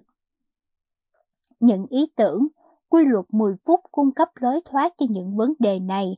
Đây là một mô hình tôi đã phát triển để giảng bài, nhờ đó tôi được mệnh danh là nhà giáo Host Marion Russo của năm. Thiết kế bài giảng, những phân đoạn 10 phút tôi quy định rằng các bài giảng của mình đều được đều chia thành các module, đơn vị rõ ràng. Vì nguyên tắc 10 phút đã được biết đến trong nhiều năm, tôi quy định các module sẽ chỉ kéo dài 10 phút. Mỗi phân đoạn sẽ bao gồm một khái niệm cốt lõi, luôn rộng lớn và khái quát, luôn đầy đủ ý chính và luôn có thể lý giải trong một phút. Mỗi tiết học kéo dài 50 phút, vậy nên tôi có thể dễ dàng đi hết 5 khái niệm lớn, mỗi khái niệm trong một phút Tôi sẽ sử dụng 9 phút còn lại trong phân đoạn để cung cấp sự mô tả chi tiết của khái niệm khái quát đó. Thủ thuật này đảm bảo rằng mỗi chi tiết sẽ dễ dàng được lần theo để quay trở về khái niệm khái quát mà chỉ tốn ít nỗ lực trí óc nhất. Tôi thường xuyên dành một khoảng thời gian trong đó để giải thích mối liên hệ giữa chi tiết với khái niệm cốt lõi một cách rõ ràng và minh bạch Điều đó cũng giống như việc cho phép các chú ngỗng giải lao giữa những lần nhồi nhét. Và rồi đến phần khó khăn nhất, sau khi 10 phút trôi qua, tôi phải kết thúc với khái niệm kết cốt lõi. Tại sao tôi lại cấu trúc bài giảng như thế? Có ba nguyên nhân. Thứ nhất, vì khuynh hướng chung của người nghe là dành ra 20% của quá trình cho sự trình bày. Tôi biết về cơ bản mình chỉ có khoảng 600 giây được họ lắng nghe, hoặc một giờ tiếp theo sẽ là vô ích tôi cần phải làm một điều gì đó sau giây thứ 601 để mua 10 phút khác. Thứ hai, bộ não xử lý ý nghĩa trước chi tiết, cung cấp ý chính, khái niệm cốt lõi, ban đầu giống như đưa cho một người đang khát một ly đầy nước. Bộ não cũng thích tính hệ thống, thứ bậc, bắt đầu với những khái niệm khái quát sẽ tự nhiên dẫn đến việc lý giải thông tin một cách có hệ thống. Trước hết, bạn cần phải đưa ra ý khái quát, sau đó, bạn sẽ thấy sự thông hiểu bài giảng tăng lên 40%. Thứ ba, bí quyết chính là người dạy giải thích dàn ý của bài giảng ngay đầu tiết học, nhắc lại nhiều lần về chúng ta đang ở đâu, rải rác suốt giờ học. Điều này sẽ ngăn người nghe cố gắng làm việc đa nhiệm. Nếu người dạy đưa ra một khái niệm mà không nói cho người nghe biết vị trí của khái niệm đó trong toàn bộ bài giảng, người nghe sẽ buộc phải vừa lắng nghe bài giảng, vừa cố gắng đoán biết vị trí của nó đối với những điều mà người dạy đang nói đến. Đây là sự tương đồng có tính sư phạm của việc cố gắng vừa lái xe vừa nói chuyện điện thoại. Vì khó có thể chú ý đến hai từ, hai thứ bất kỳ trong cùng một lúc, điều này sẽ gây nên một chuỗi những trì hoãn kéo dài, một phần nghìn giây trong suốt bài giảng. Các mối liên kết phải được giải thích rõ ràng và nhắc đi nhắc lại nhiều lần mắc mồi vào lưỡi câu. Sau 9 phút 59 giây, sự chú ý của người nghe sẵn sàng tụt xuống gần mức zero. Nếu không nhanh chóng hành động, sinh viên sẽ lần lượt đầu hàng trong cuộc vật lộn nỗ lực để ở lại với tôi. Điều họ cần là gì? Không nên đưa ra một thông tin cùng loại nào nữa. Điều đó giống như những con ngỗng bị nghẹn thức ăn và không có cơ hội để tiêu hóa. Họ cũng không cần một gợi ý hoàn toàn không phù hợp kéo họ ra khỏi mạch suy nghĩ khiến cho dòng chảy thông tin dường như bị đứt mạch, trở nên lộn xộn và tầm thường. Họ cần một điều gì đó thật lôi cuốn khiến họ vượt qua rào cản 10 phút để sang một vùng đất mới, một điều gì đó kích hoạt phản ứng định hướng về phía người nói và nắm bắt được các chức năng thực thi mang lại việc học tập hiệu quả.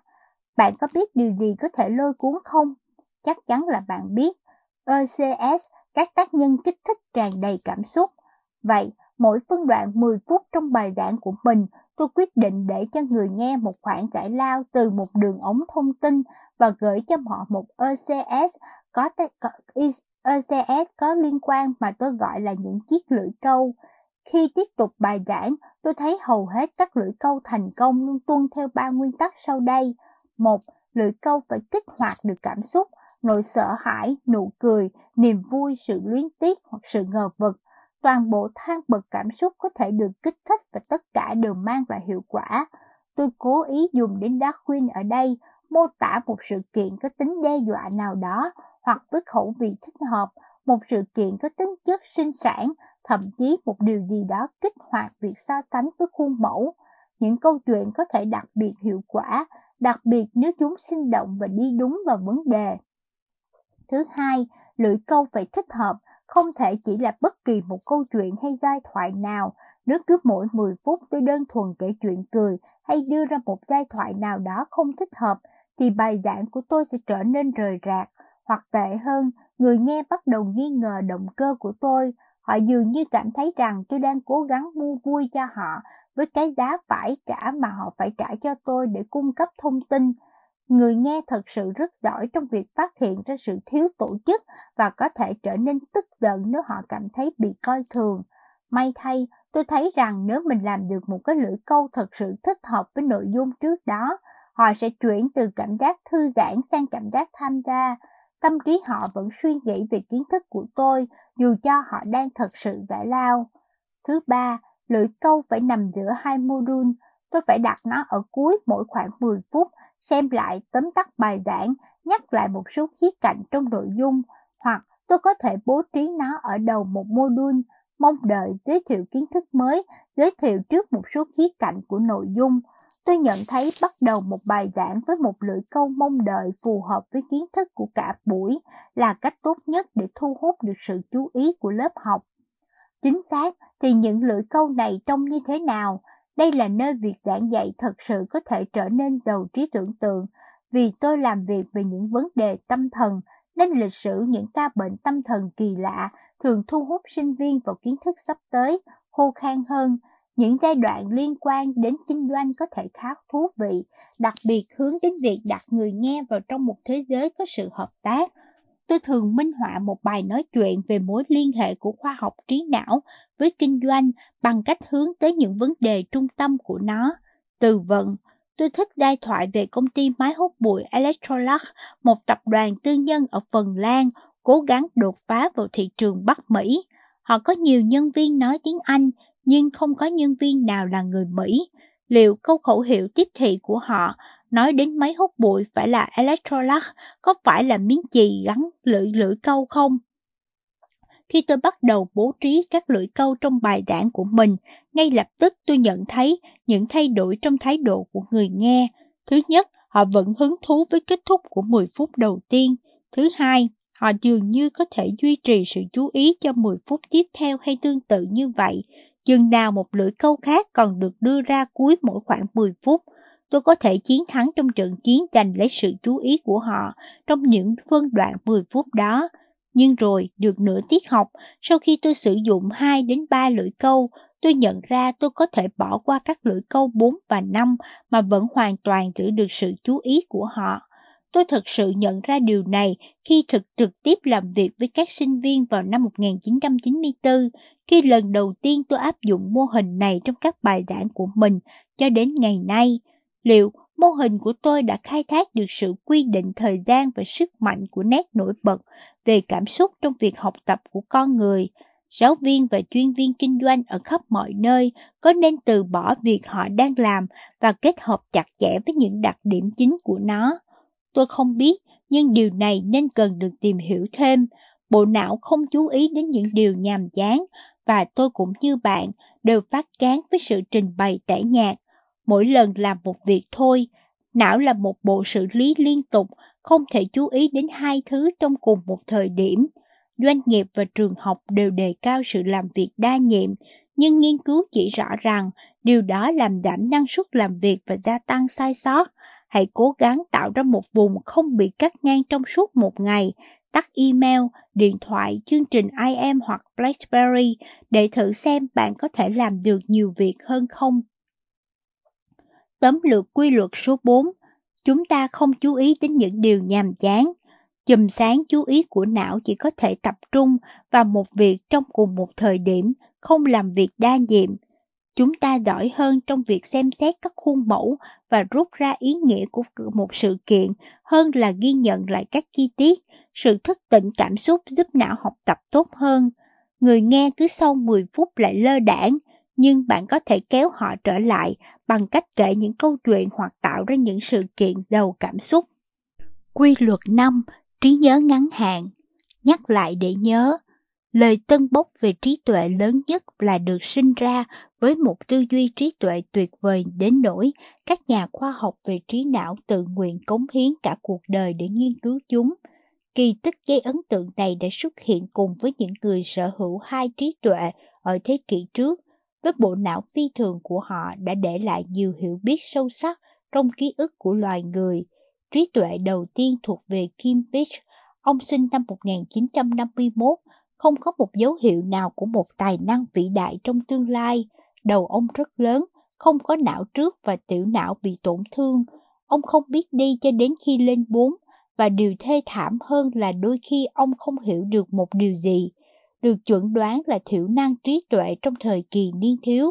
Các bác sĩ muốn đưa ông vào viện thần kinh, song điều đó đã không xảy ra, chủ yếu là do cha của Bish, người đã nhận ra con trai mình có thể sở hữu một số trí tuệ thiên bẩm nào đó.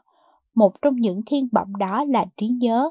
Bish đã từng đạt được một trong những kỷ lục phi thường nhất.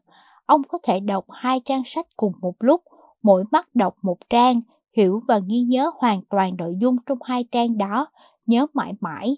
Tuy tránh né các phương tiện thông tin đại chúng, song có lần cha của Peach đã dành cho nhà văn Barry Morrow một cuộc phỏng vấn con trai mình. Peach được đưa tới một thư viện. Ở đó, ông đã chứng minh cho Morrow thấy mình có thể hiểu biết từng chữ trong mỗi cuốn sách và bất kỳ một tác giả nào – rồi ông bắt đầu trích dẫn một cách vui nhộn với độ chính xác cao số lượng các môn thể thao. Sau cuộc bàn luận dài về lịch sử một vài cuộc chiến tranh của Hợp Trung Quốc Hoa Kỳ, trong đó có cuộc chiến tranh Việt Nam, Moro cảm thấy như vậy là đã đủ. Ông quyết định ngay tại chỗ là sẽ viết một kịch bản phim về người đàn ông này và kịch bản đó đã đưa ông đến với giải Oscar với bộ phim Rain Man, Người Mưa Điều gì đang xảy ra trong bộ não không bình thường của cây Kim Beach? Liệu trí tuệ của ông có có ở đúng chỗ thuộc về sự trình diễn diệu kỳ, điều kỳ lạ về nhận thức, hoặc đó có phải là một ví dụ cực đoan về sự học tập của con người không? Có điều gì đó rất quan trọng đang diễn ra ở những khoảnh khắc đầu tiên khi não ông tiếp nhận thông tin, và điều đó cũng không khác lắm so với những gì xảy ra với chúng ta ở thời điểm bắt đầu học hỏi những khoảnh khắc ngắn ngủi đầu tiên của việc học hỏi đã mang lại cho chúng ta khả năng ghi nhớ một điều gì đó. Bộ não có những hiệu kiểu hệ thống ghi nhớ khác nhau, nhiều kiểu đang hoạt động theo cách thức bán tự quản. Chúng ta biết quá ít về cách thức chúng phối hợp với nhau. Đến nỗi cho đến nay, trí nhớ không được xem như một hiện tượng đơn nhất. Chúng ta hiểu, phần lớn về trí nhớ, tuyên phận là trí nhớ liên quan đến điều bạn có thể tuyên bố ví dụ như bầu trời xanh. Kiểu trí nhớ này gồm 4 bước, mã hóa, lưu giữ, nhớ lại và quên. Chương này đề cập đến bước thứ nhất. Trong thực tế chỉ mất vài giây đầu tiên cho bước thứ nhất, chúng có vai trò quan trọng trong việc quyết định xem một điều gì đó được lĩnh hội lúc đầu có được ghi nhớ hay không. Theo cách này, chúng ta sẽ cùng bàn luận về bộ não nổi tiếng thứ hai, Bộ não này thuộc về một người đàn ông mà cộng đồng nghiên cứu gọi là HM, một câu chuyện huyền thoại không chỉ về các khả năng đặc biệt mà còn về những bất lực cũng rất khác thường. Chúng ta sẽ nói về sự khác nhau giữa những chiếc xe đạp và số thẻ an sinh xã hội. Trí nhớ và sự sùng bái mù quáng trong nhiều thế kỷ, trí nhớ đã từng là chủ đề mà nhiều nhà thơ và triết gia ở một cấp độ nào đó trí nhớ giống như một đội quân xâm lược, cho phép những trải nghiệm đã qua không ngừng xâm nhập vào đời sống thực tại. Đó là điểm thuận lợi. não chúng ta không được hình thành đầy đủ ngay từ khi mới sinh ra. Điều đó có nghĩa là phần lớn những gì chúng ta hiểu biết về thế giới là do chúng ta hoặc trực tiếp trải nghiệm hoặc học hỏi qua người khác. Trí nhớ mạnh mẽ của chúng ta có thể cung cấp những lợi thế tồn tại lớn. Đó chính là phần quan trọng lý giải cho câu hỏi tại sao chúng ta thành công trong việc tăng dân số quá nhanh trên hành tinh này.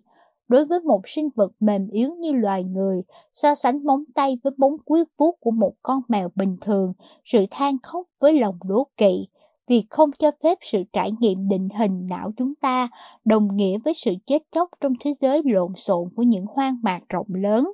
Nhưng trí nhớ còn lớn hơn mẫu format của những người theo học thuyết Darwin.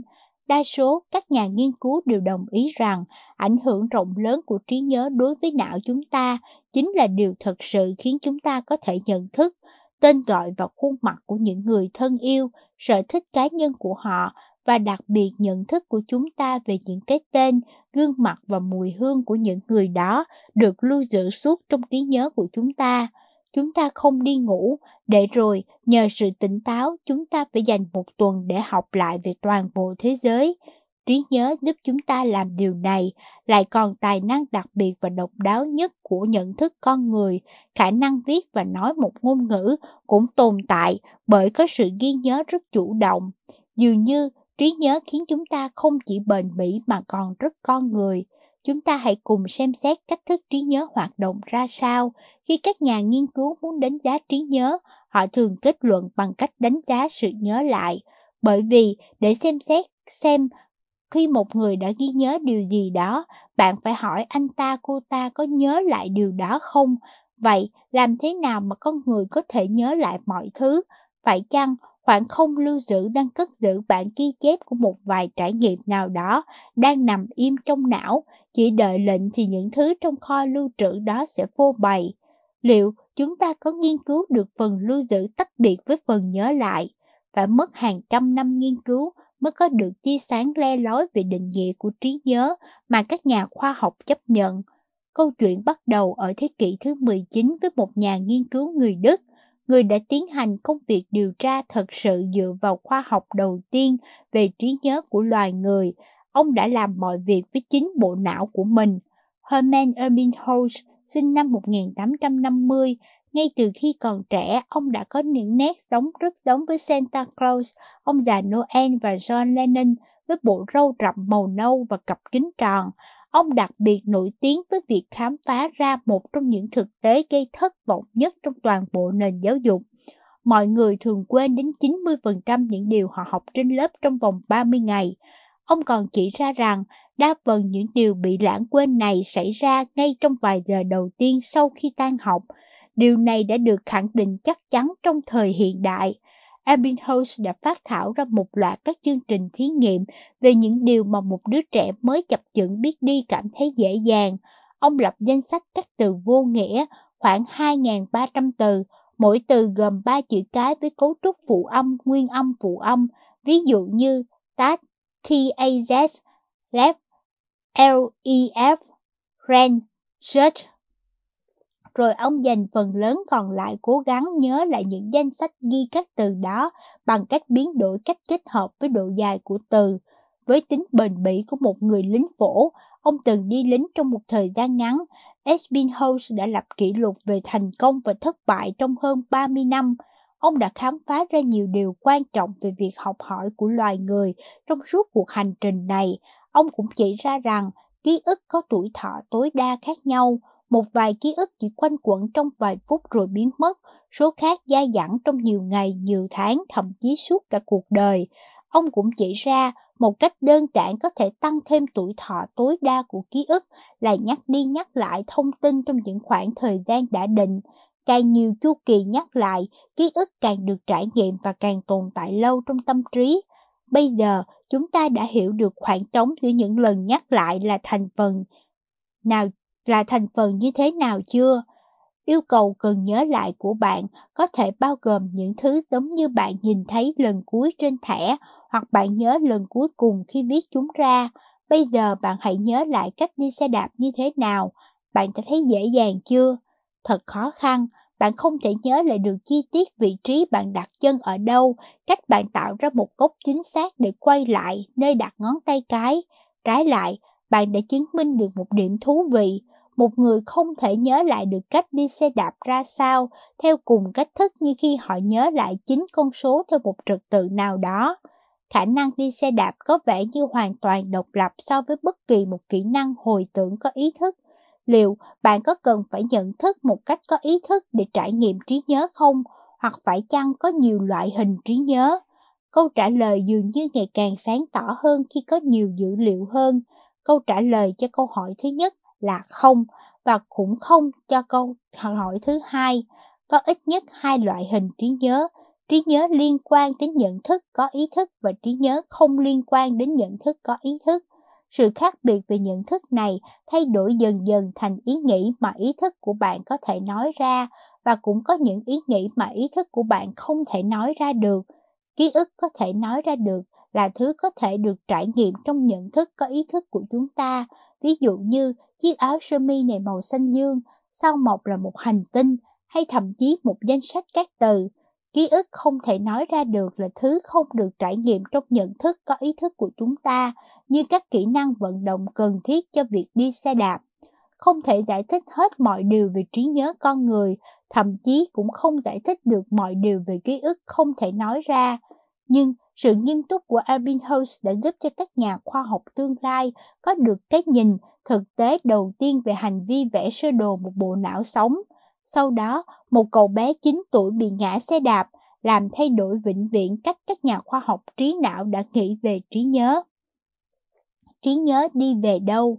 Trong tai nạn này, HM, tên bệnh nhân do các nhà nghiên cứu đặt, đã phải chịu đựng một vết thương trầm trọng trên đầu, để lại di chứng là những cơn động kinh. Những cơn động kinh này ngày càng tồi tệ hơn cùng với tuổi tác, cuối cùng đã lên tới cực điểm trong một cơn động kinh lớn và cậu bé thường bị ngất 10 lần mỗi tuần. Khi ngoài 20 tuổi, não của HM đã bị rối loạn về cơ bản, chức năng của não bị thương tổn nặng, cần đến sự can thiệp sâu của y học. Gia đình tuyệt vọng này đã đến với bác sĩ giải phẫu thần kinh danh tiếng William Scottfield. Ông đã xác định vấn đề nằm ở vùng thùy thái dương của não, vùng não gồ ghề nằm phía sau tai. Scottfield đã cắt bớt mặt phía trong của thùy ở cả hai bên não, Cuộc phẫu thuật thực nghiệm này đã giúp ích rất nhiều cho việc điều trị chứng động kinh. Nó cũng để lại cho H&M một tổn thất về trí nhớ.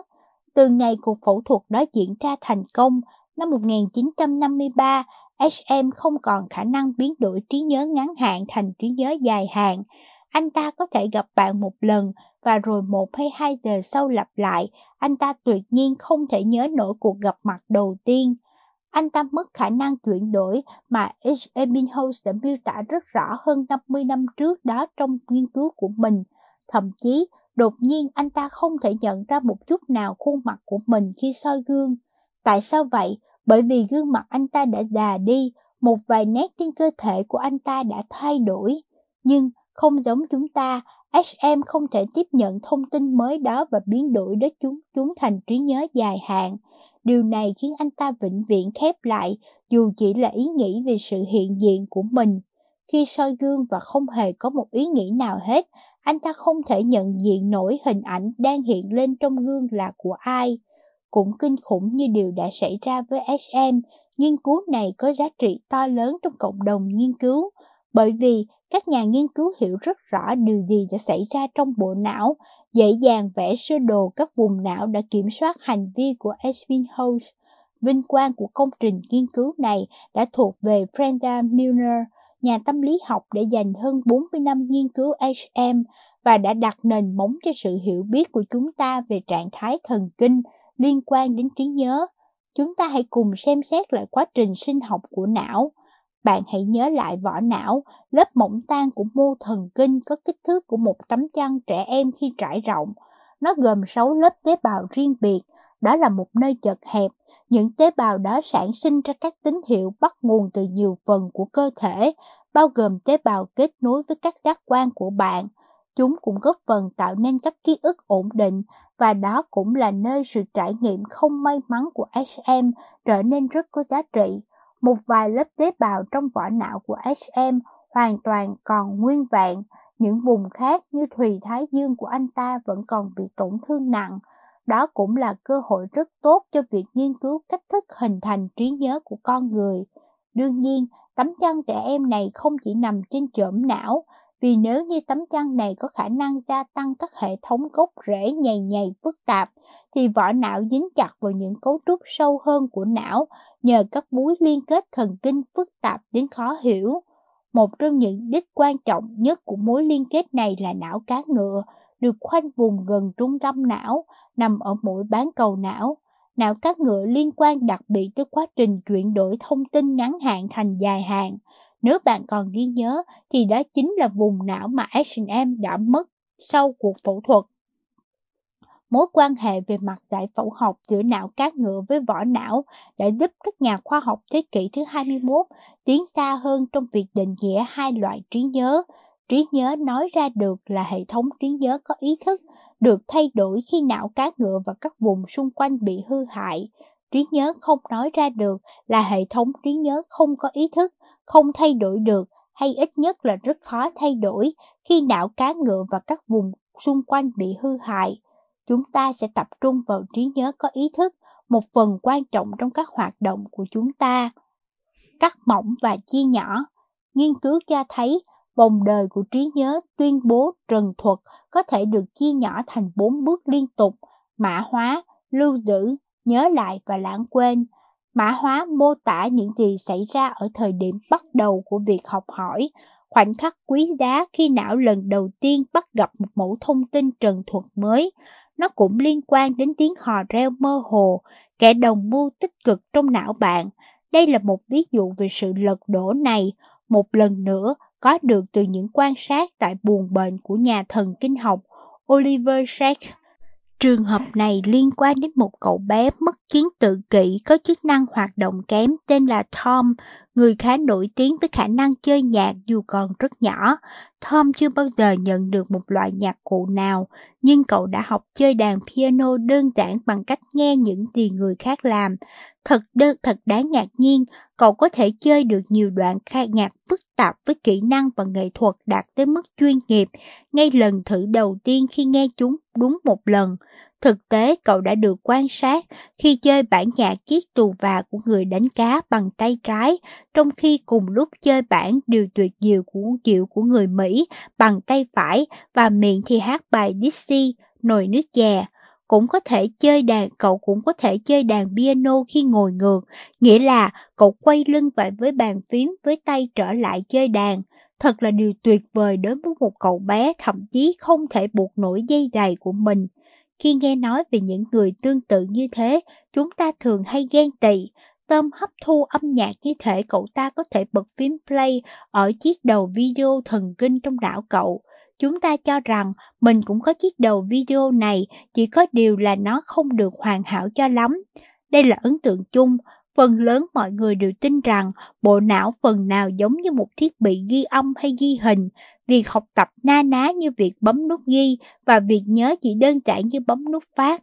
Thật sai lầm, trong thế giới thực của bộ não của Tom và của chúng ta không có điều gì khác hơn sự thật. Khoảnh khắc học hỏi mã hóa bí hiểm và phức tạp đến nỗi chúng ta không thể dùng phép ẩn dụ để miêu tả điều gì xảy ra trong não ngay trong những giây thoáng qua đầu tiên này. Chút kiến thức mà chúng ta biết được gợi lên ý tưởng nó giống như một cái máy trộn để cho chạy mà không đổ vật liệu ra. Thông tin này đúng là bị cắt mỏng thành các mẫu riêng rẽ khi nó đi vào não và bắn tung tóe khắp nơi trong trí óc chúng ta. Nói một cách chính thức, tín hiệu từ các giác quan khác nhau được ghi vào các khu vực não riêng biệt. Thông tin được phân mảnh phân phối lại ngay lập tức cùng với thông tin đã tiếp nhận. Ví dụ, khi bạn xem một bức tranh phức tạp, não bạn ngay lập tức sẽ phân tách những đường chéo so với những đường thẳng đứng và lưu giữ chúng trong một khu vực khác nhau. Màu sắc cũng vậy, nếu một khung hình vẽ đang chuyển động, các khung hình chuyển động của nó sẽ được tách ra và lưu giữ ở một nơi riêng biệt, khác với trường hợp bức tranh tĩnh. Sự phân tách này diễn ra rất mạnh mẽ và rộng khắp. Nó thậm chí xuất hiện ngay khi chúng ta lĩnh hội thông tin nhân tạo một cách riêng biệt, như các phần của một ngôn ngữ. một phụ nữ bị một cú ngã đột quỵ ở một vùng khu đặc biệt trong não và mất đi khả năng viết những nguyên âm, bạn có thể đề nghị cô ấy viết một câu rất đơn giản như Your dog chased the cat, con chó của bạn đuổi theo một con mèo, thì câu đó sẽ được viết ra như sau. Y, gạch ngang gạch ngang, RD, gạch ngang, G, CH, gạch ngang, SD, TH, gạch ngang, C, gạch ngang, T. Sẽ có một khoảng trống cho các chữ viết, xong các chỗ trống của các nguyên âm cũng được để trống. Do vậy, chúng ta biết rằng nguyên âm và phụ âm không được lưu trữ trong cùng một vị trí trong não. Sự đột quỵ của người phụ nữ đã phá hỏng một loại dây thần kinh kết nối nào đó. Điều này chính xác là trái ngược lại với các chiến lược mà máy ghi hình sử dụng để ghi lại mọi thứ. Tuy nhiên, nếu bạn quan sát kỹ lưỡng, hiệu quả của máy trộn phần lớn hơn nhớ rất nhiều, Mặc dù người phụ nữ đã mất khả năng điền các nguyên âm của một từ, song cô hoàn toàn nhận thức được vị trí nguyên âm ở đâu. Với cùng logic đó, hình như nguyên âm được lưu trữ trong một khu vực cách biệt với chính nguyên âm đó. Nội dung được lưu trữ hoàn toàn tách biệt với khung cảnh, nơi lưu trữ nó. Thật khó tin phải không? Với bạn, thế giới dường như là một thể thống nhất, nếu chức năng bên trong não bạn không cho chúng ta như vậy, thì làm thế nào chúng ta có thể theo dõi mọi thứ? Làm thế nào để những nét đặc trưng đã được ghi nhận một cách riêng rẽ, gồm cả nguyên âm và phụ âm trong câu trên hợp nhất, lại nhằm tạo ra những nhận thức về tính liên tục? Đó là câu hỏi khiến các nhà nghiên cứu phiền muộn trong nhiều năm, và nó được mang một cái tên đặc biệt, đó là vấn đề ràng buộc, hình thành từ ý tưởng rằng có những ý nghĩ nào đó ràng buộc với nhau trong não để tạo nên tính liên tục. Chúng ta vẫn chưa biết về cách thức bộ não thường xuyên và dễ dàng đem đến cho chúng ta ảo giác về tính bền vững. Không phải là không có những gợi ý, sự nghiên cứu kỹ lưỡng những khoảnh khắc ban đầu của việc học hỏi, giai đoạn mã hóa đã mang lại những hiểu biết sâu sắc không chỉ về vấn đề ràng buộc mà còn về bất kỳ một hình thức học hỏi nào của con người đó chính là những gợi ý mà bây giờ chúng ta sẽ quay lại. Sự thay đổi do bế tắc hay tất yếu Mã hóa thông tin nghĩa là chuyển đổi dữ liệu thành mật mã, tạo nên những mật mã luôn liên quan đến việc chuyển đổi thông tin từ dạng này sang dạng khác với mục đích truyền tải, thường giữ bí mật một điều gì đó. Xuất phát từ một quan điểm sinh lý học, mã hóa là sự chuyển đổi các nguồn năng lượng bên ngoài thành các hình mẫu điện mà não có thể hiểu được dựa vào quan điểm tâm lý học thuần túy, đó là cách thức mà chúng ta có thể hiểu, chú ý và cuối cùng tổ chức thông tin với mục đích lưu trữ. Mã hóa xuất phát từ cả hai khía cạnh này đều chuẩn bị thông tin để tiếp tục xử lý. Đó là một trong những quá trình trí tuệ mà người mưa Kim Page rất giỏi. Não có khả năng thực hiện một vài kiểu mã hóa. Một trong các kiểu mã hóa là tự động, có thể được minh họa bằng việc nói về những món ăn của bạn trong bữa ăn đêm qua hoặc về ban nhạc The Beatles. Cả hai điều đó đều xảy ra với tôi trong một buổi tối đi dự buổi hòa nhạc kỳ diệu của Paul McCartney, nhạc sĩ nổi tiếng của ban nhạc huyền thoại The Beatles, cách đây vài năm. Nếu bạn hỏi tôi đã ăn gì trong bữa tối trước buổi hòa nhạc và điều gì đã xảy ra trên sân khấu, Tôi có thể nói cho bạn biết về cả hai sự kiện này với một các chi tiết sinh động, cho dù trí nhớ thực sự rất phức tạp, bao gồm các vị trí trong không gian, các chuỗi sự kiện, khả năng nhìn, hương vị, mùi vị, vân vân. Tôi không cần phải viết ra toàn bộ danh sách dài những trải nghiệm khác nhau, mà vẫn cố gắng nhớ được danh sách đó một cách chi tiết. Nhưng chỉ khi bạn hỏi tôi về buổi tối hôm đó, đó là do não tôi đã sử dụng một loại mã hóa nào đó mà các nhà khoa học gọi là xử lý tự động. Đó là loại hình xuất hiện với sự không chủ định, đòi hỏi sự chú ý ở mức tối thiểu. Thật dễ dàng nhớ lại dữ liệu được mã hóa qua tiến trình này. Các ký ức dường như ràng buộc với nhau thành một dạng cố kết và có thể nhớ lại dễ dàng. Tuy nhiên, việc xử lý tự động có hai điều tai hại gần như không dễ dàng lắm. Ngay khi vé buổi hòa nhạc của Paul McCartney bán ra, tôi đã hâm hở mua trên mạng. Điều này đòi hỏi tôi phải có mật khẩu để truy cập và tôi không thể nhớ nổi mật khẩu của mình. Cuối cùng tôi cũng đã tìm được đúng mật khẩu và đăng ký được một vài chỗ ngồi tốt. Nhưng cố gắng giao phó những mật khẩu này cho trí nhớ là một việc khá vặt vảnh và tôi có hàng tá hoặc nhiều hơn nữa các mật khẩu được viết trên những danh sách bất tận rải rác khắp nhà. Loại mã hóa này khởi đầu có sự cân nhắc, đòi hỏi ý thức, sự chú ý cao độ, được gọi là xử lý đầy cố gắng. Thông tin dường như không được ràng buộc chặt chẽ với nhau và nó đòi hỏi rất nhiều sự nhắc lại trước khi nó có thể được nhớ lại dễ dàng với quá trình xử lý tự động. Bài kiểm tra mã hóa còn có nhiều loại hình mã hóa khác nữa. Ba trong số đó có thể được minh họa bằng cách đưa ra bài kiểm tra nhanh dưới đây. Hãy khảo sát từ viết hoa cạnh con số, rồi trả lời câu hỏi phía dưới nó. 1. Football, bóng đá. Đây có phải là từ thích hợp trong câu Tôi nhìn quanh để đánh ba chấm, chấm hỏi. Câu số 2. Level, cấp độ. Liệu từ này có vần với từ evil, tác hại không? 3. Minimum, tối thiểu. Có vòng tròn nào trong những chữ này không? Trả lời mỗi câu hỏi này đòi hỏi những khả năng, kỹ năng trí tuệ khác nhau, điều mà các nhà nghiên cứu bây giờ mới hiểu trên cơ sở các loại mã hóa khác nhau. Câu thứ nhất, minh họa cho cái được gọi là mã hóa ngữ nghĩa học. Trả lời đúng câu hỏi này có nghĩa là phải tập trung trung sự chú ý tới định nghĩa các từ. Câu thứ hai, minh họa cho tiến trình được gọi là mã hóa âm vị học, liên quan đến sự so sánh giữa âm và từ. Câu thứ ba là mã hóa cấu trúc, đó là điều kiểu bình thường nhất, nó chỉ đòi hỏi sự xem xét thị giác về hình dạng. Loại mã hóa mà bạn thực hiện đối với mẫu thông tin ngay khi nó thâm nhập vào đầu bạn có nhiều khả năng giúp cho trí nhớ của bạn nhớ lại được thông tin này trong ngày hôm sau.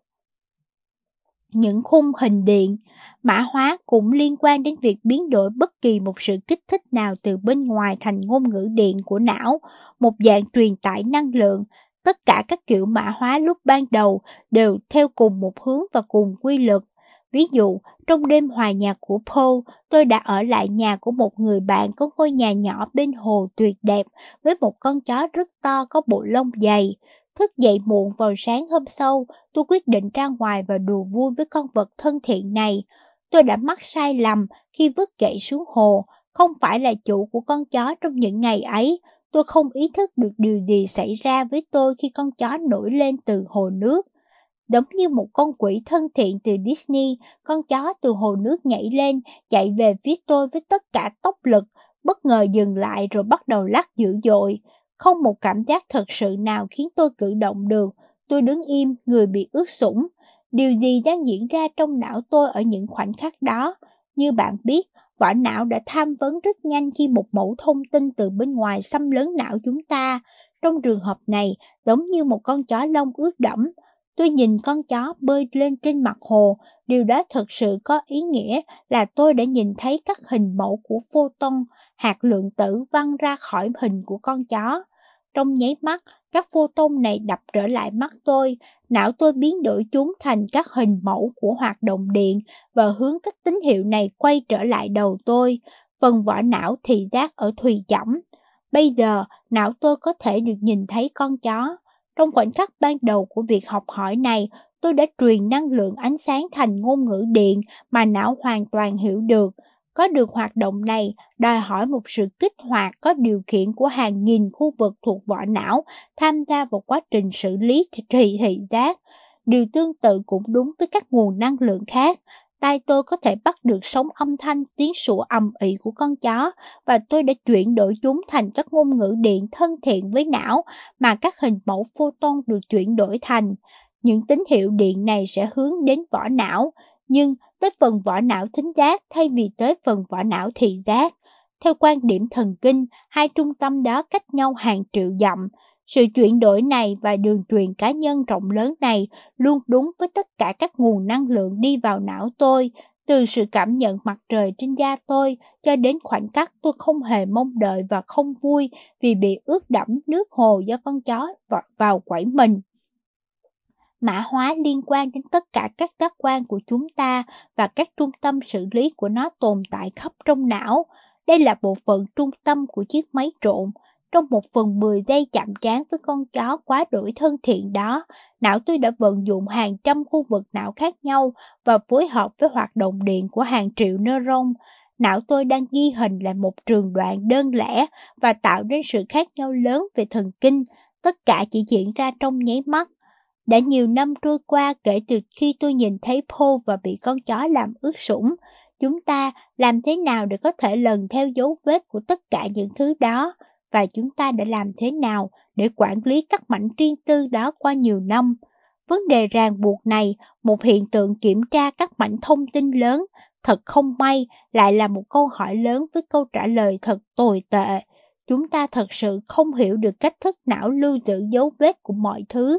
Chúng ta đã đặt tên cho toàn bộ thay đổi trong não là thông tin mã hóa đầu tiên, nơi chúng ta giữ một bản ghi của thông tin đó.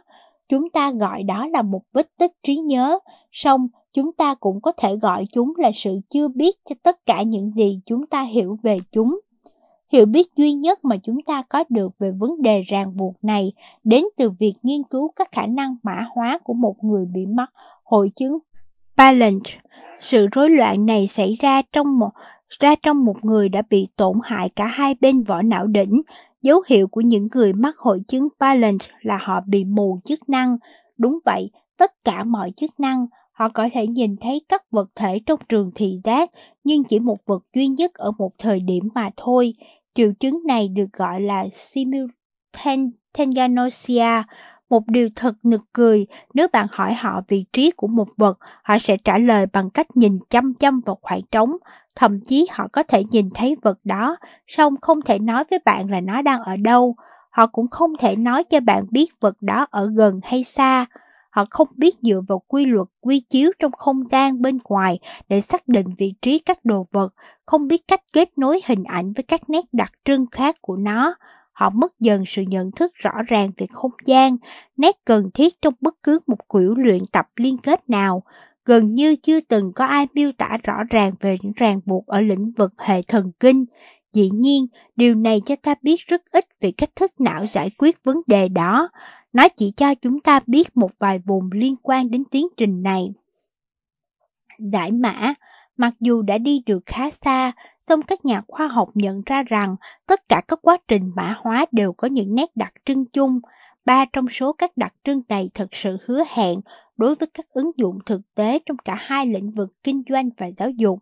Một, càng mã hóa thông tin kỹ lưỡng ở thời điểm học hỏi thì trí nhớ càng bền vững hơn. Khi mã hóa kỹ lưỡng và tỉ mỉ, trí nhớ sẽ được hình thành mạnh mẽ hơn so với khi mã hóa từng phần và qua loa.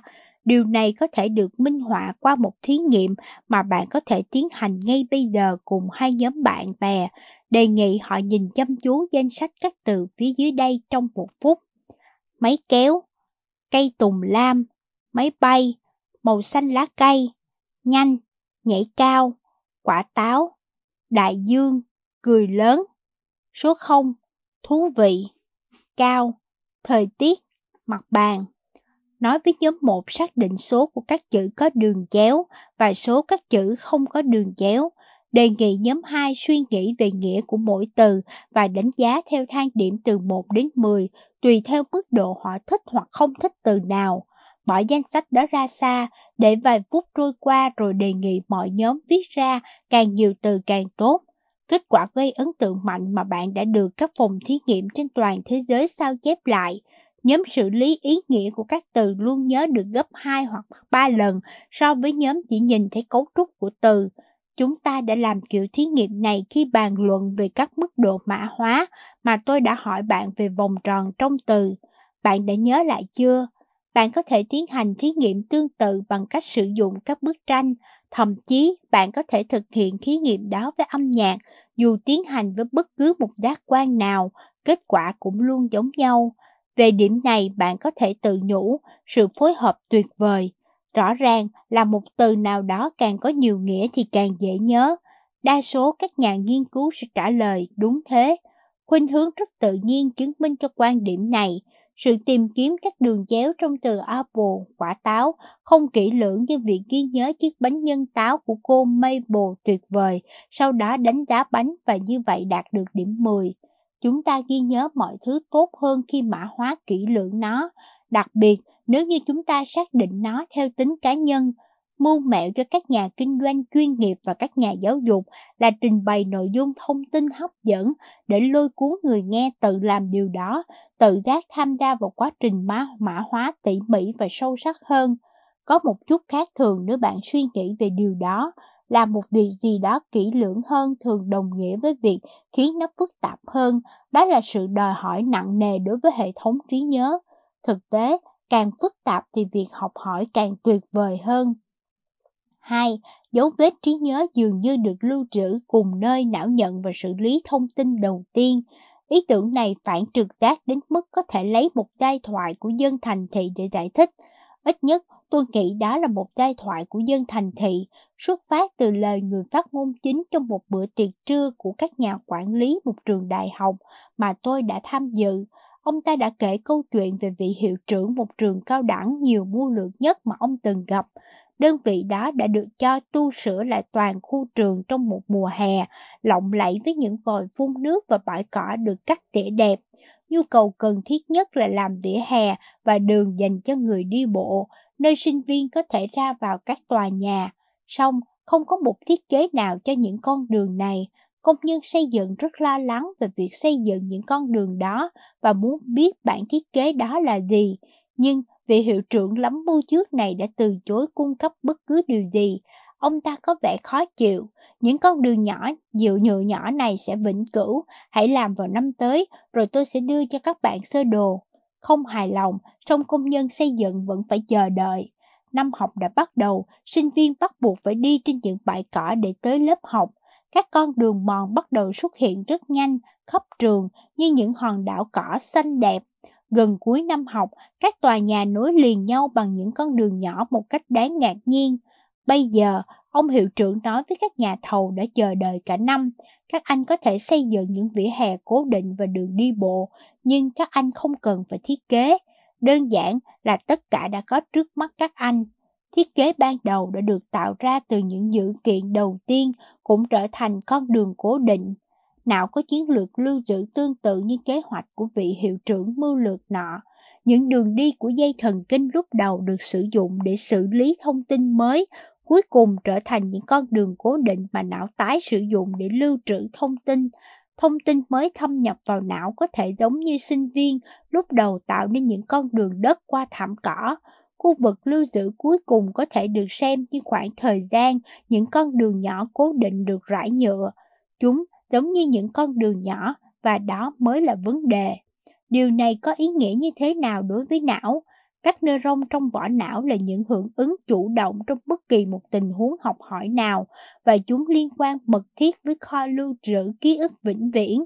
Điều này có nghĩa là não không có khu vực săn tìm sự vui vẻ trung tâm, nơi ký ức đến và nhất định sẽ được nhớ lại. Thay vì vậy, ký ức nằm rải rác khắp bề mặt của vỏ não. Thoạt tiên, điều này có vẻ thật khó hiểu. Nhiều người muốn cho não hoạt động giống như máy vi tính, đầy đủ các thiết bị phát hiện thông tin đầu vào, giống như bàn phím, được kết nối với thiết bị lưu giữ trung tâm. Tuy vậy, Dữ liệu nghiên cứu cũng gợi ý rằng não không có thiết bị phần cứng để phân tách thông tin từ những thiết bị phát hiện thông tin đầu vào. Điều đó không có nghĩa là kho lưu giữ ký ức được trải rộng đều khắp bề mặt thần kinh của não. Nhiều vùng não có liên quan đến việc miêu tả chỉ một thông tin đầu vào và mỗi vùng góp phần khác nhau vào toàn bộ trí nhớ. Kho lưu trữ và là kết quả của sự hợp tác. Thứ ba, sự nhớ lại có thể được cải thiện tốt nhất bằng cách tái tạo những điều kiện xung quanh sự mã hóa ban đầu. Trong một thí nghiệm đặc biệt nhất được thực hiện trong một bộ môn tâm lý học nhận thức, chức năng não của người đứng trên bờ biển khô và mặc quần áo ẩm ướt được so sánh với chức năng não của người đứng cách mặt nước khoảng 10 feet cũng mặc quần áo ẩm ướt. Hai nhóm thợ lặn ở dưới biển sẽ nghe một người nào đó nói 40 từ ngẫu nhiên, sau đó những thợ lặn này sẽ được kiểm tra khả năng nhớ lại danh sách các từ. Nếu được yêu cầu nhớ lại những từ này, nhóm nghe được những từ này khi ở dưới nước đạt điểm số cao hơn 15% so với họ ở trên bờ biển. Nhóm nghe được những từ này khi ở trên bờ biển cũng đạt điểm số cao hơn 15% so với khi ở sâu dưới nước 10 feet. Dường như trí nhớ hoạt động tốt nhất nếu điều kiện môi trường khi nhớ lại được bắt chước y hệt như điều kiện môi trường khi mã hóa. Liệu có phải là đặc trưng thứ hai, cố gắng lưu giữ các sự kiện bằng cách sử dụng các neuron được huy động lúc đầu để mã hóa sự kiện, cũng vận hành trong đặc trưng thứ ba này. Khuynh hướng này mạnh mẽ đến nỗi trí nhớ thậm chí còn được cải thiện trong những điều kiện mà sự học hỏi bất cứ điều gì cũng có thể bị làm hỏng. Những thí nghiệm này được tiến hành trong sự kết hợp chất cần sa với khí gây cười, nitro oxit, đặc trưng thứ ba còn phản ứng với tâm trạng. Học một điều gì đó khi bạn buồn rầu và bạn sẽ có thể nhớ lại tốt hơn nếu lúc nhớ lại, đột nhiên bạn buồn vì một lý do nào đó. Điều kiện này được gọi là học tùy theo ngữ cảnh hay học tùy theo trạng thái. Các ý tưởng, Chúng ta biết rằng thông tin được ghi nhớ tốt nhất khi nó tỉ mỉ, nó có ý nghĩa và phù hợp với ngữ cảnh. Chất lượng của giai đoạn mã hóa không chờ những khoảnh khắc sớm nhất của việc học hỏi là một trong những công cụ dự báo riêng tuyệt vời nhất cho thành công học tập sau này. Chúng ta có thể làm gì để vận dụng lợi thế đó vào thực tế? Trước tiên, chúng ta có thể rút ra một bài học từ cửa hàng bán giày tôi đã từng đến khi còn bé. Cửa hàng bán giày này có một cửa ra vào với ba tay nắm cửa ở ba độ cao khác nhau, một ở nơi rất cao, một ở gần dưới cánh cửa và một ở giữa. Tính logic rất đơn giản, càng nhiều tay nắm cửa thì càng nhiều điểm có thể mở để vào, bất chấp sức lực hay tuổi của khách hàng. Đó là sự trợ giúp với một cậu bé 5 tuổi, một cửa ra vào mà tôi có thể thực sự với tới. Tôi đã bị hấp dẫn bởi cái cánh cửa đó đến nỗi tôi đã từng mơ thấy nó. Tuy nhiên, trong giấc mơ, tôi thấy có hàng trăm tay nắm cửa, tất cả đều có thể mở được cửa để vào cửa hàng bán giày. Chất lượng của việc mã hóa thật sự có nghĩa rằng số tay nắm cửa người ta có thể đặt trên cửa ra vào là một mẫu thông tin. Người ta càng tạo ra nhiều tay nắm cửa vào thời điểm học hỏi thì càng có nhiều thông tin có thể truy cập sau này những chiếc tay nắm cửa mà chúng ta có thể thêm vào xoay quanh nội dung, định thời gian và môi trường. Các ví dụ thực tế, người học càng tập trung vào ý nghĩa của thông tin được giới thiệu thì tiến trình mã hóa diễn ra càng kỹ lưỡng. Nguyên tắc này hiển nhiên quá đến nỗi có thể rất dễ quên. Nó có nghĩa là khi bạn cố gắng đưa một mẫu thông tin vào các hệ thống trí nhớ của não mình, bạn phải bảo đảm mình hiểu chính xác ý nghĩa của thông tin đó. Nếu bạn cố gắng đưa thông tin vào não của ai đó, cũng phải chắc chắn rằng họ hiểu được ý nghĩa của nó. Sự chỉ thị thường có hệ quả tiêu cực. Nếu bạn không biết điều bạn đang học có ý nghĩa gì, thì đừng cố gắng ghi nhớ thông tin đó bằng cách học vẹt và hãy cầu nguyện cho ý nghĩa tự bộc lộ theo cách nào đó. Và cũng đừng hy vọng học sinh của bạn cũng sẽ làm điều này.